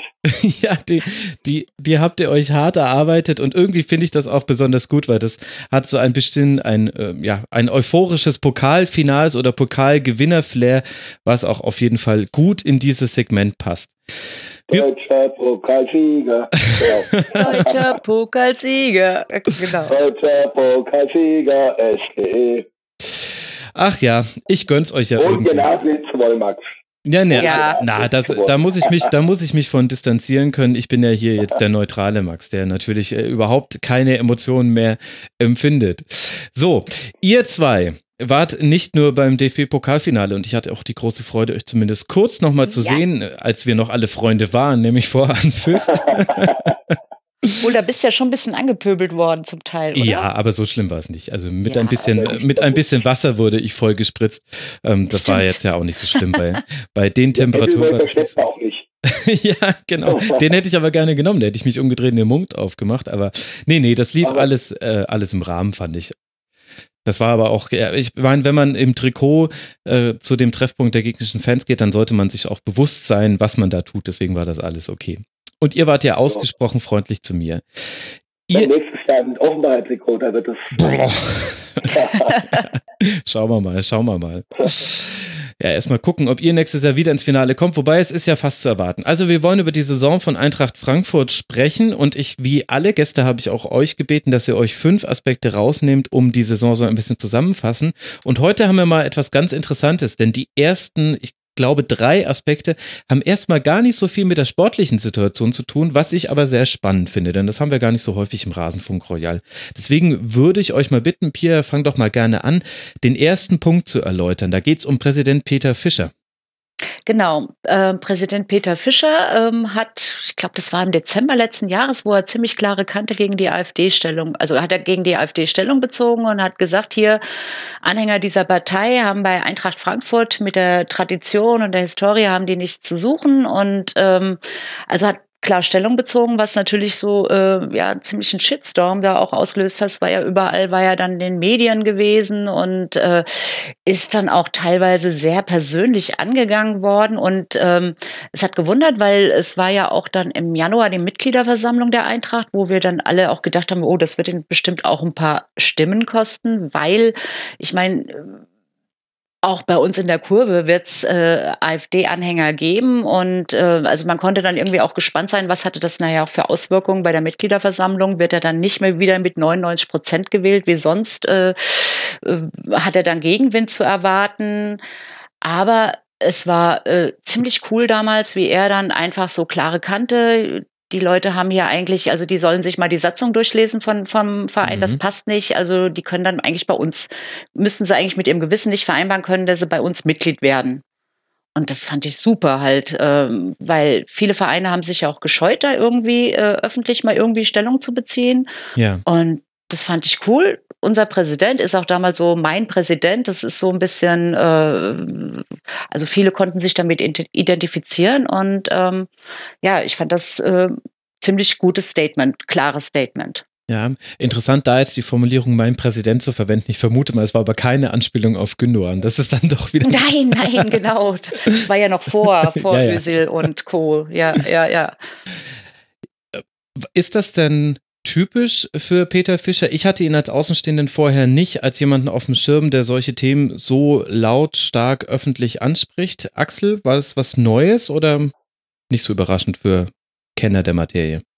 Nee, keineswegs überraschend. Also wer Peter Fischer kennt, der kennt seine Haltung zu verschiedenen Dingen und äh, die Eintracht-Tradition besteht auch aus einer jüdischen Tradition. Das heißt also, wir waren auch ähm, die sogenannten Juttebuben, die Judenbuben. Mhm. Damals als Schimpfwort gebraucht, aber ähm, bezeichnet für die Frankfurter Eintracht, dass wir auch in den äh, frühen 30er Jahren ähm, große Unterstützung aus dem jüdischen Bürgertum hatten. Sprich, äh, wir hatten jüdische, heute würde man sagen, Sponsoren, ähm, die Firma Schneider, wir hatten jüdischen Schatzmeister, wir hatten sehr viele jüdische Mitglieder, auch in leitenden Positionen innerhalb des Vereins.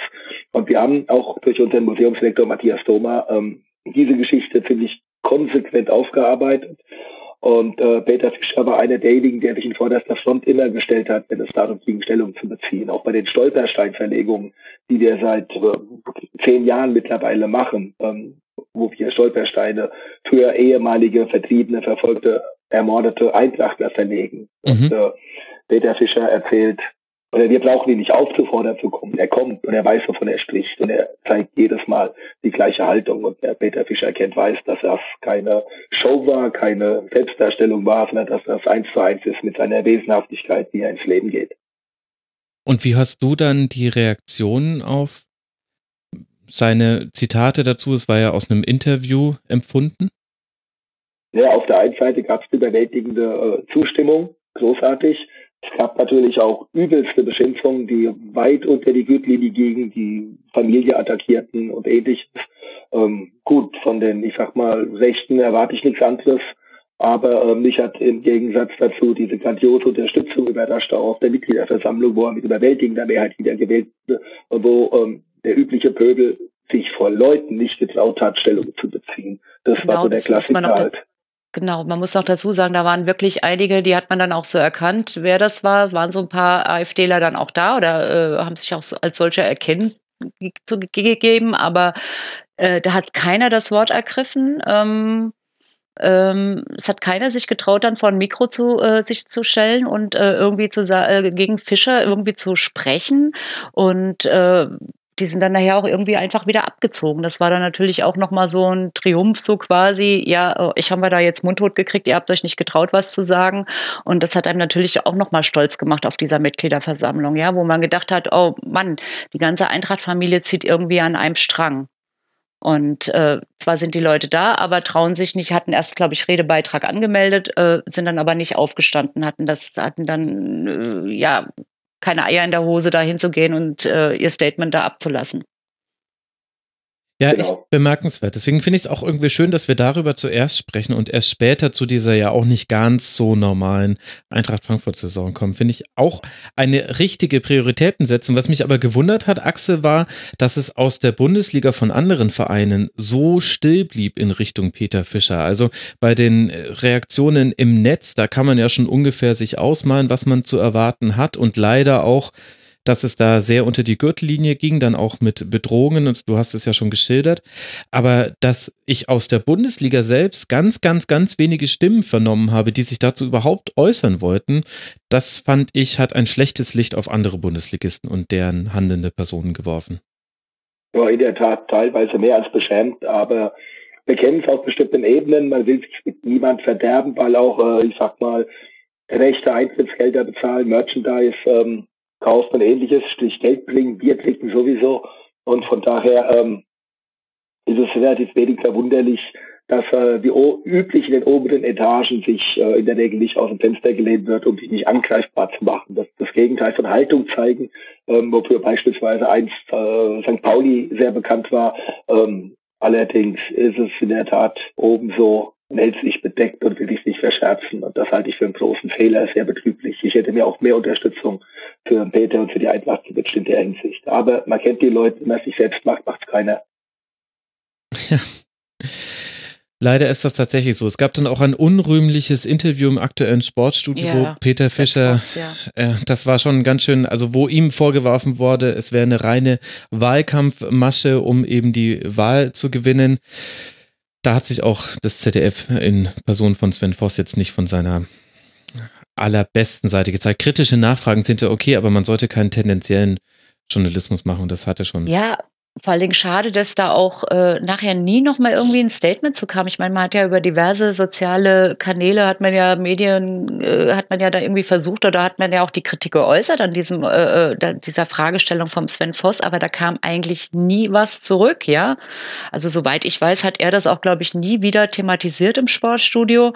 Ähm, fragt man sich natürlich schon, ob die Kritik da überhaupt angekommen ist und ob da so ein bisschen äh, Selbstreflexion auch dabei war. Ne? Aber naja, vielleicht setze ich da auch jetzt ein bisschen auf die Dunja Hayali, die ja auch dann bald anfangen wird, dass die da vielleicht ein bisschen äh, reflektierter fragen wird. Also da freue ich mich drauf. Ich glaube, das wird dann ein bisschen besser.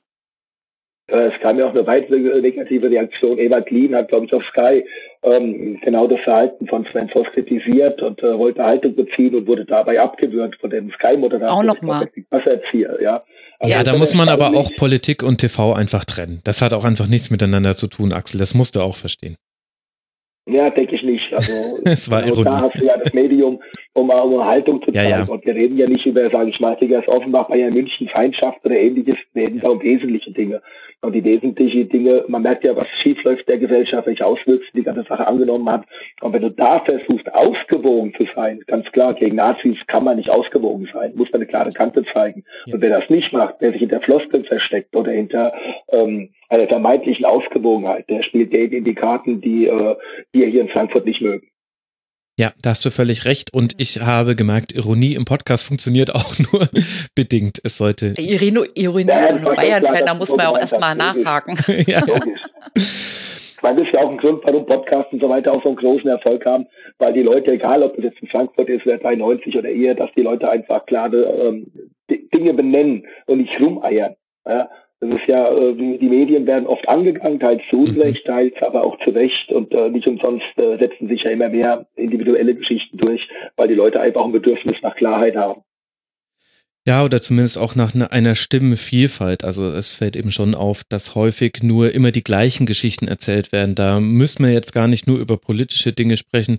Da kannst du auch beim Sport selber bleiben, wenn ich mir angucke, wie zum Beispiel dann übers Pokalfinale geschrieben wurde. Das waren bis auf wenige Aufnahmen schon dieselben Artikel in Grün. Und dann gab es auch einige ganz, ganz tolle andere, aber die musste man zum Teil aktiv suchen, um sie zu finden. Und das ist halt dann ein bisschen schade, wenn die Pluralität auch im Journalismus verloren geht. Stichwort Pluralität, da kommen wir ja perfekt, Pia, zu eurem zweiten Aspekt. Ja. Wie habe ich diese Moderation gebaut? Nicht schlecht, ne? Genau. genau. United Colors of Frankfurt. Erklär noch mal allen, die das nicht mitbekommen haben, was war das für eine Aktion und warum war das so besonders? Ja, das war auch nochmal äh, eine T-Shirt-Aktion vom äh, Fanclub Dachverband bei uns in Frankfurt. Äh, die haben, also Axel, korrigiere mich, ich glaube, es waren 10.000 T-Shirts produziert. Äh, im, wie viel? Ja, genau, nochmal 11,5 sogar, genau. Und die wurden dann äh, für 10 Euro, das war schon eigentlich fast reiner Selbstkostenpreis, äh, aber wer, wer, wer konnte, durfte auch mehr geben, äh, äh, die Spenden. Also das, was über war, war dann auch noch im sozialen Projekt, kam das noch zugute, der T. Stubiona hier in Frankfurt.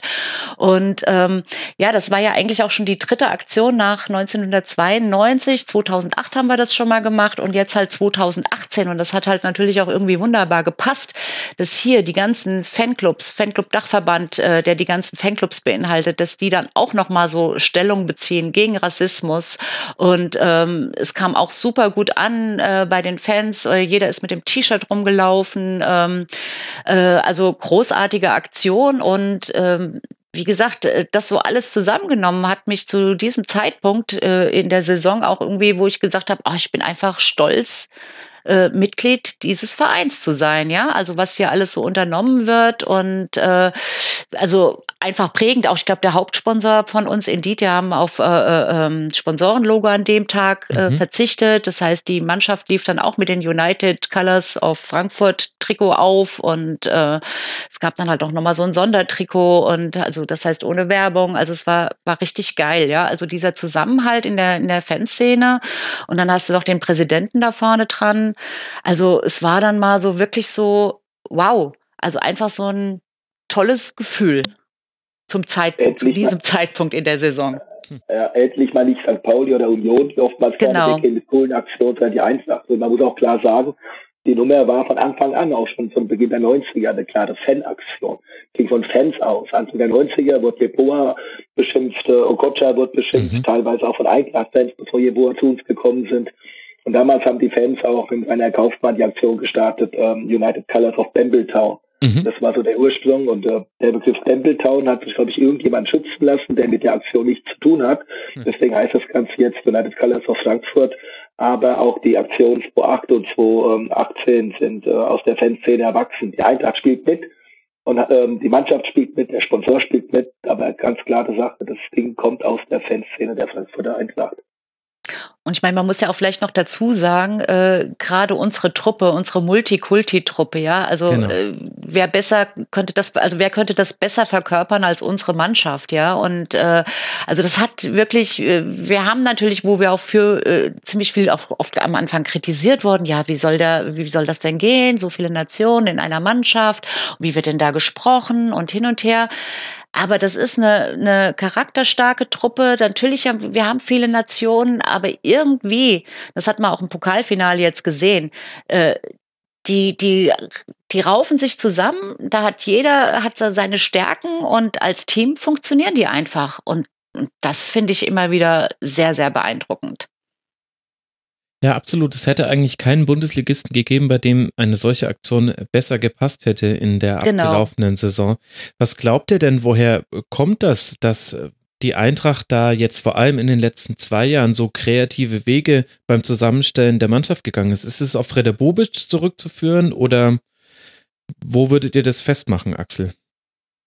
Ja, im Prinzip ist der Tendenz halt, also Frankfurt ist eine Stadt, die prinzipiell ja immer ähm, schon seit Ewigkeiten eine, eine Handelsstadt, eine Messestadt mhm. ist. Das heißt, wir haben es immer mit vielen verschiedenen Fremden hier zu tun, ähm, die hier teilweise sich aufhalten, teilweise arbeiten, die erleben, die sich ansiedeln.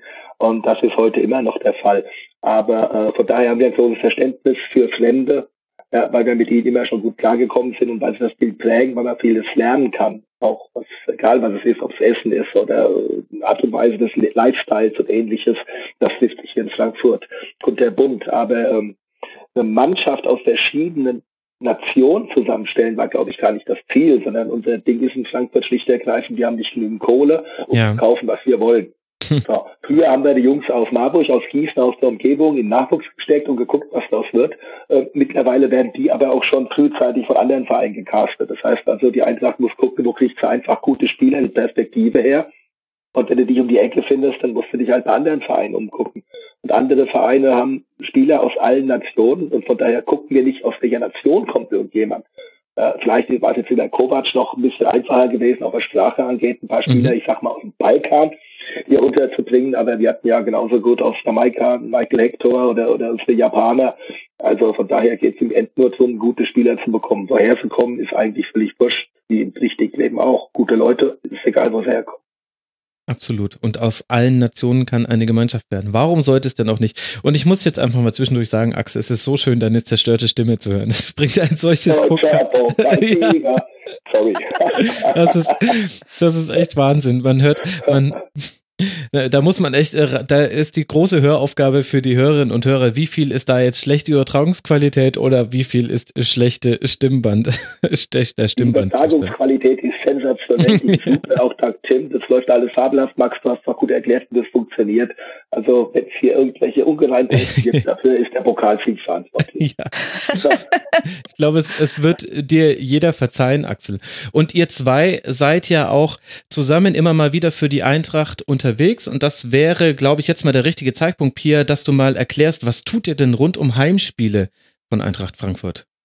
Genau, an äh, Heimspieltagen haben wir immer äh, unsere kleine, feine Waldtribüne. Ähm, das ist eine kleine Bühne, die aufgebaut wird direkt gegenüber vom Eintracht Frankfurt Museum. Ähm, und wir fangen dann in der Regel, äh, jetzt muss ich gerade überlegen, äh, 14.15 Uhr, wenn wir 15.30 Uhr spielen, fangen wir mal 14.15 Uhr, fangen wir mal mit Programm an und haben dann so eine Dreiviertelstunde Programm. Und ähm, dieses Programm setzt sich zusammen. Wir haben ein paar feste Programmpunkte. Äh, wir fangen an, also Axel und ich, wir, wir moderieren das dann und ähm, machen so eine kleine Einleitung. Dann kommt immer unser Doc Hermann, ähm, unser, der auch ach, ein Riesensammler äh, rund um die Eintracht ist, der wirklich äh, sein ganzes Haus, der ist kürzlich umgezogen. Ich weiß gar nicht, wie viel tausend Umzugskartons der mit Eintracht äh, Sachen hatte. Also der macht immer so eine historische Betrachtung vom Eintracht und vom mhm. äh, von unseren Gästen. Also gibt der so einen kurzen Überblick, wie oft, wie haben wir gegeneinander gespielt oder erinnert an ein paar bestimmte Spiele.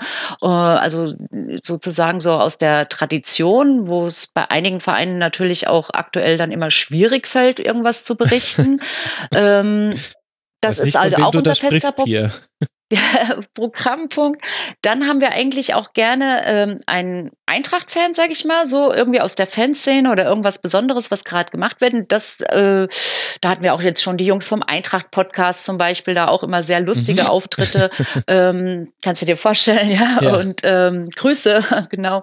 Und ähm, dann auch noch, äh, dann haben wir immer jemand von Gästefan, deswegen habe ich ja auch gesagt, Max, äh, nächstes Mal, wenn die Bayern bei uns spielen, bist du fest eingeplant, sofern du dann im Stadion sein solltest. Ja, genau weil ähm, es ist nicht immer einfach, einen Gästefan zu finden, weil manche mhm. haben auch vielleicht so fast ein bisschen Angst, wobei ich muss sagen, wir, wir stehen jetzt nicht in der Fankurve, wir sind jetzt hier so vom Museum und äh, äh, eigentlich haben wir auch keine Leute, die dann rumpöbeln. Also es geht uns einfach darum, so ein bisschen was Verbindendes zu schaffen, ähm, indem wir halt Heimfans, Gästefans äh, und dann äh, zum Abschluss haben wir dann meistens immer so, ja, in Anführungsstrichen promi prominenten Gast. Ähm, das kann dann mal äh, Heribert Bruchhagen, wie er dann bei, zum HSV gegangen ist, oder wir haben einen Spieler, der verletzt ist, äh, oder halt irgendwie ähm, ehemaligen Spieler auf der Bühne. Ähm, interessant war auch mal Martin Kind, den wir im Rahmen eines Hannover-Spiels bei uns auf der Bühne hatten, äh, mit dem Axel sich hitzige Wortgefechte geliefert hat, wo wir sogar auch Security unten im Publikum hatten, weil wir nicht wussten, wie es abgeht. Aber ähm, also immer irgendwie so äh, witzige Geschichten so äh, und das Programm, also wie gesagt, dreiviertel Stunde, aber aber es geht eigentlich ziemlich schnell rum und ähm, wir haben so eine auch treue Zuhörerschaft, die dann immer so vor dem Museum stehen und äh, also das Ganze ist draußen und ähm, ja, also eigentlich ein nettes Rahmenprogramm für alle die, die keinen Bock haben, schon so früh ins Stadion zu gehen und sich da von Werbung beschallen zu lassen, äh, weil unsere genau. Veranstaltung ist werbefrei. Wir machen nur Werbung fürs Museum. Super. Wie viele Leute kommen denn da so pro Heimspiel vor die Bühne, Axel? Circa. Boah, das kann man ja schnell sagen, weil ähm, wir stehen vor dem Eintrachtmuseum vor der Haupttribüne und ähm, es ist klar, je prominenter die Gäste sind, umso mehr Leute kommen aus Neugierde vorbei. Klar, Aber wenn da der Eintracht Frankfurt Podcast ist, da wird da wahrscheinlich halt kein Stehplatz mehr zu haben sein. Ja, ja, ja. ja, ja. haben wir einen Sitzplatz verkaufen können, nee, in der Tat. Aber das sind schon zig bis hunderte, kann man auf jeden Fall sagen. Und ganz oben der Oberrang, die Leute, die im Oberrang stehen, die können zu uns runter gucken. Auch die sehen uns und die grüßen ja immer und die winken, freuen sich. Also es ist schon äh, eine, eine recht gut besuchte Sache und eine ganze Menge Leute freuen sich auch regelmäßig drauf, weil wir auf der einen Seite logisch die Leute unterhalten wollen, mhm. aber sie kriegen auch eine ganze Menge Informationen. Und sie sehen auch Leute, die halt teilweise echt äh, auf dem Fernsehen bekannt sind. Joe Bolling zum Beispiel auf der Littenstraße, Taxifahrer, mhm. der Andi Zenker, wie er in der Littenstraße heißt, der war bei uns, der wohnt in der Nähe von Frankfurt und kommt gerne vorbei oder äh, Jean-Marie Pfaff kommt vorbei, wenn er mal da ist. Ja. Also das ist so dann auch ein kleines Spektakel, aber auch ziemlich viel Inhalt, weil auch dann äh, Aktionen wie die Stolperstein-Verlegung. Da wird mhm. letzte Woche vor dem Pokalspiel für Blau-Kühltal vor dem Museum in Stolperstein verlegt. Ja, äh, darauf machen wir aufmerksam. Ne? Das Fanprojekt verleiht einen Preis im Gedächtnis bleiben für soziale oder engagierte Projekte. Die werden bei uns vorgestellt oder die Preisträger werden bei uns geehrt. Ähm, aber es gibt natürlich auch lustige Dinge, Anekdoten, und, und Geschichten und Geschichtchen. Aber es ist auch, eines ist es auf keinen Fall blöd. genau. Ja, gut, das müsste er natürlich sagen.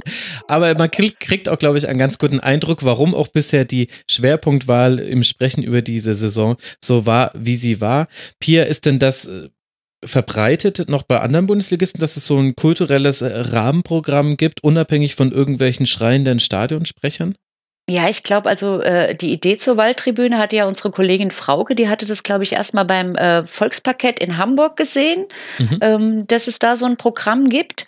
Ich wir waren dann auch mal äh, zu Gast dort und ähm, ich weiß jetzt ehrlich gesagt aber nicht, ob es sonst noch andere Vereine gibt, die sowas machen. Also Volksparkett, das ist dann quasi schon ähnlich. Die haben das aber eben im, im Umlauf, im Stadionumlauf. Das ist dann auch blöderweise nicht immer für alle zugänglich. Also wir, wir, wie wir da Gast waren, da mussten wir, glaube ich, von Security mussten wir da irgendwie durchgeleitet werden. Da wären wir gar nicht normalerweise als Frankfurt-Fans so hingekommen.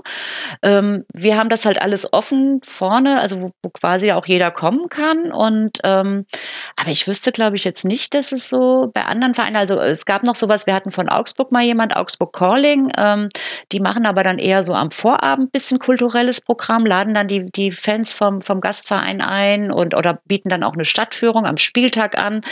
Aber sonst äh, wüsste ich jetzt eigentlich nicht. Wobei das Augsburg Calling-Ding, das macht der Gerhard Seckler auch eine Genau, Gerhard Seckler. Ja. Der macht das mehr oder weniger auch in Eigeninitiative. Also unsere Waldtribüne ist auch Verbindung mit der Eintracht. Ja, das ist ja abgesprochen, klar. Im Waldstadion, vor dem Museum, vor der Haupttribüne hast kein Freispiel. Der Gerhard macht das auf Eigeninitiative. Es gibt am Abend Fest, es gibt Stadtführung, die Leute werden zum Frühshoppen eingeladen und ähm, auch war ein guter Gesprächspartner für Daten bestimmt. Gerhard Heckler aus Augsburg, ja. Augsburg Calling. Eine Riesengeschichte, macht großer Spaß, cooler Typ. Ich empfehle allen Gästefans, egal woher sie kommen, wenn ihr in Augsburg spielt, genau. meldet mhm. euch mal beim Gerhard, auch Facebook oder, ja, Twitter glaube ich nicht, aber Facebook oder beim Augsburger selbst und ähm, guckt mal, was die so anbieten. Es ist großartig, hoch engagiert und leidenschaftlich und immer sehr chillig und sehr freundlich. Ach genau. toll. Das ist so eine Ebene, die hatten wir bisher im Rasenfunk noch nie. Das ist sehr gut, dass wir jetzt mal ein bisschen was gelernt haben und ich hoffe auch der ein oder andere Eintracht Frankfurt-Fan sowie auch alle Gästefans schauen da mal in der nächsten Saison bei euch vorbei, die ja auch eine europäische Saison sein wird und damit schlagen wir jetzt mal so ganz langsam Pia den Bogen ah. hin. zu Aber warte mal, ich hab Gänsehaut. Ich hab Gänsehaut, geil. Ich hab Gänsehaut, ja genau. Da seht ihr mal, wie einfach das ist, äh, dass euch ein Bayern-Fan äh, Gänsehaut erzeugt. Der muss einfach nur Europa sagen. Das war nur dein ja, Wort. Aber ich will, ich will mit dem, mit dem großen Finale möchte ich enden. Wir, ich möchte anfangen vorne bei der, okay. bei der Saison. Und da finde ich, ist nämlich ein Blick nochmal zurück auf die letzte Saison vielleicht ganz gut für alle Hörerinnen und Hörer, die das nicht mehr so eng vor Augen haben wie ihr vielleicht. Denn in der Vorsaison war Eintracht Frankfurt nach der Hinrunde Sechster und in der Rückrundentabelle Platz 18, ist somit noch abgerutscht auf Platz 11. Es war eine denkbar schlechte Rückrunde, aber man ist auch da ins Pokalfinale gekommen, gegen Borussia Dortmund 1 zu 2 verloren. Und dann setzte ein großes Stühlerücken ein, so wie es bei Eintracht Frankfurt ja vermutlich noch eine ganze Weile sein wird. Wir haben ja vorhin schon kurz drüber gesprochen, wie, welche finanziellen Mittel die SGE hat. Es kamen eine ganze Reihe von Neuzugängen. Ich habe mir das für alle Vereine nochmal extra rausgeschrieben. Bei Eintracht Frankfurt hatte ich danach quasi Sehnenscheidentzündung. So viele Spieler sind da gegangen oder ja. gekommen. Ich nenne mal nur die wichtigsten. Haller ist gekommen für sieben Millionen. Willems ist gekommen. Fallett. Daichi Kamada, den nenne ich vor allem deswegen, weil man von ihm nichts gesehen hat. Das ist mir nämlich auch erst bewusst geworden, dass der ja auch gekommen ist. Da Costa aus Leverkusen ist gekommen. Salcedo wurde geliehen von äh, Guadalajara. Gelson Fernandes ist gekommen. Luka Jovic ist gekommen. De Guzman ist gekommen. Kevin Prince Boateng ist gekommen.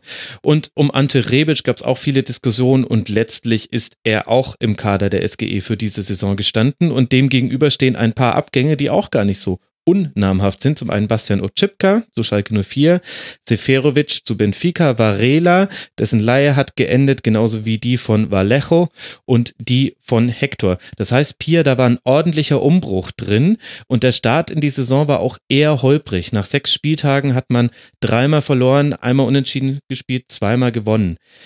Woran lag es denn, dass der Start so ein bisschen unrund verlief. Hat Kovac was zur Vorsaison verändert oder ist das etwas, woran man sich jetzt vielleicht gewöhnen muss als Eintracht Frankfurt-Fan, dass sich die neuen Mannschaften einfach immer wieder zusammenfinden müssen?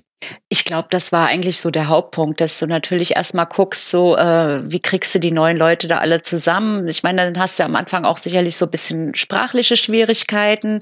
Ähm, es wurde ja jetzt auch immer so vorausgesetzt, dass ähm, auch Sprachkurse gemacht werden. Da haben wir auch echt teilweise, wir hatten ja manchmal auch Spieler dann auf der Waldtribüne, die dann wirklich auch in Super Deutschland auch schon Interviews äh, gegeben haben, was glaube ich früher auch so ein bisschen eher schludrig behandelt wurde oder wo mhm. da nicht so drauf geachtet wurde, äh, dass da äh, die, die Spieler auch versuchen, die deutsche Sprache zu erlernen. Ähm, also ich glaube, da musste erstmal so so so bisschen alles so zusammenfinden auch, ja, auch gerade vielleicht noch so diese diese ähm, die Rückrunde der letzten Saison, die ja dann wirklich nicht so so klasse lief und äh, aber irgendwie äh, es ist holprig gestartet, aber es wurde dann ja auch mit der Zeit. Also es war dann ging ja dann auch so ein bisschen, äh, ähm, ja, man hat dann immer besser zueinander gefunden. Mhm. Also da war ich auch jetzt, ich hatte jetzt auch erstmal gar nicht so große Erwartungen, ja, an die, an die neue Saison. Ich meine, ich habe dann irgendwie mit Kevin Prince Boateng, das fand ich schon ziemlich cool, äh, weil da, das haben ja auch viele am Anfang negativ gesehen. Oh Gott, jetzt kommt der zur Eintracht. Wo ich immer dachte, nee, das ist eigentlich genau so ein Typ, der auch mal klare Kante zeigt und der auch mal sagt, was Sache ist. Äh, so jemand brauchst du auch in der Mannschaft. Und das hat uns vielleicht vorher auch so ein bisschen gefehlt. Ich meine, mhm. äh, äh mit Alex Meyer als Kapitän, wenn er nicht verletzt war, oder auch jetzt David Abraham, das sind aber eher nicht so diese, ähm, ja, die auch mal sagen, was Sache, also, also zumindest jetzt noch nicht nach außen, also sind eher so ein bisschen ruhigere Vertreter. Also ich habe mir dann irgendwie schon auch so ein bisschen was versprochen von der neuen Saison. Aber ich habe jetzt auch erstmal nicht so die, die Riesenerwartungen gehabt, muss ich sagen. Und Axel, hat denn dann Nico Kovac was verändert in der Spielweise von Eintracht Frankfurt oder war das mit anderem Personal sehr ähnlich zur letzten Saison? Ähm, na, die Saison finde ich gut gestartet. Letzte Saison war es eher holprig. Ähm, ja, die Spielweise ist ja immer unterschiedlich. Ja. Also, wir hatten ja auch da teilweise Verletzungsprobleme. In der letzten Saison ja. war der vorletzten Saison sozusagen sind ja auch eine ganze Menge Leute erst vor Tordeschluss gekommen. Dies Jahr war es ähnlich gewesen. Ja, Boateng wurde erst kurz vor Start verpflichtet, dass Rebic wiederkommt, war kurz vor Schluss nicht klar. Ähm, man hat am Anfang mit Kamada gespielt und die Mannschaft musste sich auch erstmal einspielen. Ja, mhm. musste erstmal gucken, wer, wie funktioniert das alles insgesamt. Und äh, das braucht Zeit, das ist eine Entwicklung. Ja gut, die Spielweise verändert sich auch was auch von Spiel zu Spiel, von Gegner zu Gegner. Ja, aber ich glaube, was von vornherein klar war, dass die Eintracht nicht über filigrane Leichtigkeit des Spiels kommt, sondern über Power, über, ja. über Pressing, über ähm, ja, teilweise Einzelfiguren. Und wenn die dann wiederum ausfallen sollten, ja, wenn Hasebe nicht spielt, wenn Rebic nicht spielt, ja, dann fallen bei uns Meilen, äh, Meilensteine weg. Der Unterschied zu der jetzigen Saison ist natürlich, dass wir äh, eine Bank hatten, die durchaus auch zu den ersten 18 gehört. Das heißt, äh, Spieler wie Barkok, Stendera haben sich teilweise oft auf der Tribüne wiedergefunden. Ja, ja. in den letzten Jahren auch Stammspieler gewesen. Also wir hatten einfach eine stärkere Bank. Deswegen sind wir in der Rückrunde dieses Jahr nicht ganz so eingebrochen wie im vergangenen Jahr, wobei ähm, verkackte Rückrunden gehören bei uns zur Tradition. ja, aber es ja, ging ich glaube, die, die, Be die Befürchtung auch dieses Mal, also was man ja auch bei uns so zum Schluss jetzt der Rückrunde gesehen hat, da hieß es ja auch so, uns geht so ein bisschen die Puste aus. Und wie gesagt, ich finde aber auch immer noch, dass das auch so ein bisschen mit, mit ähm, der Verkündung zusammenhängt, also der, der, der, wo, wo Kovac halt gesagt hat, dass er zum Bayern geht, was äh, ja auch nochmal sehr einschneidend war. Aber äh, äh, man hat, glaube ich, wirklich nachher auch gesehen, dass die Spieler teilweise so ein bisschen aus dem letzten Loch gepfiffen haben, ja. Also das war schon, wurde ja auch so indirekt so ein bisschen Kritik ge, geübt beim vom, vom Radetzky jetzt auch so, so äh, quasi so vom HSV-Spiel, was wir ja dann nochmal zum Abschluss der Saison gewonnen hatten. Ähm, ja, da hätte es ein bisschen locker, lockerer gewesen und so äh, indirekt so ein bisschen Kritik an Kovac, ja, lass doch mal jetzt die Zügel ein bisschen locker, nicht so, so, wir wollen nicht so übertrainiert werden. Und äh, also ich glaube, das war zumindest zum Ende der Saison hin auch echt ein Problem der Mannschaft und dass wir da, äh, dass die da einfach platt waren. Ja, deutete sich so an. Und was aber die große Stärke von Eintracht in dem Jahr meiner Meinung nach war, Axel, dass unterschiedliche Spieler zu unterschiedlichen Zeiten einfach da waren. Also der Anfang der Saison gehörte Sebastien Haller, unglaublicher Stürmer. Man dachte sich un unfassbar, dass man den für sieben Millionen Euro bekommen kann. Dann war da auf einmal ein Marius Wolf, ein Ante Rebic hat nochmal ein noch besseres Niveau gezeigt als in der Vorsaison, wie ich fand. Kevin Prinz Boateng hatte seine starken Spiele. Makoto Hasebe ist für mich das Phänomen schlechthin, mhm. dass Makoto Hasebe in der Innenverteidigung auf der zentralen Position spielen kann und das gut geht, hätte ich nie im Leben gedacht. Und natürlich halt auch eine herausragende Torhüter mit Lukas Radetzky, der sich zwar zum Ende der Rückrunde hin auch seine leichteren Fehler ja, erlaubt ja. hat, aber das, was ich eben meine, es gab immer zu unterschiedlichen Zeiten Spieler, die gerade eine sehr gute Phase hatte und man hatte nur in wenigen Momenten der Saison das Gefühl, jetzt haben mal alle so ein bisschen einen Durchhänger. In der Tat, äh, Joker war ja auch dann, dass ähm, der junge Jovic, äh, dass der ähm, äh, Ach ja, klar, genau. Tor geschossen hat. Ja, und als Aller dann äh, schwächelte, und ich meine, bei Stürmern ist es halt einfach so, wir haben helle Momente, lichte Phasen, es klappt alles, falsche Tore, zwei in einer Woche und alles fällt durch und irgendwann klappt gar nichts mehr. Und dann hast du halt eben mit Jovic einen, den wirfst du ins Spiel, der macht seine Tore als Joker und der spielt von Anfang an und der macht seine Tore. Ja, also zusammengenommen haben Haller und Jovic, ich weiß nicht, 17 Tore gemacht, das ist der Wert, den hat ein Stürmer und das war bei uns jahrzehntelang Alex Meyer, ab und an mal selbst erzielt, aber wenn früher Alex nicht getroffen hat, hat niemand getroffen. Und genau wie du sagst, Max, ähm, die Stärke dieses Jahr war, du kannst einen Aller beruhigt draußen lassen, weil du weißt, du hast einen Jovic hinten dran.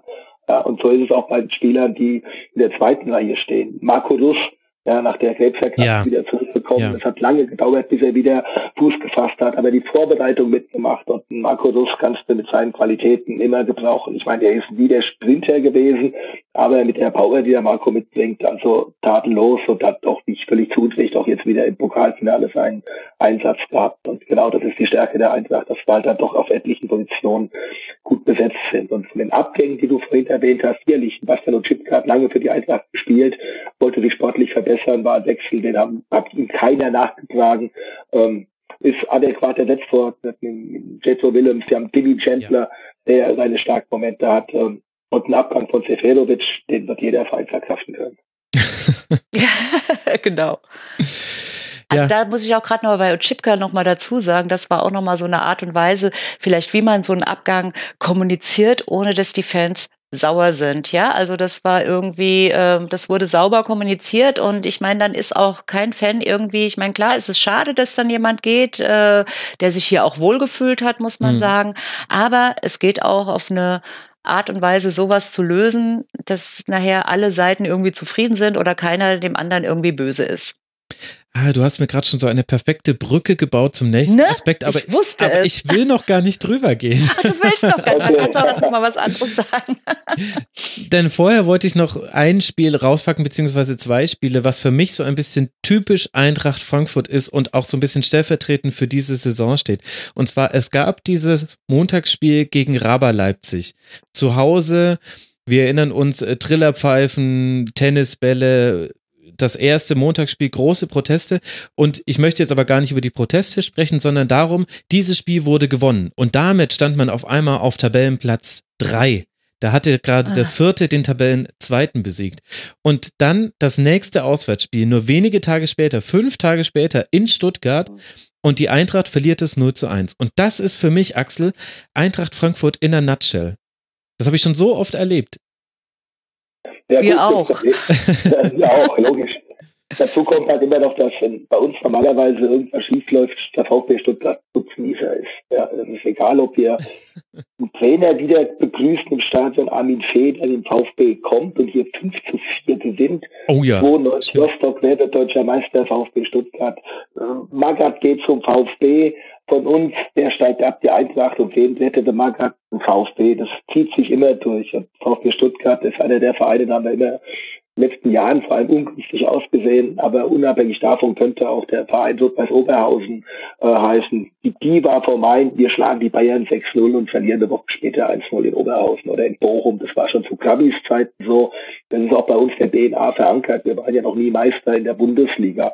Den ganz langen Atem haben wir nicht. Ja, aber wir sind für die magischen Einzelmomente zuständig. Das Und äh, da, das ist dann schon wieder die Überleitung zum nächsten Punkt. Aber zu dem will ich auch noch nicht. Nein. Ja. aber sehr schön. Man merkt einfach, dass ihr Moderationsprofis seid. Das ist unglaublich. Nee, aber ich finde das schon einfach erstaunlich, wie sich das äh, durch, ein, durch eine Vereinshistorie so durchziehen kann, dass es, und dass es eben auch bei Eintracht Frankfurt so ist. Man kann sich eigentlich sicher sein, es läuft nie nur glatt, sondern es gibt auch immer wieder Rückschläge und sogar das Pokal, sogar den Pokal hat man ja erst im zweiten Anlauf gewonnen. Mensch, typisch Eintracht Frankfurt. So kennt man sie.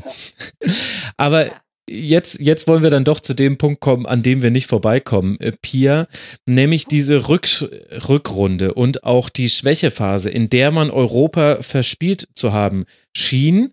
Man hat sich ja jetzt dann über den DFB-Pokalsieg nur nochmal qualifiziert. Diese schlechte Phase begann zwar schon ein bisschen früher, aber sie hängt wesentlich damit zusammen, dass irgendwann rauskam, Nico Kovac wird zum FC Bayern wechseln und das kam raus am Tag vor dem Auswärtsspiel in Leverkusen, das dann 1 zu 4 verloren ging.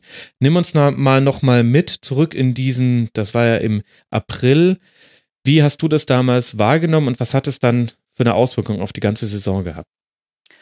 Puh, also das ist so auch genau, also mein Wunderpunkt in dieser Saison, muss ich sagen. Ähm, Vielleicht muss ich dazu noch ein bisschen weiter ausholen, weil ähm, von dieser besagten Mitgliederversammlung, wo äh, Peter Fischer da äh, doch mit überwältigender Mehrheit gewählt wurde, äh, wo er quasi die AfD mundtot gemacht hatte, äh, da ist ja auch an diesem Tag bei der Mitgliederversammlung ist Nico Kovac lebenslanges Mitglied der Eintracht geworden. Ähm, und das war für mich ein sehr emotionaler Moment. Ähm, Peter Fischer hat das auch klargestellt, dass das äh, von Nico Kovac selbst kam. Also das heißt, keiner ist zum Nico Kovac gegangen, hat gesagt, hier werd doch mal lebenslanges Mitglied, das kommt mhm. bestimmt ganz gut in der Öffentlichkeit. Nee, es kam von ihm selbst. Er hat, äh, ist dann auch ans Mikro und hat gesagt, so, äh, ja, ich, der Verein hat mir viel gegeben, die Chance in der Bundesliga und äh, ich stand da nur so, hatte Gänsehaut, hatte Tränen in den Augen und dachte so, Mann, was für ein geiler Verein das gerade hier ist. Und wie gesagt, war stolz, hier Teil zu sein. Und ich habe halt gesagt, mit diesem Verein möchte ich nochmal nach Europa. Und dann sah es ja auch eigentlich erstmal so ganz gut aus. Dann kam natürlich, waberten immer so auch dann schon so die Bayern, die es ja nicht auf die Reihe gekriegt haben, da irgendjemanden zu verpflichten oder einen gescheiten Trainerkandidat oder in ihren Augen gescheiten Trainer Kandidaten äh, äh, zu verpflichten. Da war auf einmal immer, stand das noch so im Hintergrund, ja, Nico Kovac. Habe ich mir gedacht, nein, die nehmen doch nicht Nico Kovac. Hm. Hallo, der ist doch noch gar nicht, ist doch noch so ein Greenhorn, der, außerdem, der ist doch bei uns, der fühlt sich doch hier wohl. Und äh, das war für mich einfach zu dem Zeitpunkt undenkbar. Und ähm, und ich glaube, das war halt für viele, auch gerade alle, die diesen emotionalen Moment auf der Mitgliederversammlung mitbekommen haben oder auch überhaupt, wie es dann eigentlich gut lief. Wir haben mal an der Champions League geschnuppert, äh, wobei gut einige im Umfeld dann natürlich ja Champions League und ähm, wobei ich immer gesagt habe, nee, Euroleague wäre einfach noch mal so mein größter Traum. Also die Spiele, die wir da in der letzten Euroleague-Saison gemacht haben, einfach also klasse. Das ohne jetzt zu sagen, ich will die gewinnen, nee, einfach noch mal diese Erlebnisse zu haben, äh, mit den Fans auswärts zu fahren. Also das war eigentlich das, wo ich gesagt habe, das ist so mein Saisonziel. Da war noch nicht mal DFB-Pokalfinale irgendwie so, wo ich einfach gedacht habe, ich möchte einfach noch einmal nach Europa, weil ich immer gedacht habe, irgendwie ein Titel, da sind wir wahrscheinlich weit von entfernt. Äh, ja, und das wurde dann mit dieser Pressekonferenz oder mit diesem ploppte dann auf einmal auf, ja, Nico Kovac wird Bayern-Trainer, wo du dann erstmal so denkst, nein, das kann nicht sein. Und was dann halt am nächsten Tag in, mit dieser unsäglichen Pressekonferenz mit dieser, äh, ja, es ist äh, eine, manchmal gibt es Tage, die äh, haben eine Eigendynamik und bla und bla und bla. Also wo ich nur gedacht habe, will der uns hier gerade verscheißern?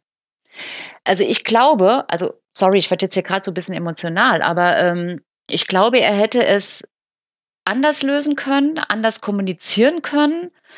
Äh, und wir hätten es ihm wir wären super traurig gewesen, aber wir hätten es ihm nachgesehen. Wir hätten gesagt, okay, wenn das so ist, äh, wenn er irgendwie sich hingestellt hat, ja, Leute, sorry, ich habe mir damals, ich habe gesagt, das ist mein größter Traum, mal für die Bayern, Bayern Trainer zu sein und äh, aber wir ziehen das jetzt ja alles durch. Mein Ziel ist es noch, hier im DFB-Pokal weiterzukommen und vielleicht auch äh, Euroleague äh, international zu spielen.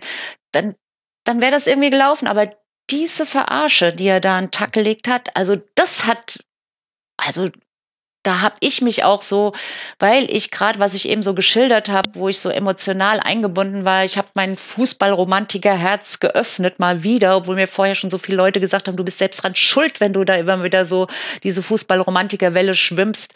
Äh, ja, aber ich habe es geöffnet, das Herz, und das wurde arg verwundet. Und äh, seit diesem Auftritt habe ich auch so wieder so eine Schale um mein Herz gelegt und habe immer so versucht, äh, ich konnte nicht mehr so viel Freude an mich ranlassen und deswegen habe ich zum Beispiel auch das Pokalfinale erstmal sehr gehemmt erlebt. Also ich konnte mich nicht auf das Finale freuen. Das hat alles quasi Nico Kovac mit seiner, äh, also der hat da schon einiges bei mir persönlich zum Zusammensturz gebracht, muss ich schon sagen. Also da hatte ich auch echt eine Weile dran zu knabbern, damit klarzukommen und dann natürlich zu sagen, ja komm, schafft wenigstens diese Euroleague, das wenigstens so und, und dann in der letzten, beim letzten Spiel auf Schalke, dann gewinnen wir schon gegen diesen scheiß HSV, ja? Und geben, äh, äh, äh und, und stattdessen hätten wir Nein sagen sollen, hätten wir gegen die auch wenigstens verloren, dann wäre vielleicht Wolfsburg wenigstens mal runtergegangen. Aber äh, dann dieses, dieses äh, äh, äh, Spiel auf Schalke, das letzte Spiel, äh, so dermaßen dann, äh, ähm, wo ich das Gefühl hatte, zum Teil auch, dass die Mannschaft überhaupt keinen Bock hatte, Euroleague zu spielen, ja, oder dass die vielleicht irgendwie so gesagt haben, siebter Platz. Ähm, Aber das kann doch kaum sein, ja, oder? War das, das nicht eher äh, so da, eine Art Hilflosigkeit der Mannschaft? Also ich hatte den Eindruck, ich, das ist jetzt natürlich eine These, die nicht zu überprüfen ist, aber mein Gefühl war, natürlich. die Eintracht hätte es so oder so schwer gehabt, denn die zweite Halbzeit in Leverkusen, auch die Endphase gegen Bayern, das unglückliche Heimspiel gegen Hertha, das war, das, natürlich hatte das eventuell auch mit Kovac zu tun, aber selbst wenn das nicht passiert wäre, war so mein Gefühl, irgendwie war der Kopf einfach durch bei vielen eurer Spielern. Also gar nicht so sehr die Beine, da wurde ja auch immer noch ein bisschen rotiert, sondern man hatte einfach den Eindruck, wenn ihr mal 2 zu 0 geführt habt, dann war alles easy. Dann schießt auch noch Alex Meyer in seinem allerletzten Heimspiel, da müssen wir dann auch noch kurz drüber sprechen, yeah. schießt dann auch das 3 zu 0.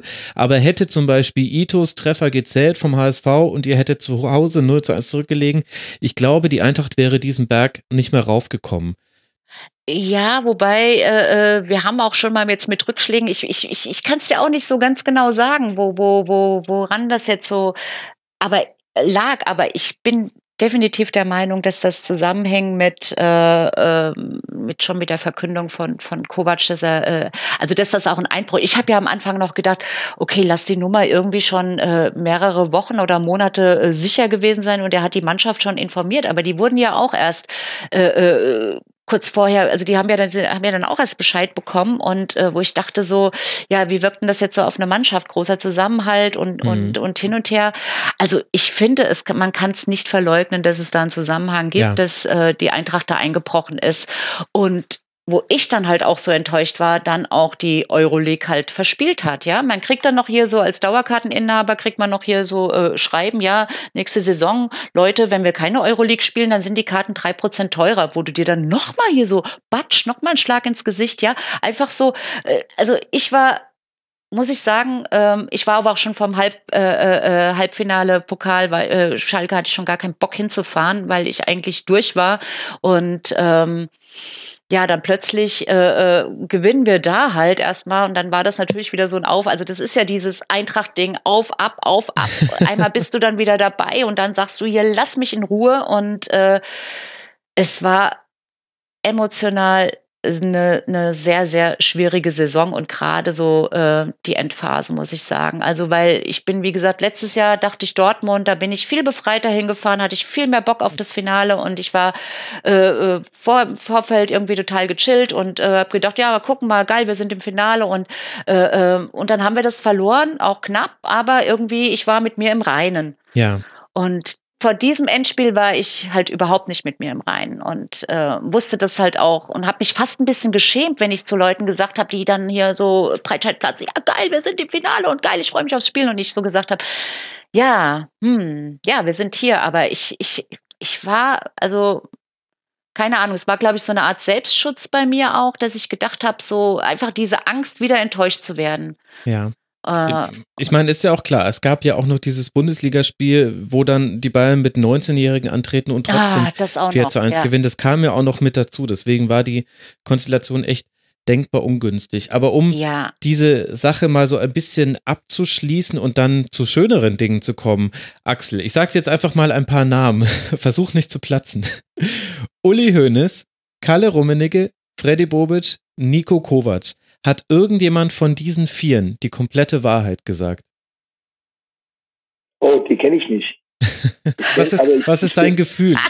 ja, das wäre jetzt aber auch dann gute Exklusivinfo gewesen, lieber Axel. Was ist, ja, was ist dein Gefühl? Ja, äh, ich glaube, äh, der Freddy kannte die Wahrheit auch nicht, weil er in den Gesprächen mit äh, Kovac nicht eingebunden war. Hm. Äh, Kovac hat auf seine Art versucht zu vermitteln, dass er nicht gelogen hat. Aber es ist völlig klar, dass er in seinem Rahmen Dinge wusste, die er so nicht gesagt hat. Äh, ach, ich habe meinen Frieden mit Nico gemacht äh, mit dem Pokalsieg und auch heute nochmal der Abschied. Ähm, Nico ist ein cooler Typ, er wird sicherlich in Zukunft bei einer ähnlichen Situation die Sache anders lösen. Ähm, andererseits weiß ich nicht, ob äh, Herr Höhnes oder Herr Rummenigge jemals die Wahrheit gesagt haben. Also Wahrheit finde ich da auch gerade noch mal um ein kurz eintragen schwierig. Ich denke auch, dass mhm. Bobic da vielleicht noch am ehrlichsten rüberkam, aber ich, ich meine, die wussten ja auch über die Verträge da mit der Ausstiegsklausel, da wussten ja Bescheid und die waren ja auch über bestimmt irgendwie so informiert mit Bayern, äh, die haben noch keinen Trainer, ja, äh, die könnten ja auf den Nico zukommen. Also von daher äh, ja, wie gesagt, Kovac hat die Außendarstellung war eine Katastrophe. Hätte er das anders kommuniziert und dann auch bis heute, glaube ich, beharrt er ja noch drauf. Er hat nicht gelogen. Ja, von mir aus hast du das vielleicht nicht in deiner Welt, in deiner Blase hast du nicht gelogen, aber äh, sehr, sehr unglücklich rübergebracht. Und ich, wir hätten, also das war ja auch immer so mein Traum mit dem Nico Kovac nochmal so Euroleague, das wäre mhm. so geil gewesen. Und ich glaube, die Fans hätten ihm ein Denkmal gebaut und ähm, aber er hat es jetzt wirklich, um jetzt aufs Ende, de, auf, mhm. äh, Ende der Saison, er hat's, äh, er wurde ja dann jetzt bei den letzten Spielen ähm, ausgepfiffen bei der Mannschaftsaufstellung. Er wurde beim Pokalfinale ausgepfiffen am Anfang. Nach dem Spiel kam dann aber schon dann so zaghaft Nico Kovac und äh, äh auch bis mit Applaus Nico Kovac Sprechchöre. Und ich hatte dir im Vorfeld, Max, erzählt, dass wir ja. heute, als wir im Museum die Gelegenheit hatten, da hat sich Nico Kovac nochmal von den Eintracht-Mitarbeitern äh, ähm, verabschiedet. Und das war für mich nochmal so eine persönliche, ja, Versöhnung vielleicht nicht. Also die Wunde ist nicht ganz zu, aber ich bin versöhnter. Das ist schön zu hören. Ich habe auch die Frage deshalb so gestellt, die eine Wahrheit, ja, ob es die immer so gibt und ob wir die jemals erfahren, ist die Frage. Ich habe die Frage auch deshalb so formuliert, weil mein Eindruck war, da wurde auf dem Rücken von ganz vielen emotionalen, eingebundenen Fans ein, ein Theaterstück aufgeführt. Da lief, also definitiv war das nicht so geplant, wie es lief und vermutlich gibt es dann schon den einen oder anderen, der da mehr Schuld hat als der andere, aber dass das auch Ganzes so öffentlich wurde, dass Freddy Bobic so offensiv die Bayern beleidigt hat, dass die dann natürlich ja. zurückschießen, weil die schießen ja sogar zurück, wenn du nichts gesagt hast. Und dass das dann so hin und her geht und dass die Medien dann einzelste Details rausfinden. Wer war auf welcher Geburtstagsfeier? Welcher Fahrer hat wen ja, gefahren? Und das hat ja alles nur noch schlimmer gemacht. Und für mich war das so im Nachhinein, also damals, als wir in dieser Situation drin steckten, alle als Fußballinteressierte, war das natürlich das Thema und wurde ja damals auch im Rasenfunk lang und breit diskutiert. Aber im Nachhinein habe ich den Eindruck, das war so auch so ein typisches Thema, wo ein, ein hochemotionales Ding passiert, was mit dem Sportlichen erstmal gar nichts zu tun hat und dann wird das gemolken von allen Seiten und alle Beteiligten, sowohl Kovac als auch Bobic, als auch Rummenigge, als auch Hoeneß, sind solche Medienprofis, dass die, ich glaube, alles sehr bewusst gemacht haben. Kein einziger der emotionalen Ausbrüche, die wir da erlebt haben, war nicht kalkuliert. Ja, aber Leute, verscheißert uns nicht. Die Fans sind nicht doof, ja? Also ich meine, Kovac, du bist Berater, bist wird beraten vom Hörweg. Äh, was erzählt er dir, was du da sagen kannst? Äh, ich meine, äh, erzähl uns irgendwas, aber erzähl uns nicht so eine Story, dass wir uns so dermaßen verscheißert vorkommen, ja? Also ich meine, also oder auch diese mit dem äh, ja der kroatische Fahrer und äh, Geburtstag und wo du denkst, ey, das kann doch noch nicht mal der Heiko Lukas hier oder so, den, dieses schlechte Schriftsteller können sich doch noch nicht mal so einen Scheiß ausdenken, ja? Also das Grüße. ist doch unglaublich. Also ja. das ist Unwillkürlich keimte Hass im Pia auf. Dabei genau. wollte da, die Pia wird wieder zur Pia Zorn. Aber das will ich gar nicht. Ja. Nein, dann, dann, dann machen wir dieses, dieses unrühmliche Kapitel zu. Aber es hat dazu gehört zu dieser Saison und es sollte ja, ja seinen Abschluss absolut. finden. Und das finde ich ja auch so schön. Ihr habt das ja selber schon angesprochen. Das zeigt sich ja auch, wie, wie krass irrational auch einfach wir Fans sind. Da sage ich jetzt auch einfach mal wir, dass dann auch 90 Minuten Pokalfinale dann das Ganze so komplett drehen können. Von er wird äh, im Heimspiel schon gar nicht mehr mit ausgerufen bei der Mannschaftsausstellung, bis hin zu, es gibt dann Sprechchöre und alle können jetzt doch irgendwie im Frieden gehen. Und das ist gleichermaßen, ja, so ist Fußball. Und das ist auch das Schöne am Fußball. Es ist halt auch nicht nur sachlich und analytisch, sondern hoch emotional. Und wenn es dann eine positive Emotion ist, dann ist es doch wunderbar. Und damit, Axel, jetzt gucken wir auf die DFB-Pokalsaison 2017, 2018. Die, oh, Gänsehaut. Die TUS, die TUS Erntebrück 3 zu 0 ja. weggemacht. Schweinfurt 05 4 zu 0 weggemacht. Gegen Heidenheim im Achtelfinale 2 zu 1 nach Verlängerung. Das war deutlich knapper als das Viertelfinale gegen Mainz 05. Die haben sich selbst mit 0 zu 3 besiegt bei euch im Stadion. Danke nochmal. Dann das Auswärtsspiel auf Schalke, ein wunderbares Hackentor nach Ecke und das war dann der 1 zu 0 Sieg und damit das zweite DFB-Pokalfinale innerhalb von zwei Jahren und dann dieses Spiel gegen den FC Bayern. Axel, nimm uns mal nochmal mit. Was ist da passiert an diesem Abend in Berlin? Das habe ich selbst noch nicht begriffen. Es war, es war ein magischer Abend. Es war, der Fußballgott hat äh, für Gerechtigkeit gesorgt. Es war die Climax, das waren Highlights, das waren Ekstase, es war unfassbar, es waren Momente für die Ewigkeit und, und, ich weiß gar nicht, wie ich das alles sagen soll. Es waren Momente der, der Freundschaft, der Begegnung, der Umarmung. Mhm. Es war Maschinen, Rebic, es war Lida Boateng, es war eine Kurve, gut, die hat mich überrascht, weil die Kurve bei uns ist ja bekanntermaßen extrem stark. Aber es war einfach eine magische Nacht, in der alles, was einfach Frankfurt ausmacht, zusammenkam. Und das war geil. Ja, war es. Das muss ich als unmittelbar Beteiligter, muss ich wirklich sagen. Auch im Nachhinein hatte ich immer den Eindruck, Pia oder die, dieser Gedanke wollte nicht aus meinem Kopf, das sollte alles genau so sein die Lattentreffer der Bayern, der nicht gegebene Strafstoß, da kann man sich alles drüber ärgern, aber in Summe war das einfach für für die gebeutelten Eintracht Frankfurt-Fans, und das meine ich jetzt nicht irgendwie von oben herab, sondern wir haben es ja gerade rausgearbeitet. Es war so ein beschissenes Saisonende. Am letzten Spieltag ja. verspießt du die Europa League. VfB Stuttgart kommt in die Europa League-Qualifikation, weil sie auswärts bei den Bayern, wo ihr 4 zu 1 verloren habt, gegen die Bestbesetzung 4 zu 1 gewinnen. Es war so. in der Kabine. Es war so maximal scheiße. Scheiße, ja. Und dann ja. sollte dieses Spiel einfach genauso laufen, wie es gelaufen ist. Ja, genau. Also das könnte man jetzt auch eigentlich gar nicht schöner schreiben, ja. Das ist jetzt äh, Stuttgart, die schon feiernd in der Kabine waren und Europapokalgesänge, flapp, weg.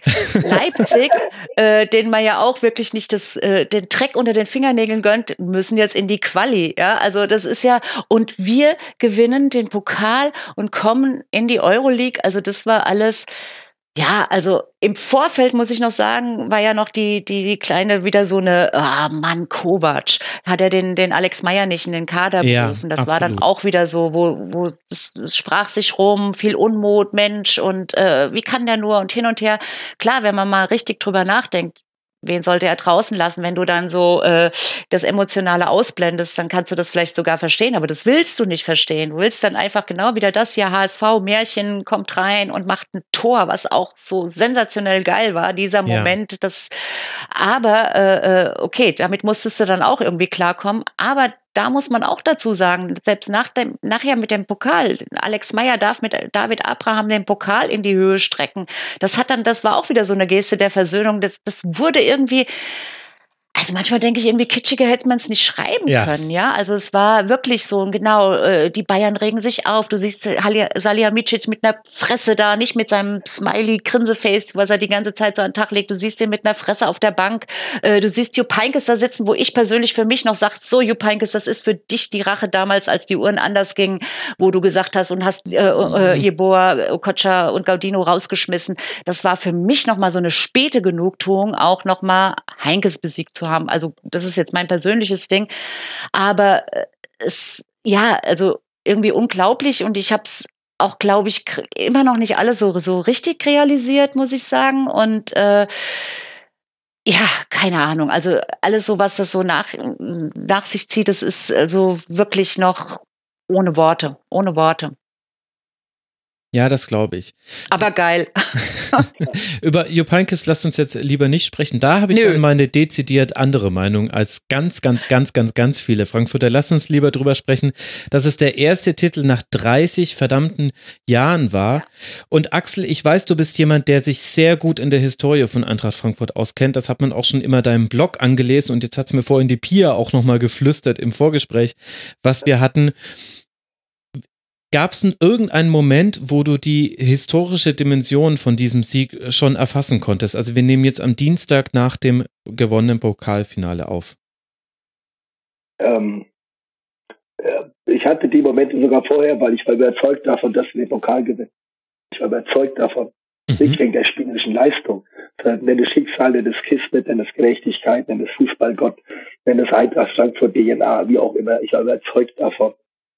Die historische Dimension, die war mir eh klar, weil wir warten seit 30 Jahren auf den Titel. Wir warten ja seit 60 Jahren auf die Meisterschaft. Knapp. Schalke wartet noch länger, aber seit 59 warten wir auf die Meisterschaft. Und von daher war für mich klar, in dem Moment, als ich realisiert habe, dass Kadrovic aufs Tor zuläuft, war ich schon mal froh, der Ball ist nicht drin. Dann gucke ich auf das Bayern-Tor und sehe, dass kein Torhüter drin ist. Und auf dem gesamten Weg von Gasinovic bis zum Tor brüllig ununterbrochen, das ist der Titel, das ist der Titel, das ist der Titel, das ist der Titel, bis zu dem Moment, wo das Ding ins Tor kullert und mhm. die Ekstase überhand nahm, ein, ein, ein, ein Fußballmonsun im, im, im Stadion, die Leute übereinander gefallen sind. Äh, in dem Moment war mir klar, ich kenne ja die Eintracht schon relativ gut und lange und das Leiden. Und mir war klar, was es bedeutet, wenn die Eintracht nach 30 Jahren Pokalsieger wird. Für die jungen Leute. Unsere Ultras gibt es seit 21 Jahren. Und die Gründer mögen vielleicht noch 88 dabei gewesen sein beim letzten Triumph. Aber all die jungen Leute, die im Stadion sind, 14, 15, 18, 20, 30 Jahre alt, die haben noch nie einen Titel gewonnen. Was das für die Jungs und Mädels bedeutet, das war mir klar, weil ich weiß auch ein Stück weit, was es für mich bedeutet, das mhm. wieder mitzuerleben. Aber die ganze Stadt, dieser ganze Verein hat es sowas von verdient, nicht nur einmal Aufstieg zu feiern oder beim Klassenerhalt durchzudrehen oder wie letztes Jahr gegen Dortmund dabei zu sein, sondern endlich, endlich, endlich, endlich diesen verfickten Pokal in den Händen zu halten. Die Meisterschaft haben wir nicht abgeschrieben, aber sie ist momentan nicht erringbar. Aber den Pokal mit der günstigen Auslosung, mit ein paar Highlights, der ist machbar. Und wir waren 2006 dicht dran gegen die Bayern. Ja. Wir waren 2017 dicht dran gegen den BVB. Und diesmal, in dem Moment, wo Kasinovic auf das Tor zuläuft, war klar, das ist ein Moment, ein Tor für die Ewigkeit. Wow! Absolut. Gänsehaut. Tatsächlich auch bei mir. Das ist äh, einfach Sehr unglaublich. Schön. Es ist eine unglaubliche Geschichte und ich will das jetzt auch gar nicht ka nee, nicht kaputt machen, aber ich habe jetzt auch gar keine Lust drüber zu reden, oh, was bedeutet das jetzt äh, die Mehrfachbelastung für nächste Saison und was wird der neue Trainer machen? Nee, das alles kann gerne der Eintracht Frankfurt Podcast machen, den ich sowieso sehr empfehlen kann. Nee, Pia, ich möchte nur noch über eins sprechen oder Pia und Axel, ihr dürft beide natürlich nochmal was sagen.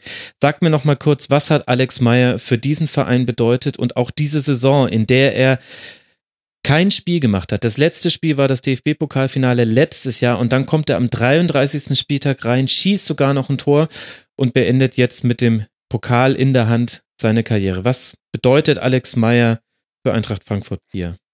Ja, ich will erstmal sogar sagen, ich hoffe ja noch nicht, dass er seine Karriere beendet, weil der Alex würde gern noch ein Jahr weiterspielen und ich bin großer Verfechter, äh, ihm noch einen Vertrag zu geben und äh, sei es ein stark leistungsbezogenen Vertrag, dass er halt vielleicht noch mal so als Backup auf die Bank kann, weil genau für solche Momente für, ist er halt auch manchmal gut, genau wie man es beim Hamburg-Spiel gesehen hat. Also es gibt wohl, laut heute Rundschau habe ich gelesen, dass äh, äh, das ja eigentlich von, von den Vereinsober, also von Oberen nicht nicht so gerne gesehen wird, aber dass er halt auch schon einige Fürsprecher hat, die sagen, ja, gib dem doch noch mal einen Vertrag. Also da das ist sicherlich jetzt noch. Okay. Mhm. Ja, das stand heute noch in der Rundschau. Also das ist, also Alex Meyer selbst würde gern noch spielen auch. Das hat er auch klar kommuniziert, weil ja auch viele mal gedacht haben, er geht in die USA. Und ich finde das, was der Alex für die Eintracht geleistet hat, hallo, gib dem noch mal ein Jahr Vertrag.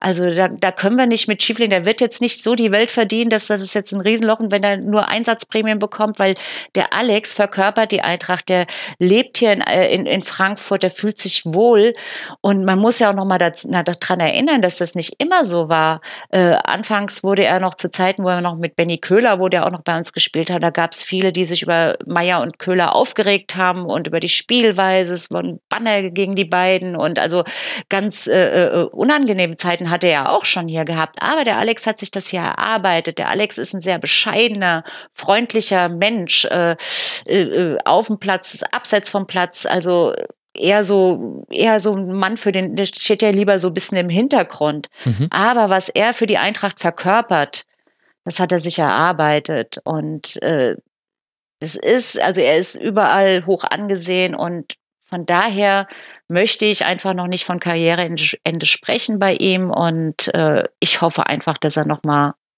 ein Jahr Vertrag bekommt. Jetzt habe ich ein total schlechtes Gewissen. Es war ja super unhöflich von mir, ihm das Karriereende anzudichten. Ich dachte, die Entscheidung wäre schon festgefallen. Gut, dass du es eingeordnet hast. Ja, Axel, was ist da noch zu ergänzen zu Alex Meyer? Ja, die Pia hat schon wesentliche Punkte gesagt und ähm, er verkörpert halt auf der einen Seite etwas, was es nicht mehr gibt. Er war seit 2004 bei der Eintracht. 14 ja. Jahre. 14 mhm. Jahre. Ähm, er ist in die zweite Liga mitgegangen. Er war Torschützenkönig in der Bundesliga mhm. bei einer im sportlichen Bereich seiner Zeit Mittelklasse-Mannschaft, wenn überhaupt, und hat mehr Tore geschossen als äh, Lewandowski, als Young. Er hat die Torjägerkanone geholt. Das hat bei uns nur ein Andersen mal geschafft, weil Uwe Beining die Bälle aufgelegt hat und später zweimal Toni Jeboa. Ähm, durch seine Art und Weise, er ist kein Lautsprecher, er ist kein Poser, er ist integer äh, und äh, war das Gesicht der Frankfurter Eintracht. Stars hat er in den letzten Jahren nicht. Leute, die lange geblieben sind. Der letzte, der gegangen ist, war Oka Nikolov. Ja. Auch kein Nationaltorhüter, aber auch geliebt von uns, ja. weil er einer von uns war. Und Alex kommt aus Buchholz in Hamburg gespielt, aber er ist ein Frankfurter geworden. Und ähm, ich glaube, die, die Fußballvereine, auch die Frankfurter Eintracht, tun gut daran, sich nicht nur über die sportliche Leistungsfähigkeit der einzelnen Spieler zu definieren, sondern auch das, was er emotional vermittelt an das Umfeld. Und es war völlig klar, wenn Eintracht Frankfurt in den vergangenen zehn Jahren Trikots verkauft hat, dann waren das in der Regel Trikots von Alex Meyer, vorher noch von Amanatidis. Jetzt hat Prince einige verkauft. Aber Alex Meyer ist das Gesicht der Frankfurter Eintracht. Und so jemanden, auch in der Torschützenliste steht der hinter Krabbi, der ewigen Torschützenliste Eintracht ist er, glaube ich, auf Rang 4. Mhm. Wahnsinn. Und Krabbi und Jeboa und diese alle heißen haben um die Meisterschaft gespielt. Mhm. Alex gegen den Abstieg. Also eine unfassbare Leistung und ein unfassbarer Typ. Und ich fände es sehr, sehr schade, wenn er nicht mehr bei der Eintracht bleibt, weil es reicht, den Namen zu rufen, die Fans drehen durch. Und eben der Moment des 3-0 äh, gegen den HSV. Vier Minuten auf dem Platz knapp Jahr nicht mehr gespielt. Dann macht er sein Alex Meyer Tor. Er denkt den Ball mit dem Fuß ins Netz. Das kann nur er. Es ist unbeschreiblich und ich würde mich sehr freuen, wenn er genau aus diesen Gründen noch ein Jahr bei der Eintracht bleibt, als Stand-up-Spieler noch für, für ein paar Highlights sorgt. Die nächste Saison wird eine Wundertüte sein. Wir spielen europäisch. Ob wir noch mal ins Pokalfinale kommen, steht mit Stern. Ähm, verletzte Spieler werden dazukommen. Äh, wir wissen es nicht. Und ein Verein wie Eintracht Frankfurt ist ähnlich wie Werder Bremen, Köln, Stuttgart, immer für einen Europaplatz gut, aber wir spielen auch im Zweifel immer gegen den Abstieg. Das kann passieren. Wir wissen jetzt noch nicht, wie die Mannschaft aussieht. Wer kommt, wer bleibt. Und wenn du dann einen Alex Meyer hast, der vielleicht auch den jungen Spielern vermitteln kann, weil er so lange bei uns ist, was es heißt, bei der Eintracht zu spielen, ja, ist unglaublich wertvoll. Ich würde mich sehr freuen, wenn er bei der Eintracht bleibt und bin sehr dankbar, und mein Finaltrikot, ich habe es mir ausnahmsweise mal gekauft, ich bin nicht so der Trikotkönig, aber mein Finaltrikot für das Endspiel 2018 hatte selbstverständlich den Block Alex Meyers 14. Da gab es keine andere Wahl. Jetzt könnten wir über David reden natürlich, aber das war vor dem Finale. Ja, das war vor dem Finale. 379 Einsätze für Eintracht Frankfurt, 137 Tore, 55 Vorlagen. Unglaublicher Typ und die Karriere ja noch lange nicht vorbei. Wer weiß, das, das sind ja nur schlecht informierte Moderatoren, glauben, dass dieses Kapitel schon vorbei ist. Ihr zwei, ich finde, es war ein wunderbares Segment. Wir haben viel, viel zu lange gemacht, aber die, die Uhr war mir ehrlich gesagt total egal. Meine nächste Aufzeichnung, die haben mich schon dreimal angerufen, da warten oh, doch drei peinlich. andere. Na, ja, aber es muss jetzt einfach sein. Ich fand, es war in so vielen Belangen eine tolle Eintracht Frankfurt-Saison, weil sie auch Tiefen hatte. Zu hören gehören die Tiefen auch dazu, sonst kann man sie nicht wertschätzen. Und ich hoffe, dass es auch eine Saison war, die auch anderen Fans insofern Spaß gemacht hat, weil es einfach eine Sache war, wie man sie ganz selten erlebt und ich mir vorstellen könnte, es gibt so viele Vereine, die auch lange keinen Titel mehr bekommen haben oder die zumindest auch das Gefühl haben, wir werden lange keinen Titel mehr gewinnen. Und es ist so schön, da mal Gegenbeispiele zu sehen. Das tut der ganzen Liga gut. Ich glaube, ja, da ja. ziehen ganz viele was Positives draus. Deswegen war mir jetzt hier ehrlich gesagt die Zeit dann auch egal. Deswegen ganz, ganz, ganz herzlichen Dank, dass ihr euch die Zeit genommen habt und uns nochmal so ein bisschen zurückgenommen habt äh, in diese wahnsinnige Saison 2017, 2018 mit der Eintracht. Vielen Dank euch beiden. Ja, gerne, gerne. Und ich muss auch nochmal, wie gesagt, meinem Sohn Tim danken, der uns ja, der Technik geholfen Tim, hat. Sonst hätte das, glaube ich, heute alles nicht so reibungslos geklappt. Also ja. hat uns auch großen Spaß gemacht, auf jeden Fall. Das freut mich sehr. Ich bedanke mich auch sehr herzlich und von wegen schlecht äh, informierter Moderator. Das Gegenteil war der Fall. Du hast dich sehr gut ausgekennt, auch bei einem Verein, bei dem du nicht zu Hause bist. Großes Kompliment an dich, Max. Ach, genau. Ja auch schon Würde ich aber auch mal so sagen. lange und haben schon zu vielen Zeiten äh, das eine oder andere Gespräch geführt mhm. auf äh, digitaler Basis und heute in, in, äh, in, Berlin zum ersten Mal gesehen. Jetzt dieses lange Gespräch war eine tolle Geschichte. Also ja, Wahnsinn, war, ne? Hat großen Spaß gemacht. Ach, und, danke. Äh, Vielleicht sehen wir uns ja beim Supercup. Ah, ja, mal gucken. Äh, das ist ja auch noch ein. Stimmt, Im wir spielen ja noch. kann ja vielleicht sagen, dass man dieser Pokaltriumph der Eintracht war taktisch von langer Hand geplant, weil die Pia hat es gesagt, wir haben Stuttgart den Europacup versaut, wir haben Leipzig die Spiele eingebrockt und wir haben Schalke um den Supercup gebracht und die Bayern geschlagen. Eintracht Frankfurt international. Vielen Dank. Yeah! Danke euch beiden. Bis bald. Macht's gut. Okay, ciao. Macht's gut. Ciao. ciao. Und so emotional endet dann dieser zweite Teil des Rasenfunk Royal 2017-2018. Es warten noch vier weitere auf euch. Natürlich die restlichen Vereine. Und wir reden auch noch über die Saison der Schiedsrichter und geben Auskunft zur Entwicklung des Rasenfunk. Das interessiert die meisten von euch ja dann doch auch. Und deshalb haben wir auch da dieses Jahr Fragen beantwortet. Vielen Dank für eure Aufmerksamkeit. Bitte huldigt den Gästen, denn ohne die Gäste wäre der Rasenfunk Royal super, super langweilig. Und dann hören wir uns gleich im Teil Nummer drei. Bis gleich. Ciao. Das war die Rasenfunk-Schlusskonferenz. Wir gehen nun zurück in die angeschlossenen Funkhäuser.